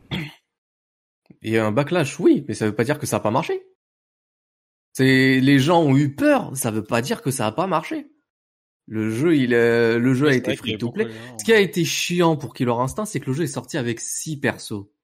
Donc, il y a rotation de perso. Voilà, et rotation de persos. Mais sinon, il y avait le choix. C'était soit tu achetais euh, des formes de packs, Mhm. le fort euh, combo breaker pack, euh, l'ultimate pack, etc. Donc il y avait des, soit t'avais les persos, soit t'avais les les skins rétro euh, dans l'ultimate, Mhm. soit t'avais le free to play. On te laissait le choix. On te laissait le choix de, du free to play ou on te laissait le choix d'acheter le jeu intégralement. Et, et, et, et donc ça, effectivement, c'est euh, c'est euh, une accroche pour potentiellement dire que Project L, ça peut fonctionner en free-to-play. Tout comme le Life le dit dans le chat, hein, d'ailleurs, un Life GG... Euh, GG euh, Grosse Acteur vidéo, Studio, hein. Acteur Studio, Ouais, là. euh, attention, hein. Si, si, si je Mais, fais ça. euh, Si je fais ça. Eh, je te dire ou pas mais, euh, J'ai acheté P5 grâce à Life. bah, Merci, bah, bah, du coup, euh, Grand Blue Fantasy Versus va également le proposer, ce Free Edition et ensuite Premium. mais du coup, ça fonctionne comment la Free Edition de Grand Blue? Bah t'as euh, un perso et demi et t'as le mode euh, Grand Bruise. Voilà, merci. Donc, on, on spoil personne en disant que Project L, t'auras deux persos, t'auras des rotations de persos comme il y a toujours eu en fait sur les jeux Riot, euh, presque jeux spoilé. Riot, Je hein, suis spoilé. et que ah, ah ouais t'es spoilé, ah, dommage, hein, vraiment, hein, Aïe, aïe, aïe. et que à force de faire des games, tu vas gagner des crédits qui va pouvoir te permettre de débloquer des persos, mais que si Mhm. tu veux aller plus vite, oh c'est bizarre, tu Gacha, payes et tu Bah oui, mais on te Ou laisse que- le choix. Après, c'est pas que- c'est pas la photo. Attention, attention, hein. meilleur plan, meilleur plan actuel là. Hein, vu que Riot et Xbox ils sont en bon copinage, c'est le Xbox Ah, le Game, Game Pass, Pass. Et du coup ça débloque tous les persos de le Game Pass. Et Ah oui, bah, voilà, comme il- et boum, comme il faut comme sur tous mais- les jeux Riot. Et oui. Ah, comme là, ils ont fait ça avec LoL et, euh, et Valorant. Ouais, mais du Ouais, coup, ouais. c'est ça. Mais du coup, il- ça laisse quand même le choix aux utilisateurs de sûr. payer comme ils veulent. Et voilà, c'est ça. Soit t'as Et la flemme, tu et payes, surtout- t'es motivé, tu vas farmer. Et en vrai, il y a rien qui va, c'est, c'est, ça coûte rien aux boîtes de développer des packs euh, qui seront disponibles à l'achat ou de les laisser en mode free-to-play. Ça ne coûte rien aux Oui, boîtes. oui, Mais mais, comme je vous le disiez- du diable. Vous le disiez tout à l'heure, ça fait peur aux actionnaires.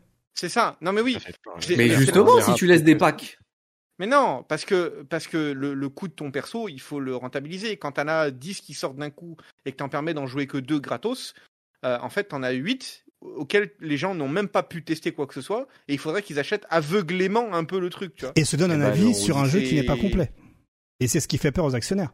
Imaginez Street Fighter 6 ou Mortal Kombat 1 ou ce que vous voulez comme grosse licence qui s'est vendue par palette, Tekken 8, imaginez, où euh, on- tu vas dire à l'actionnaire, bon écoutez, on va sortir une version gratos avec un, un perso comme Grand Blue Fantasy Versus, où il y a un perso et puis ensuite c'est des rotations, les gens vont se donner un avis sur ça. S'ils aiment, ils achèteront le DLC avec tous les personnages ou des persos. S'ils aiment pas, ah bah ils aiment pas, on a perdu 70 balles. Après, t'es pas obligé. Alors je force, mais je trouve que c'est ça tient quand même. T'es pas obligé de faire un perso. Multiversus, ça proposait six persos, je crois, avant de de tourner. hein. Donc Oui, euh, tu peux laisser la euh, possibilité à- aux joueurs, même Kazu qui découvre le jeu, Ouais. au lieu d'être focus sur un perso, ils ont la possibilité de jouer plusieurs persos. Ça te fait une soirée, hein, plusieurs persos. Bien sûr. sûr, bien sûr. Donc euh, euh, moi- moi, j'aime à rappeler que Capcom, ils aiment bien parler du coût de développement de perso quand même. Ouais.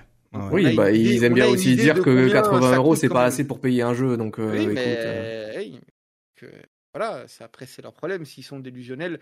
Euh, voilà, ils préfèrent sortir des skins pour des avatars, ça on s'en fout. Euh, donc, euh, mais c'est vrai qu'on a une information de la part de Capcom. Est-ce qu'on peut la généraliser à tous les éditeurs? Je sais pas, mais on peut prendre ça comme un peu une moyenne. Non, mais tu c'est pas c'est pas une critique hein, ce que j'ai dit. Oui, c'est mais- un c'est clair c'est un avis qu'ils Je ont. Mais je suis d'accord avec toi. Je- C'est Je pas. comprends bien. Mais quand t'as un jeu auquel t'as jamais eu de licence avant, en fait, donc Project L, t'as jamais eu d'autres licences avant de jeux de combat. C'est pas comme Street où il y en a cinq avant.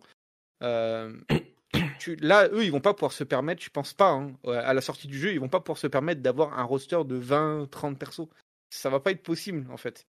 Puisque si chaque perso coûte, je sais pas combien de millions à faire, parce que il faut faire toutes les animations, il faut faire tous les machins et bidules, Enfin, il faut bien se rendre compte que leur budget, il va éclater juste pour ça, et qu'en fait, ils ont aucun prévisionnel en se disant, bah du coup, on va en vendre, euh, c'est sûr, on va en vendre au moins 5 millions, donc on peut investir en faisant tant de persos, parce que euh, ça va augmenter le roster, et tu vois, euh, Mm. engranger plus de ventes parce que les gens vont kiffer. Mm. Là, ça va être en mode, ah, bah du coup, on a un budget, on a 10 persos, parce que ça nous coûte tant de millions, et que bah il va falloir récupérer ces millions avec les skins qu'on va vendre dessus, et faire des persos au compte-goutte les uns après les autres pour remettre à chaque fois la hype, tu vois, en mode, ah, il y a lui qui arrive, ah, il y a lui qui arrive, ah, il y a lui qui arrive. C'est, c'est, c'est, mais c'est très risqué parce que, bah, Bien sûr, si, risqué. la, si la sauce prend pas, euh, ton, action, ton actionnaire et ta boîte, c'est soit elle te suit pendant un moment, elle va suivre un moment, mais au bout d'un moment, elle suivra pas si elle voit que bah, Ça- ça fait que ça perdre. monte pas, bien sûr. Ça, Bien ça sûr, sert bien à rien en fait. Voilà. Alors, Bah, du coup, euh, j'ai envie de te dire, on va rester sur ce modèle économique pendant très longtemps. À moins que ça Ah, sur, euh, oui. sur, sur les jeux triple A qu'on connaît, les, Hmm. toutes les licences qu'on connaît, Oui, bien voilà, c'est ça. Oui, Hmm. bien sûr que oui. Oui. Alors, on, va finir sur ce deuxième scénario. Project L sort, c'est un carton complet. Le free-to-play cartonne de ouf. Ça met à l'amende tous les éditeurs de jeux de combat. Est-ce que vous pensez que les éditeurs historiques, Capcom, Bandai Namco, euh, Vont prendre exemple tous pour les- faire vont prendre pareil exemple sur euh, sur Project L. Est-ce que vous pensez que Project L, comme moi j'aime le dire, va bouleverser l'industrie du jeu de baston si seulement ça marche Est-ce qu'il y a moyen que les il y a éditeurs japonais moyen. sortent des années 90 pour enfin venir en 2023 Nono, je te laisse parler. Bah, Tekken a déjà essayé avec Tekken Revolution, hein. Oui. Alors oui, Euh, Alors, est-ce que ce oui, n'était pas la oui, même non. vibe que. Killer Instinct, un peu trop tôt? Euh, ouais, non, mais Tekken Revolution, le problème, c'est que ça a été trop mal géré. Parce que le problème, c'est que ton jeu était free to play, Mm. mais il te fallait des tickets pour jouer. Et les tickets, c'était soit tu les lootais par chance en jouant un certain temps de jeu, ou alors, bah, fallait remettre ta monnaie et t'attendais que ton jeu revienne, euh, Ouais, t'attendais c'était quelque chelou. temps. C'était un peu chelou. C'était vraiment trop, trop Attention. chelou. Intervention TPK, Tekken Revolution, c'était pas un free-to-play au sens strict du terme. Oui, c'est vrai. Mais bon, il y a quand même marqué gratuit téléchargé à l'entrée, tu vois. c'est ça. C'est ça le truc. Et, et pour toi, Arctal, Killer Instinct, c'était en 2013, plus la licence n'existait pas. Bah, euh, Killer Instinct, clairement, la licence, elle n'existait pas. Le jeu était même pas censé être sur Xbox One. À la base, c'était censé être un jeu sur Xbox 360. Sauf que Killer Instinct, c'était volontairement un test pour Mm. tester le modèle free-to-play. Ils avaient de la thune, Microsoft, euh, voilà, ça Ils ont, rachète non mais euh, ils- c'est même pas, ils avaient de la thune, euh, ils ont recyclé un produit qui devait sortir sur Xbox 360. Qu'ils ont foutu, qu'ils ont remis, euh, on va dire au goût du jour sur euh, sur Xbox One avec un la base- studio. Ouais, à la base, il devait sortir sur 3.6 euh, Killer Instinct, ouais. C'est ça, voilà. Et donc euh, ils ont appelé euh, Double Games à l'époque avant que ce Vous soit avez Air des vidéos sur YouTube hein, du prototype. Voilà, donc du coup, ils, en fait, ils ont pas pris un énorme risque. Bien sûr qu'il y a eu euh, Mm. un budget là-dessus, mais c'est pas un gros risque par rapport à ce qu'il y a autre chose. Je veux dire, c'était volontairement un test pour tester le modèle free-to-play. Ça a marché sur Et la tant mieux pour eux si ça a marché. longueur. Bien sûr. Et euh, parce que derrière, ils longueur. ont. Ce qu'on peut dire, la bonne chose avec Killer Instinct, c'est que euh, les développeurs étaient très proches de la communauté. Ils faisaient des Bien live sûr. Ah oui, oui, oui, régulièrement, que ce soit avec avait Games les ou forums, Iron. etc. Tout ça, Oui, ils étaient très il y a eu proches. deux forums, Mais- il y a eu euh, tous les mois des streams, etc. Mais là, je vois dans le, chat a légèrement réagi là-dessus, mais est-ce que les éditeurs japonais, les, les, les, les, euh, NRS, peuvent du à cause ou grâce à Project L, prenez le, le- le- le truc qui vous, qui, vous- qui vous convient le mieux, peuvent switcher et partir de ah putain ça cartonne de ouf, euh, Alors, on, on a peur de ça- perdre des gens, on va passer au Non. free-to-play. Ça non, va- parce que Ah voilà, merci. Non, parce qu'il y en a déjà un qui existe, qui est free to play, qui cartonne et qui fait de l'argent et qui a un pro tour à un million de dollars. C'est Brolala. Mais Donc, S'ils avaient envie de prendre exemple, ils l'auraient déjà pris. Exactement, hein, pour J'avais rappel, pas pensé à Brolala. celui-là, mais Eh c'est oui. vrai. Merci Ouais, Martellus. Brolala, hein, j'en avais parlé tout à l'heure, euh, est Et, devenu et free Dieu to sait play. que hein. j'aimerais que les jeux soient free to play. Hein. Alors, Je- attention, vous hein. connaissez mon Indo, Brolala. mais bon. Party Game, un platform fighter, pardonnez-moi, euh, est devenu free to play et propose aujourd'hui, hein, pour ses- ses- de son circuit 2023, un million de dollars. Je le Sachant rappelle. que c'est pas la première année où ça propose un million de dollars. Ouais. Exactement, exactement. Mais est-ce que le problème de Brolala, c'est que il est sous les radars? Non, mais il a toujours été Bah, sous je les pense, radars, hein. mais ça l'a pas empêché de Je marcher. pense Est-ce que que vraiment juste- aujourd'hui, Ouais, on n'a pas de, de, on n'a pas de vrai exemple d'un free-to-play qui a marché en fait, à, à- autant qu'un jeu avec le modèle économique qu'on a actuellement, qui a euh, vraiment cette grosse grandeur comme Street Fighter 6, Tekken ou euh, ou, euh, ou Mortal Kombat quoi, tu vois. Moi, ce qui est, c'est ça, c'est ça ce qui manque, euh, c'est ça ce qui manque aujourd'hui, c'est vraiment un jeu de combat qui soit aussi populaire que bah du coup la Trinité, la sainte Trinité des Mortal Kombat, Tekken et euh, et, euh, et Street Fighter, bah qui soit free to play quoi, tu vois. Euh, c'est pour ça que au Projectel, il va être hyper intéressant parce que bah Il est censé s'inscrire dans la Trinité. Enfin, voilà, il pourrait, il pourrait, quoi. tu vois. Tu Ouais. vois, il pourrait. Euh, mais Ah bah oui, après- Multiversus, mais Ouais, mais Multiversus, ça justement- s'est cassé la bouche, quoi. C'est, Voilà, euh, qu'est-ce ça qui se s'est passe aujourd'hui sur bouche. Multiversus? Ah, Voilà, ça s'est littéralement cassé la bouche. Ils sont, c'est même pas dû au jeu lui-même. Le jeu, il était correct. C'est juste tout ce qu'il y a derrière, le cahier des charges, l'organisation, euh, le fait qu'il faut sortir tel truc, tel truc, tel vi- et très vite. Au final, bah, après Post-Evo, il y avait plus aucune communication. Ils ont Voilà, ça. Et puis aujourd'hui, ils ont fermé les et serveurs. après- Tu Voilà, et aujourd'hui, ils ont, ils ont aujourd'hui, ils ont fermé les serveurs pour les, pour les réouvrir en 2024. Là, je Très parle bien. vraiment de, de, de, de cette sainte trinité Oui, auquel on coup, sait, on sait que sur le papier, ça va durer des années. Oui, mais vois. du coup, TPK, tu dis c'est pas le propos. Bah, en fait, si, c'est le propos, parce que c'est un free-to-play qui, finalement, je pense, a énormément freiné les autres boîtes en voyant que les serveurs ont fermé. Oui, c'est ça. Ils sont, ils en ont rien à foutre de se dire, ah ouais, mais ils ont fermé les bêtas pour préparer le jeu officiel. Non, ils en ont rien à Non, foutre. Ils voilà. vont, ils vont voir, ils vont voir le truc. Bah attends, ils ont fermé leur serveur. Pourquoi? Le jeu a pas marché. C'est quoi ce merdier? Ils vont pas aller chercher plus loin. hein. C'est. C'est comme un euh, article, c'est Fortnite comme un article. Link Excello. Tu disais Fortnite c'était free to play, ils ont jamais fermé les serveurs. Euh, c'était bêta, ils ont jamais fermé les serveurs. Alors, je répète la question, parce que vous ne répondez pas à ma, à ma question. Est-ce que les, les éditeurs peuvent switcher sur un modèle économique free-to-play si Project L cartonne, euh, fait, nous ferons des worlds euh, en grande pompe avec des hologrammes machin pour les finales, euh, Starify, avoir un Tokido qui se dit oh euh, euh, arigato gozaimasu, tac, il se prend à la hitbox, euh, clavier, ce que tu veux sur Project L, il gagne des millions, et là derrière coup de clip des, des, des éditeurs, est-ce que c'est possible? Ou plutôt les éditeurs vont se dire non, on est confiant à notre galette à 70 balles, on va avoir notre euh, notre notre euh, communauté à nous, laissons Project L tranquillou de leur côté, nous on n'a rien à voir avec eux, on fait ce qu'on veut. Bah pour pour moi, ils, pour moi, ils peuvent le faire, mais ils peuvent pas le faire non plus. Hein. Pour Ouais, moi, si, voilà, c'est ça, ils sont Ouais, pas obligés. pour moi. Pour, moi, ils sont pas obligés. Si si, même si le modèle de Projectel marche, pour moi, ils sont pas obligés de le switcher. hein. Ils font ce qu'ils veulent. Parce que en plus, comme on le dit, c'est des grosses licences. Mais euh, voilà, euh, si on prend le cas demain, euh, un projet L arrive, il défonce tout et que les éditeurs vont faire faire la même chose. Je suis désolé, mais ils annoncent Tekken 9, je lâcherai les prix pour la galette. Moi, Ah bah ouais, j'ai- Je pense, je qu'on ferait tous pareil pour nos sagas. Je pense que pareil, Link, tu vois, pareil Parce pour... que parce que vous me parliez de oui. vous me parliez d'actionnaires justement. Si les actionnaires ils voient un exemple comme Riot qui se fait des millions et des millions sur le même Ouais, genre ouais, ouais. que Ouais, ouais, ce que eux étaient réticents à faire Ouais, euh, ouais, il y a quelques ouais. années de ça, est-ce que ces actionnaires-là peuvent se dire, eh, nous on veut la moula, frérot, let's go, on veut la même chose. Bah, quand il faudra leur expliquer que pendant, Vas-y. enfin que peut-être que ça marchera pas. Et oui. Là, c'est Ouais, plus voilà. compliqué parce que là, on années, tu parle vas perdre de l'argent. C'est ça, ouais. Parce que là, on parle de nous là qui allons acheter la galette, euh, quoi Tout à qu'il fait. arrive, peu importe le prix, mais on est 1% des joueurs. Ouais, Alors, voilà. Imagine si t'es en free to play, enfin. Euh, c'est- Maintenant, c'est messieurs, difficile. moi, je peux vous poser une question? Vas-y. parce que c'est bien de faire les comparatifs avec Riot et tout, etc. Mais qu'ils ont jamais mis les pieds dans le jeu de combat, ils vont y mettre les pieds. Euh, Rappelez-moi euh, la, la starification, la première starification des joueurs de jeux de combat, elle vient d'où? Bah, du, du Level Moment 37. Du, du Japon, des Japonais Mmh. en général. Les Japonais, ils n'ont pas des Ouais. règles hyper strictes par rapport à l'e-sport avec des Ah, tu parles récemment. des trucs Street comme 5. ça. ok, ouais, pardon, ouais, ouais. pardon, pardon.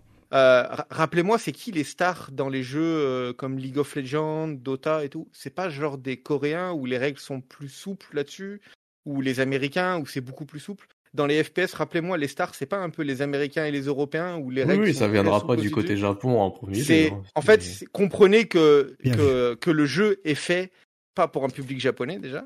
Avec Vas-y. Project L, c'est un jeu américain, ça se voit. Donc, c'est Du pour. coup, c'est fait, c'est fait pour attirer et aggro toute une communauté qui ne vient pas du Japon et pour se s'enlever tout ce problème euh, japonais en peux- mode tu euh, peux la aller- starification. Tu peux aller plus dans la les- précision. Va plus dans la précision. Ça va à la base, Project L, il est fait pour les Pour les Nord-Américains. casuals, euh, le- oui, l'Amérique casual, quoi. Voilà. Voilà, euh, c'est c'est pas fait pour le, les, les, les joueurs de street euh, japonais comme on les connaît, quoi. Voilà. Et donc, euh, et donc, ben. Oui, non, mais euh, euh, euh, je, je réponds à une personne dans le chat. Valorant, ça fonctionne de fou au Japon. Euh, c'est pas pour autant Mm. que c'est eux les champions euh, inter, euh, voilà quoi, qui gagnent tous les Mm. trucs et tout, etc. C'est, il faut, faut, faut voir les choses dans, dans leur ensemble en fait. C'est euh, se cantonner à un, un- là où par exemple Te- Tekken a des règles beaucoup plus souples parce que ils ont des joueurs euh, de classe internationale euh, qui viennent de partout le monde. Si Mm. demain il va falloir foutre des règles parce que il y a tel ou tel pays qui fait chier avec ces trucs, etc. Tu vois, c'est ça commence à... Capcom, ils sont obligés de se plier à des choses malheureusement parce que le Japon les fait chier par rapport à leurs règles de euh, oui mais les joueurs pros ils ont pas le droit d'avoir de cash price et tout etc. Il faut Donc faut créer des sûr. licences et machin Mm. bidule. Là où avec Tekken, bah ni ils gagnent un tournoi, euh, qu'est-ce qu'ils vont venir faire chier? Il va sûrement se faire taxer du coup avec son pays, Mm. j'en sais rien, tu vois. Mm. Mais il n'y a pas de truc euh, de délire à la en Corée avec les licences et bidules et machin quoi. Tu vois, et déjà, il il y a des éditeurs qui ont euh, plus de souplesse parce que leurs joueurs pros sont dans des pays où on leur casse moins les couilles avec ça aussi. D'accord, ok, très bien, très bien, très bien. Euh, et pour terminer, un TPK qui dit il y a plein de raisons structurelles pour lesquelles on n'a pas de free-to-play dans le jeu de combat. Moi, je veux bien savoir c'est quel. Mais sincèrement, c'est même pas c'est même pas pour euh, pour. C'est un, un sujet super intéressant Mhm. euh, de voir pourquoi du coup depuis Killer Instinct, depuis euh, depuis euh, Tekken Revolution, tu parlais de Brawlhalla, comment ça se fait que du coup ça s'est pas un petit peu plus euh, euh, j'allais dire régularisé, mais il y en a pas plus quoi. Ça, ça fait dix ans hein, finalement que ce modèle économique a été mis en place sur les jeux de baston. Comment ça se fait qu'il y en a pas plus que ça finalement Eh ben, est-ce que ce serait pas le sujet de la semaine prochaine? Parce que là, on Bah, aura encore pour une heure. Hein, voilà. n'est-ce pas? Voilà, donc du coup, en gros, si je dois résumer tout ça, euh, le euh, modèle économique actuel des jeux de baston a encore un, deux beaux jours devant lui, hein, Oui, du moins jusqu'à la sortie de Project L.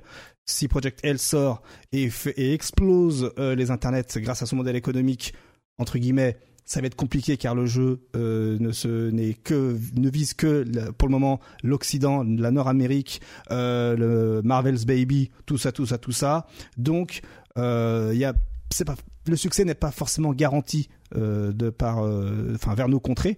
Donc oui, le modèle économique des jeux de baston aujourd'hui a encore de beaux jours devant lui, sauf exception où, euh, où euh, bizarrement Nick Excelos se met à faire des combos à la Marvel sur Project L euh, avec tous ses potes Tokido et Daigo, mais ça m'étonnerait euh, vu que le jeu Mais- voilà.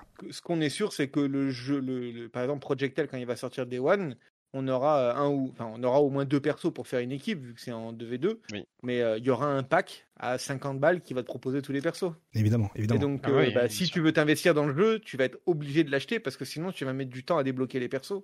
Tu vois. Mm. Si les deux persos qui te donnent, c'est pas les plus pétés, euh, bah voilà, à un moment donné, Mm. il faut jouer top tier un peu. hein, voilà. hein. Tout à fait, tout à fait. du coup, au final, on se retrouve avec euh, le même modèle économique euh, qui Hein qu'on a déjà actuellement. Ah là, c'est ça. Tiens. Mmh. Et du coup, le étrangement- free-to-play marche ou c'est autre chose tu vois, enfin, euh, c'est- Ouais, c'est oui. exactement, oui. oui, c'est Parce que si t'es ça. compétiteur, finalement, le free-to-play, t'en as rien à foutre. Tu prends Ah bah non, directement le pack tout, hein, avec tous les persos. Eh oui.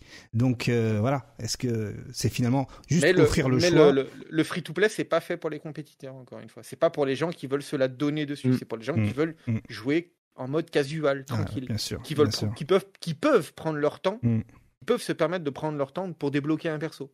Ouais. Voilà. Très bien, très bien. Et après, bah, on sera tous sous la même égide en mode Ah, il y a un skin, c'est trop beau pour Mm. mon perso chromatique, ça vaut 50 euros le skin. ça. Ah là là, et Sors la. CB, achète, Mm. ferme-la. Donc en tout cas, hein, je tiens à rappeler qu'il n'y a pas que Capcom sur Terre. hein, je vois dans le chat, on- effectivement, on a le réflexe de parler de Street Fighter Capcom, mais il y a aussi Tekken, des Bandai Namco. euh, Il y a Arc System Works et Guilty Gear. euh, Il y a euh, voilà, il y a, y a- il y a tout, il y a Sai Games et euh, c'est- Fantasy Versus, c'est etc. ça, c'est ça, c'est ça le pire, c'est que on parle que de Capcom, mais donc du coup il y a Tekken. On rappelle combien de Tekken 7 s'est vendu 10 millions, je crois, c'est ça Ouais, ouais, je crois. Et les Mortal Et- et on- Kombat.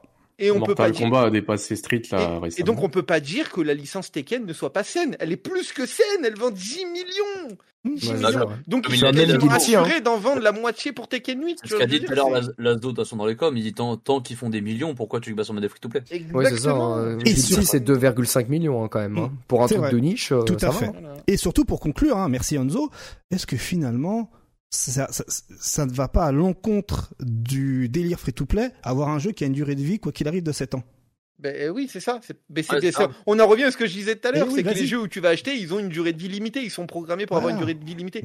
On sait que Projectel, sa durée de vie, elle n'est pas euh, programmée pour dans 7 ans. Voilà, encore une fois. Elle est pour dans 15-20 ans si le jeu fonctionne. Et encore plus loin même, ils vont tirer. Hmm. En exemple, on peut prendre les autres types de jeux free-to-play qui sont là Rapidement, depuis ouais, euh, longtemps, bah, bah, euh, comme euh, de, Dota, comme euh, le, le League of Legends, pardon, euh, CS qui est, qui est devenu free-to-play, qui n'était pas free-to-play, mais qui l'est devenu. euh, Over, euh, ouais, Mm. Overwatch qui est devenu free-to-play. Enfin bref, On a il y, compris, a- ouais. il y a- il y a des jeux qui se, qui se pérennisent comme ça sur le temps. Mm. Voilà. Très bien. Est-ce que Riot va réussir le coup de poker de Fortnite, pérenniser un jeu de combat? Va savoir. Voilà.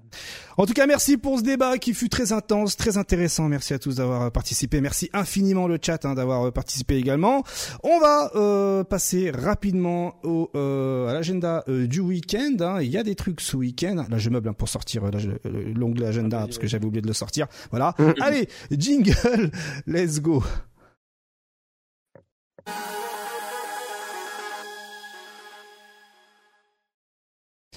Allez, euh, que se passe-t-il ce week-end hein? Nous sommes actuellement le 16 et regardez, tout à l'heure à 2h du matin, nous avons la bêta de Unib 2. Let's go, elle est gratos sur PS4, PS5, mais il n'y a pas que ça. Il y a aussi dès ce vendredi hein, le tournoi Revolution de 20 euh, 2000, euh, troisième édition, euh, qui se passe en Angleterre, qui va proposer tout un tas de jeux euh, euh, différents. C'est l'international, mais en présentiel. Ce qui nous intéresse, nous regardez, hein, c'est le bleu. Nous avons le Guardian Pact sur Street 6 et Smash du côté de Brest. Nous avons le Next Level hein, qui propose du Guilty Gear Strive à Paris. Euh, on a euh, aussi, eh bien, euh, le level 3 euh, au tournoi sur Street Fighter 03, hein, voilà, qui va se, qui va avoir lieu, eh bien, à Lille. On a aussi le Vienna Challenger Arena en Autriche hein, sur Street Fighter 6. On a le Fighter Spirit, hein, qui est un, euh, une étape euh, à, à Arc World Tour, c'est comme ça que ça s'intitule. Euh, On a quoi d'autre? On a le Fight for Glory hein, euh, sur Street Fighter 6 à Argenteuil, hein, si je dis pas de bêtises. On a le Burst Arena le samedi hein, sur Guilty Gear Strive, U- Unib et euh, Melty Blood. On a aussi l'étape Tekken France Championship. Hein, voilà, hein, ce sera ce samedi euh, 18 euh, novembre. Et euh, le dimanche, que se passe-t-il? Nous avons les deuxièmes journées de tous les événements dont nous avons mentionné. Et surtout, regardez, on a aussi euh, les finales euh, du Capcom euh, Pro Tour World Warrior France aussi. Euh, et et, et on a aussi le SWGA sur Street 6, Guilty Gear Strive et euh, MK1 Tekken 7 à Bègle. Et pour terminer, on a également le tournoi caritatif hein, de la dose au couteau suisse numéro 11, dont toutes euh, les sommes récoltées iront pour l'achat de euh, sacs de couchage pour les personnes sans domicile fixe, qui seront redistribués à la fin de l'événement. Donc pas le soir même évidemment, hein, mais quelques jours après évidemment. La dose, en accord avec SWGA, si je dis pas de bêtises, nous partagerons justement les photos, tout ça. et le bien que cet événement a fait. Voilà. Et puis euh, on a aussi quelques petits trucs euh, en présentiel le lundi. Hein. On, a, le Knockout Zone euh, sur Street Fighter 6 et Smash Bros à Paris. Et on a aussi euh, la session Beat by 44 à Nantes, comme tous les mardis. On a aussi euh, la Domi- Domitis Cup, euh, qui est une collaboration avec notamment euh, euh, Kayane et euh, Flashno, où justement c'est des EHPAD euh, qui euh, s'associent avec des joueurs pour euh, eh bien participer à un tournoi sur Street Fighter 6. Et on a aussi la Weekly à Clermont-Ferrand, où on voit jamais jamais Link Excello. Tac, bam, je tire comme ça. Euh, le mercredi, voilà. Euh, je suis comme ça, moi, je suis, je suis, je suis, je suis généreux. Euh, voilà pour l'agenda du week-end et comme d'habitude, ensuite jeudi, jeudi, euh, on fait le point. Hein, on fait le point qui sera peut-être un peu plus court. On va beaucoup se focus sur euh, l'UFA qui va avoir lieu euh, le lendemain. Euh, donc euh, voilà. Euh, que dire de Il y a des plus horaires qui ont été mis d'ailleurs. Pas sûr. Oui, En fait, je dois oui. déjà partir la semaine prochaine. Ah, pardon. Oui, oui, oui, oui. Il y a les horaires. Ça arrive euh, vite, hein. On en Ça va parlera. super vite. Regardez, hein, il y a les horaires, mais on en parlera la semaine prochaine. hein, euh, on, se prend- on prendra le temps de- de- de- d'en parler. Euh, puis voilà. hein, donc euh, encore merci à tous, à toutes et à tous. Mais avant même de, de faire les remerciements finaux, il y a le, euh, il y a le, La prédiction. la prédiction, évidemment. Le oui. pour- ah, voilà, le logo est ici. Combien de temps durera durer l'émission? Euh, Ben 3h16 précisément. Ah non, il y avait 16, donc 3h15. 3h15, oui, on s'est un peu emballé, donc euh, plus de 3 heures. Vous étiez 27% à avoir choisi plus de 3 heures, ça faisait longtemps, hein, dis donc. Mais bon, le sujet euh, euh, portait justement à, ce que à ce qu'on se passionne, tout ça, tout ça, tout ça. Voilà, donc bah, félicitations à ceux qui ont à ceux qui ont choisi le bon truc. Let's go. Alors bougez pas. Allume ma scène de fin là. Voilà. Bim. Merci à toutes et à tous d'avoir été avec nous pour cette émission. Hein, c'est l'émission euh, du euh, 16 novembre 2023. On remercie ceux qui, se, qui ont follow, ceux qui se sont abonnés, hein, comme King Jaro, comme DMR France. Hein, vos noms s'affichent. Hein, Link Exolo, encore merci pour ton sub. Hein, merci Herbivore également hein, pour le sub. Merci à toutes et à tous. On se retrouve la semaine prochaine. Cette vidéo, comme d'habitude, va se retrouver chapitrée euh, tout à l'heure à 4h du matin sur YouTube et le lundi euh, en version podcast, hein, tous les podcasts de la Terre. Merci beaucoup Arctal, merci beaucoup Martellus, merci beaucoup Nodno, merci infiniment un Pape également et bien sûr Link Excello. Euh, on se retrouve la semaine prochaine. Euh, Merci, KX. Avec plaisir, avec plaisir. Vous le savez, vous le savez, avec plaisir et aussi, aussi, j'ai failli oublier de vous le dire. On se retrouve mardi euh, entre midi et deux. Oh là là, que- ça y est, il a failli, il a failli. j'ai failli, l'annonce, j'ai hein. failli oublier. Putain. Désormais, deuxième rendez-vous hein, euh, de la semaine, hein, ce sera mardi euh, à midi 15 jusqu'à 14h pour un nouveau format qui s'appellera euh, Entre midi et les FT2. Voilà, donc eh bien on parlera de... voilà, on, on va un peu plus prendre le temps de parler justement des résultats de tournois, on va parler de la communauté, des joueurs, etc. Qu'est-ce que dit Tonton Daigo récemment Voilà, on va être beaucoup plus chill et également le chat participera et même euh, participera sur Discord et pour me se joindre à moi et pour échanger euh, sur euh, tout ce qui se passe sur la communauté. Et puis comme ça, eh bien les émissions, on fait le point, vont être vont être, un peu plus condensées et, euh, et voilà. Façon, je vais faire des annonces sur Twitter. Je vous tease ça comme ça euh, parce que j'ai pas encore fait le, le flyer. l'avant-première, c'est. C'est l'avant-première. Après, il faut que ce soit On pourra continuer à faire la, la propagande grand Voilà, c'est ça, que j'affiche ça sur les arbres, sur les arrêts de bus, euh, ça, que je fasse imprimer les papiers, tout ça, voilà. En tout cas, merci à tous. Bonne soirée. Euh, restez là, on va faire un raid chez euh, chez qui est dispo. Et encore merci à vous. Prenez soin de vous et euh, comme diraient certains, vivez la passion du jeu vidéo. Voilà. Là, des fois, Merci. des, fois- des fois, faut Oh, ouais. Salut. Ciao.